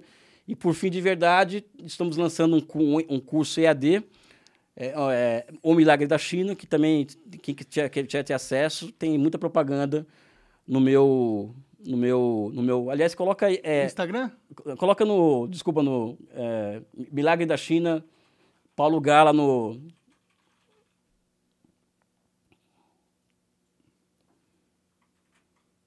Isso. É, aperta aí. E na segunda-feira nós vamos começar a venda desse curso, tá? Que é o Milagre da China, que é um curso de, de 40 horas, mas de 20 a 40 horas, né? Em que eu, que estudo a China há 25 anos, e Paulo Gala, que estuda, que estuda desenvolvimento há 25 anos, montamos um curso. Não é uma coisa picareta, porque nós, existe co- é, é, approach nesse negócio, tem bibliografia, tem toda uma, uma, uma Um conteúdo um mesmo. conteúdo de base- fato né, desse, desse- de- sobre China, né? E na segunda-feira começa, começa a, a venda desse curso, né? E é bem mais barato do que os cursos que, que, que o pessoal vende por aí, né? É uma coisa que a gente, é muito mais uma divulgação científica do que um curso, né? Enfim, estão convidados aí. Tem um grupo no Telegram também que- sobre, sobre, esse, sobre esse, esse curso. Já está aí o Milagre da China, quem tiver interesse, tá? Ou seja, já fiz todas as minhas, minhas propagandas aqui pro Monark, né? Enfim, estou feliz de estar aqui com você, cara. Vamos lá. Valeu! Tem vamos, vamos ver umas perguntas então, ver o Vamos. que a galera tá, tá achando. É, não, eu que tô feliz. Obrigado aí por ter vindo. E vamos ver, lê aí, Coca. Ó, tem uma pergunta aqui do Alessandro SNGLS. Ele mandou aqui assim, ó. É, parabéns pela conversa, Elias. Espero que você tenha a oportunidade de ir no Flow também. Monark, convido o Lucas Rubio para falar da Coreia do Norte e desmistificar o besterol espalhado pela mídia hegemônica. No caso, esse aqui não mandou pergunta, mas vai ter mais aqui. Peraí. Me escutar é muito ruim, meu Deus. Ah, do Luiz F, aqui ele mandou assim, ó. Boa noite, Monark e professor Elias. Tudo bem com vocês? Primeiramente, eu queria parabenizar o professor por ser um dos únicos a saírem da bolha. Sou ignorante e não me considero nada, mas gosto de ver seus pontos no Meia-Noite em Pequim. Continue com o trabalho. É, gostaria de saber a opinião pessoal do professor Elias sobre o livro Arquipélago Gulag, escrito por um russo que não vivenciou o Gulag durante. Não, aqui vivenciou o Gulag durante o regime stalinista. É, não vejo muita gente de esquerda na internet falando sobre esse tipo de livro e outros, como o da Hannah Arendt, chamado As Origens do To- Totalitarismo. Muito obrigado. Cara, eu acho que todo, existe toda uma propaganda antissoviética que surge com muita força a partir anos- da década de 50, né? Em que esse tipo de, de publicação vira uma bomba, né? Então, é, o livro da Hannah Arendt, por exemplo, As Origens do, to- do Totalitarismo, ela busca igualar nazismo e comunismo nesse livro, por exemplo, né? E o arquipélago, o arquipélago Gulag, né, também busca meio que difamar o regime soviético. O regime soviético era perfeito? Não era perfeito. Tinha problemas? Tinha problemas. Tanto que acabou, né? Acabou por vários motivos, mas eu, eu- eu não, sou, eu não sou daqueles que acham que a, que a experiência soviética foi derrotada. Né? Eu acho que a experiência soviética teve o mérito de trazer para a pauta algumas questões. Primeiro, a questão social. Ou seja, o capitalismo teve que se, teve que se, se- se civilizar durante um tempo para conviver com o mundo socialista, né? ou seja, que o estado de bem-estar social, etc, etc, etc. E também a luta anticolonial. né? Ou seja, a União Soviética ela foi, ela foi, ela, ela hasteou a bandeira do mundo da luta anticolonial e também da luta de mulheres, da luta dos negros. Ou seja, a União Soviética não é uma experiência que eu acho que deu errado, partindo desse pressuposto que eu estou colocando, tá? E evidentemente que, que quando eu falo em China, eu falo em continuidade daquela experiência, porque a China, a China, do jeito dela, é uma continuidade desse processo histórico começado em 17 na União Soviética. Então eu me nego a achar que aquilo deu errado. Agora, como foi a primeira experiência da história, aconteceram vários equívocos, vários erros, vários, é, vários pontos, coisa, coisas que eu não concordo. Né? É, o problema é o poder, né? Quando você dá poder Não, total cara. na mão de poucas pessoas, Não, não é isso, abusam, não é né, isso. mano? ah, Eu acho que eu acho que a experiência eh, do ponto, de- do ponto de vista civilizacional, a, a experiência soviética é altamente positiva, né? É- Morreu muita gente na época, né? Oi? Morreu muita gente, né? Mas morreu na Revolução Francesa, morreu na Revolução Puritana, morreu, na Guerra Civil Americana, ou seja, o interessante é que as pessoas falam de mortes, a Revolução Russa matou, o Stalin matou, né? Que não sei, o Mao Tse Tung matou. É, é, mas elas não falam É que foi muita gente, né? Tipo, 40, 100 milhões, né? Isso aí, cada, aí, meu amigo, ca- aí cada, cada pesquisa. Tem pesquisa que fala que foi um milhão, tem, tem pesquisa que fala que foi um milhão, tem pesquisa que fala que 50. Então. é, Vai saber o que, que tá certo. Ninguém né? fala. Aí que tá. Ninguém cobra, desse- de- de- ninguém cobra das pessoas que falam que o Stalin matou 30 milhões ou 50 milhões a, a confiabilidade desses dados. Mas as, as- mas as estatísticas chinesas, ninguém confia. Agora, quem espalha esses dados de que a China matou 50, ou 30, ou 30, esses dados são super confiáveis. Sabe? Agora. É mainstream, né? Não, agora falar que, agora, a- que a China só morreu 5 mil por Covid, isso não, é, não vamos confiar. Agora, uma pessoa fala que morreu 50 milhões na- na- de fome na China na época do mal, é um dado super confiável. Porra, não, não dá, né? Ah, é, eu não confio em nenhum dado hoje em dia não, da Monarca, mídia. você é bem alternativo, cara. Gostei de você. Vou ler mais uma aqui, ó. Essa é do Ramos. É, Já ouvi pessoas dizerem isso não é comunismo de verdade ou comunismo não acabado, em resposta a referências à União Soviética e à China. O socialismo é basicamente o período em que a sociedade se desenvolve em direção ao comunismo. É, e o PCUs e o PCC nunca avançaram além dos estágios iniciais do socialismo. Para abordar rapidamente a questão, o que impediria os funcionários do governo de abusar de seu poder, principalmente aqueles que protestarem contra o governo? Como faríamos isso de forma diferente, já que tenho certeza de que alguns seriam tentados por instintos humanos básicos? E qual sua opinião sobre Stalin? Obrigado e forte abraço. O, o... Tem uma frase que eu gosto sempre de repetir, que, que, é a seguinte: nós não fazemos história em circunstância que nós escolhemos, né? Então, a picaretagem solta aí pela internet tal, que vem dos cursos, etc, etc, que o comunismo é feio, não sei o quê. Só que pouca gente fala o seguinte: em 17 tem a Revolução Russa. Em 18, a União Soviética ela foi invadida por 18 países, ah, desculpa, 14 países ocidentais. Foi invadida para quê? Para restaurar o poder, o poder do czar e tal, para derrubar, o, derrubar o governo soviético. Essa guerra civil foi até 19. A partir de 21, até, até durante toda sua, durante boa, boa parte da sua existência, a União Soviética passou por um processo de seco e aniquilamento. Tá? Ou seja, todo esse mundo hostil à existência soviética, a existência soviética, foi, moldou aquela experiência. Então, a União Soviética ela foi um Estado voltado a construir um Estado de exceção. Na Segunda Guerra Mundial morreram 27 milhões de soviéticos, só que outros 25 milhões ficaram sem casa. Isso é um grau de destruição absurdo na Segunda Guerra Mundial. Logo em seguida, vem, logo em seguida o país destruído vem o desafio da bomba atômica. Ou seja, a história do socialismo na União Soviética foi a história de um, de um processo histórico amplamente condicionado por condições externas amplamente desfavoráveis. Ou seja, União, eu vou- dar um, exemplo, um outro exemplo aqui para vocês aqui, que é um exemplo bem interessante.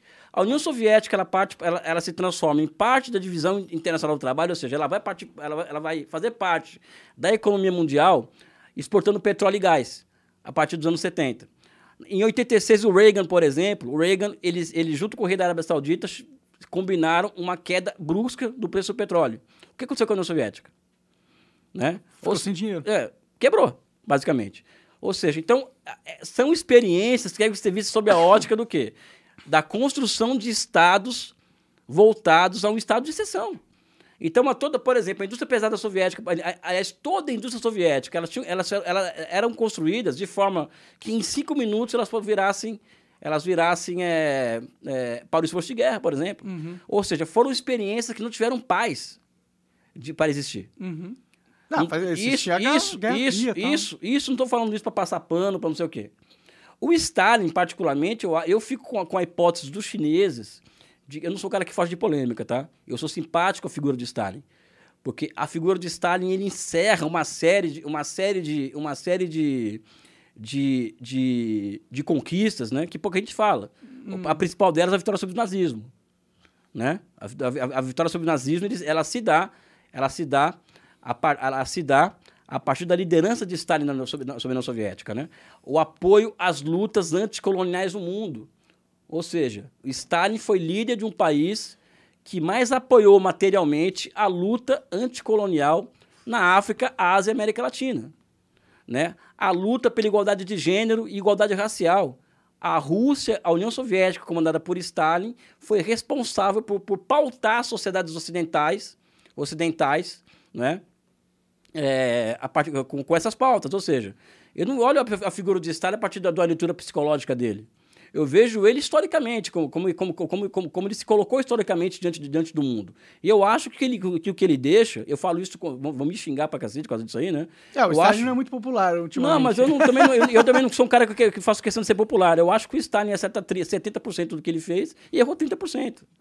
Tem coisas que ele fez que, que, que, eu, que eu não faria? Teria, mas é muito fácil falar aqui, porque não era eu que estava sob, sob pressão, sob seco, sobre, sobre, sobre uma, série de, uma, série, uma série de constrangimentos que não era fácil. Você governar um Estado da natureza da União Soviética na década de 40, se o Lula no Brasil, pessoal, o Lula no Brasil, amigo de banqueiro, como o Ciro Gomes fala, não sei o quê.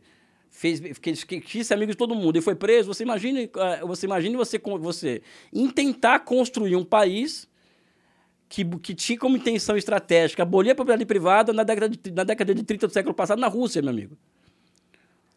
Ou seja, não é, não é, não é fácil. E, e, e tem mais, a outra condicionalidade. Em 33, o Hitler chega ao poder e fala: nosso objetivo estratégico é destruir a União Soviética. Eu vejo as pessoas falarem que de nazismo e comunismo é a mesma coisa, isso é, um, isso, isso é um absurdo que não tem sentido. Não, a mesma coisa não é. Não, não, não, não tem nenhuma, não, aliás, não tem nenhuma semelhança, são duas coisas antípodas. Mas os dois são autoritários, né? Cara, primeiro o conceito de autoritarismo, ele é tão vazio, Hum. ele é tão vazio, Por, que por é, que, que é vazio?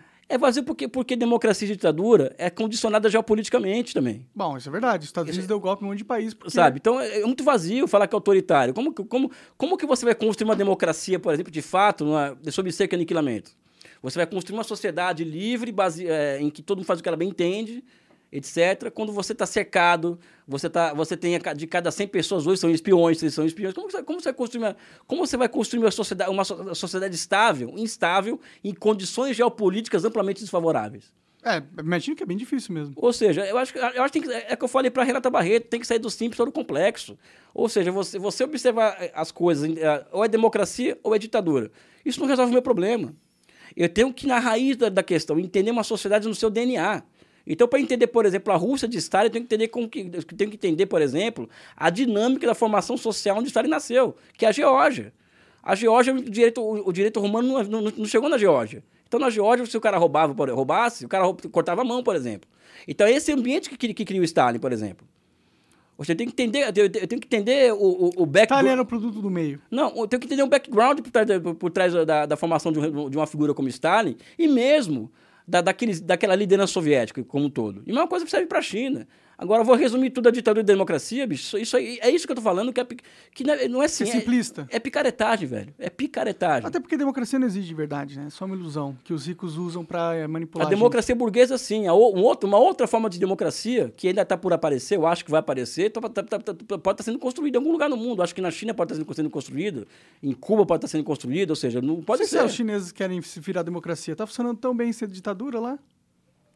Cara, primeiro que, primeiro que, que a China, por exemplo, tem, exper- tem experiências de, de, de autogestão da produção, por exemplo, na agricultura, muito avançadas, onde o Estado nem se mete.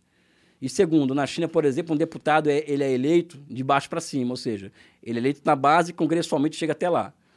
Ou seja, a base é, elege o cara. Se esse Só que é cara. um partido único, né? Esse é o problema. Não, porque para ser candidato para ser candidato a para ser candidato a, a deputado na China precisa ser, ser do Partido Comunista. Pode ser de qualquer... Sério? É. Pode, pode, Ué, pode ser, tem, tem, tem o Partido da China, mais sete partidos. Ah, é mesmo? É. Fora, se você quiser também ser, ser candidato para o partido, pode, pode não ser. Eu achei que tinha só um É partidão uma madeira, uma madeira de piroca. O que existe na Caralho. China é uma frente, é uma frente, uma frente patriótica que chegou ao poder em 49, é, sendo hegemonizada pelo Partido Comunista da China. É uma frente patriótica, que é o Partido Comunista mais sete ou oito partidos que chegou ao poder em 49. Mas quem manda é o Partido Comunista, porque o exército é do Partido Comunista. O exército não é nem do Estado, é do Partido Comunista, o exército chinês. Sim, sim. Mas a China tem experimentos de democracia de base que valem a pena nós estudarmos aqueles experimentos, porque foram, esses, experimentos que possibilitaram, possibilitaram é, recrutar 450 mil, pessoas, 450 mil pessoas voluntárias para enfrentar a Covid-19, por exemplo. Então, acho que a China tá- tá- tá- está construindo, construindo instituições de- de- democráticas de nível de base que eu acho muito interessantes. Então, pessoal, você quer falar da China, pessoal? Vamos estudar a China. Quer falar de, de, de- de- dos Estados Unidos? Vamos estudar os Estados Unidos sabe? Vamos sair do simples, vamos sair da, vamos sair da, vamos sair, é, ou seja, Da narrativa, né? Que não, é vou, desculpa, bicho, o que, quem faz isso é, pi- ou isso é, é muito pilantra, né, velho? É uma coisa você, Monark, você pode ter essa opinião da China, você não ganha dinheiro com isso, você não, é a tua opinião. Agora, tem, tem gente que ganha dinheiro com isso, meu amigo, que faz dinheiro para separar o mundo de democracia, de- de democracia e ditadura e monta lá um- uma caricatura, 10 caricaturas bonitas do, ca- do capitalismo, 10 bonitas cari- caricaturas feias do socialismo e fica rico com isso, cara. Até eu, eu porque- não, eu não posso, eu não posso, um cara que, um cara que, que, que tem uma rotina que eu tenho e outros que eu conheço, que são vários que eu conheço, que se dedicam a estudar uma realidade a fundo, não pode deixar isso natural e normal, cara. Ah, sim, eu acho que isso ajuda as pessoas a acreditarem que o Ocidente é bonzinho e todo mundo é mal. Não, eu, e a gente não trabalha. E tem outra, eu não trabalho, como eu disse no programa, eu não trabalho com bom ou mal, bonito. Você, você vê, você vê- eu não gosto de muito adjetivo, né? Muito, eu trabalho com processo histórico, então não é gato, gato, cachorro, preto e branco. Para mim é um processo histórico, entendeu? Não, não trabalho com, com, com bonito ou feio, mal. É, porque é meio simplista, né? Dividir Claro. a humanidade entre bem e mal, né? Claro. Como se todo chinês fosse mal e todo americano fosse bom. Isso é meio burro mesmo. E aí, mais tem mais? duas, tem mais duas. É, Do Rafael RJ Brasil, essa daqui. Ele falou assim, ó. Professor Elias, eu não sei se o senhor já percebeu, mas agora a nova moda da direita liberaloide, inclusive da Renata, é relativizar a escravidão. Eles basicamente impõem a culpa dela ter acontecido nos próprios povos negros, já que eles já existiam, é, já que entre eles já existia o tráfico e a venda de pessoas. No entanto, não conseguem perceber o anacronismo nisso, já que foi somente com o homem branco, é, europeu e religioso que o negro passou a ser visto como coisa alguma, inclusive com o aval da igreja. Os negros não escravizavam uns aos outros pela cor de pele, e sim porque a escravidão é uma consequência natural humana. Ou seja, eles fariam independente da cor da pessoa, infelizmente. Por outro lado, os brancos es- escravizavam os negros pela cor de pele, apesar da origem da palavra slave vir de eslavos. É, nenhuma escravidão se compara à dos povos africanos. Gostaria que o senhor comentasse sobre isso, se possível, sobre a recusa de oportunidades aos negros pela recém-formada República Brasileira, logo após a abolição, onde foi preferível trazer imigrantes do que dar oportunidade para a população negra recém-liberta, por medo de revoltas e por enxergá-los como coisa alguma. Obrigado, Monarque, professor e Coca, pela oportunidade.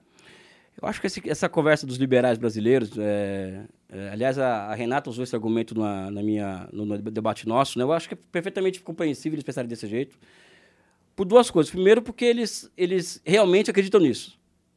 Eles realmente acreditam nisso e tal, porque eles são superiores, se acham superiores. Então a explicação fácil é muito mais interessante, né? E também porque essa explicação vai ao encontro do quê? Ao encontro de que existe uma civilização, uma civilização branca, ocidental e superior às demais. Eles, pensam, eles, eles não escondem isso. Tá? Então, a escravidão, por exemplo, seria uma consequência natural do quê? Da superioridade do, do, do, do branco sobre o negro. Né? Acho que esse é um ponto. O outro ponto é que, no caso da Renata e dos outros, eles não estudaram. Eles não estudaram. Porque é um, existe um texto muito simples do Karl Marx. É um texto de 10 páginas, se não me engano, 20, uma coisa assim. Sabe? Teoria moderna da colonização em que ele faz uma relação direta entre, entre a complementaridade entre o modo de produção escravista novo nos Estados Unidos, no Brasil, em outros lugares do mundo, com a dinâmica capitalista mundial. Ou seja, o, o escravismo era parte fundamental do desenvolvimento do modo de produção capitalista nos seus primórdios. E não estou falando isso de forma moral, não, ah, é porque é feio isso, é bonito. Não é isso. Tô fazendo uma análise histórica, do- histórica de, como, de, como, de como o mundo se produziu e se reproduziu ao longo do tempo. E durante um certo período da história, o escravismo foi altamente funcional para o processo de acumulação capitalista. Não é? Então, o problema desse pessoal é que eles acreditam nessa coisa, por um lado, moral e culturali é, culturalista, eu acho, de achar que o branco é superior ao negro mesmo, não pode falar isso abertamente, mas falam. Né? E também o fato deles terem estudado, né? porque não, não é muita praia deles estudar. Né? O negócio deles é criar espantalho e, e- e- fazer as coisas desse jeito. Né?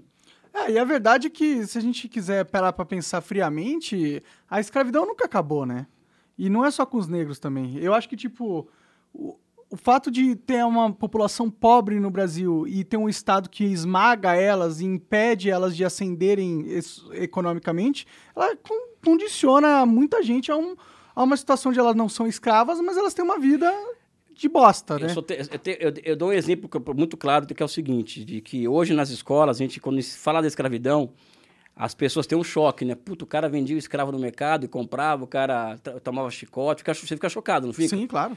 Daqui 300 anos, quando você for dar aula na escola e falar que uma pessoa tinha que vender seu trabalho no mercado, sua seu, seu trabalho no mer- no mercado de trabalho, que ela tinha que ganhar um salário por mês para poder viver, que ela tinha o risco de ficar desempregada e que os patrões usavam o desemprego como, te, como arma terrorista para rebaixar salário e tal, e que o mundo funcionava desse jeito, e que as pessoas naturalizavam e faziam, e faziam ciência em cima disso, ou seja, provar que o capitalismo é, é- é- é- isso, é, isso é o modo de produção correto, vai ficar chocado também.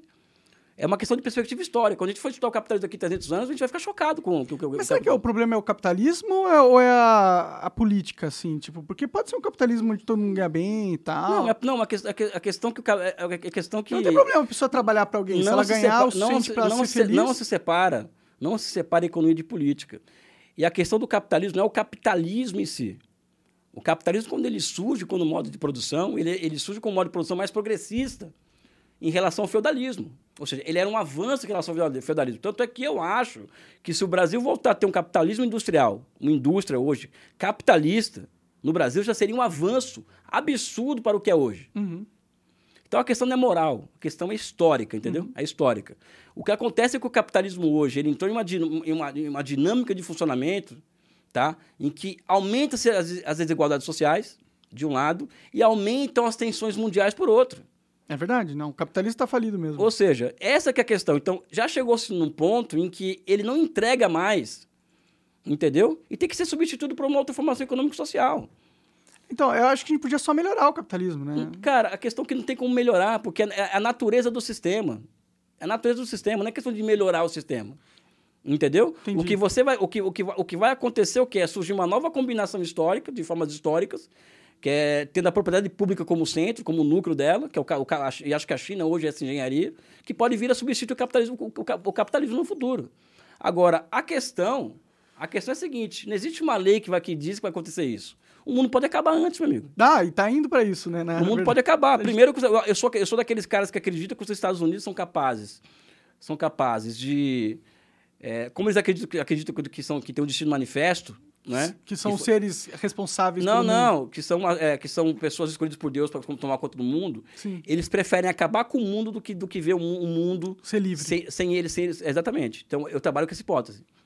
O que eles estão fazendo Bom, na- o que eles estão fazendo com a Rússia é, é Não, basicamente... na, na Ucrânia é exatamente Ah, isso. É, é basicamente pedindo pra uma guerra nuclear. É, não, e o que eles fizeram no Japão, né? E o que eles fizeram pelo mundo ao longo do século XX. Sim. Então, tem isso daí. E a questão climática, né? Que tem uma relação direta com o capitalismo, né? Ou seja, ah, sim, porque... sabe, num- hoje o país no mundo que mais investe em, em tecnologias verdes é um país socialista, não um país capitalista. É o que mais polui também, né? Oi? É o que mais polui também. Só que, é o- só que é o país que está cumprindo todas as metas que é, que é estabelecida pela, pela agenda da ONU. Ou seja, essa, essa é a questão. É, essa ONU é uma agenda globalista do caralho, né? Não, mas o que, que é essa coisa também é outra maneira de pior. O que, que é globalismo? Que, porra, que- É o sabe? imperialismo americano, pô. O imperialismo norte-americano, meu amigo, é, é- é- Eu acho que não existe globalismo. Ou não sei o que. Existe imperialismo norte-americano. Entendeu? Mas é, o que eles querem é tomar Agora, o a- a- contra... as é um tipo de globalismo agora, isso, né? O imperialismo Agora, não, é, um, é o imperialismo norte-americano. Que é Que- que- dominar o que- globo. que- que- exatamente. É o globalismo. Cara, eu, não- eu, eu, que eu não É trabalho... só um jargão, pô. É um jargão político. É que eu não trabalho com essa, com essa categoria, mas eu respeito. Tá bom, tá bom. A É. última, a última agora. Tá. É do Matheus Cardoso, isso aqui. Ele falou assim, ó. Boa noite, Monark e professor Elias. Professor, você conhece, barra, teve algum contato com a experiência de Rojava e teria algo para comentar sobre? vendo de fora e com pouca informação, me apresenta como uma forma histórica bem característica no Oriente Médio. Abraço e obrigado pela construção de conhecimento em meio a essa turbulência. Não conheço a experiência. Eu não sou, eu não sou influência de extrema direita, então eu não falo do que eu não, do- eu não falo Do que eu você não entende. É, do que eu não entendo, entendeu? Tá certo. Então, cara, só a última coisa e a gente vai, vai pra casa descansar. É, Cara, sabe uma opinião que eu tenho que é meio controversa? É que eu acredito que, no fim, não sei quanto tempo vai demorar isso. Pode ser dois mil anos, pode ser 500 anos, pode ser 200 anos. Mas eu acredito que a tendência natural da organização política do homem é um pouco comunista. E sabe por que, que eu acho isso? Porque eu acho que a gente vai chegar numa produção de tecnologia tão forte, onde a gente vai ter robôs com a capacidade fisi- fisiológica tipo, do corpo melhor do que o nosso, com uma inteligência artificial melhor do que a nossa, e aí, nesse momento, a gente vai ter uma alta de produtividade na sociedade tão grande que os recursos não vão ser mais escassos. E aí a gente vai precisar de um outro sistema para alocar recursos para a população. E isso pode formar um tipo de comunismo. né? É, você acabou de ler, de, de fazer uma leitura do seu jeito particular do texto do Marx, do, que está nos Gundris, que até esqueci o nome, é, sobre a ques- a questão da... Esqueci o nome desse texto, que ele fala exatamente sobre isso aí que está falando. né? Que, que, a, que é uma sociedade guiada, é, guiada pela ciência, vamos dizer assim, né? basicamente, né? Em que, em que as máquinas iriam tomar... Iam, Se tem máquina que faz exatamente o que a gente faz, até melhor, com a melhor conheci- inteligência, por que, que a gente é necessário Então, para é, produzir mas, mas você precisa cortar a cabeça do, do, do imperador antes, ou seja, eu sempre falo para as pessoas o seguinte, é, o Cromwell, ele, ele, ele faz a Revolução Puritana em 1640 e 40 pouco na Inglaterra e que abre as condições políticas para, para a Revolução Industrial, que acontece 30 anos depois. E, sempre, e ele teve que cortar a cabeça do rei, porque ele, ele percebia que o rei ele, ele era um empecilho ao progresso da Inglaterra, né? então ele, ele Matou o rei. matou o rei. É, a questão hoje é essa: quem que vai cortar a cabeça do rei, né? Acho que esse é o X da questão hoje, né? Porque quem vai cortar a cabeça do Wall Street, por exemplo? É. Do complexo industrial militar. Eu acho que esse que é o X da questão hoje, né? É quem vai, quem vai enfrentar isso, quem vai, quem vai cortar essa cabeça, porque eu acho que já existem condições objetivas no mundo para que ninguém passe fome, Mas isso é verdade. sabe? Existe tecnologia no mundo hoje suficiente, técnica suficiente para ninguém é, para ninguém sentir frio mais, ou seja, de- dentro das suas casas, existe tudo. Para dar condições mínimas E de sobrevivência existe pra todo também, e nunca esteve no mesmo lugar, no mesmo, na, na mesma época histórica, tantas pessoas com capacidades intelectuais distintas e altíssimas, vamos dizer assim, do ponto de vista intelectual. Está tudo aí. Só que o sistema político, ele, ele, ele, ele, ele funciona em desarmonia com isso que está aqui. Ou seja, existe uma contradição aí que somente a emergência de, de algo novo, que para mim é o socialismo, entendeu? Sabe? É, pode vir, pode, pode vir a, a- como uma Mudar essas distorções. mudar, não, mudar, não é mudar essas distorções, mudar é, é superar essas e criar outras distorções, né? Porque é assim que a, que a sociedade funciona. Nós, nós, nós somos uma... uma A gente arruma um problema para achar mais três, é, né? que eu- é- é- é uma, é uma coisa meio, meio licença poética, que eu sempre falo, eu sempre falo sobre isso, né? Então, a gente... Qual que é a arte da, a arte da, da governança, a arte do... O que, que é o socialismo na, na prática, né? Vamos, é, colocando as coisas dessa forma. Eu acho que aqui está o reino da, da, da necessidade, quer dizer, as pessoas têm que trabalhar porque precisam trabalhar e tal, essa coisa toda, né? Pra sobreviver, né? É, e aqui está o reino da liberdade. Então as pessoas elas são livres, elas são não exi- nunca existiu e tal, mas é uma mas é uma abstração. E aqui existe um caminho, né? De pode demorar milhares de anos. Esse caminho é marcado pelo quê? Pelo salto de um ponto de desequilíbrio para outro ponto de desequilíbrio. Na medida que nós conseguimos planejar, eh, planejar esse salto de um ponto de desequilíbrio para outro, é porque nós já alcançamos um nível de desenvolvimento maior do que, o- do que o anterior. Eu acho que aqui é o socialismo. Quando nós conseguimos construir conscientemente, conscientemente o nosso futuro, nós estaremos diante, do, di- diante do, de uma formação econômica e social superior, que, na minha opinião, hoje, quem, quem encarna isso muito bem é a China. E no último capítulo desse livro, inclu- inclusive, eu tra- eu trato dessa questão da, de como que a China consegue hoje ser uma sociedade, um Estado capaz de, capaz de projetar o teu futuro e capaz de projetar, não só descobrir qual é o ponto, próximo ponto de desequilíbrio, mas projetar como vai saltar daquele ponto de desequilíbrio. Ou seja, o negócio é muito mais profundo, Monarca, do que meramente é, caricatura, sabe? Nós tentamos humildemente sair, sair do simples para o complexo, né? E esse livro aí é, é um- é parte desse esforço, né? Legal. É, boi, boi Tempo, né? Isso. Ah, vai lá no Boi Tempo, compra o, o livro do Elias. Elias, muito obrigado, cara, por ter vindo aí.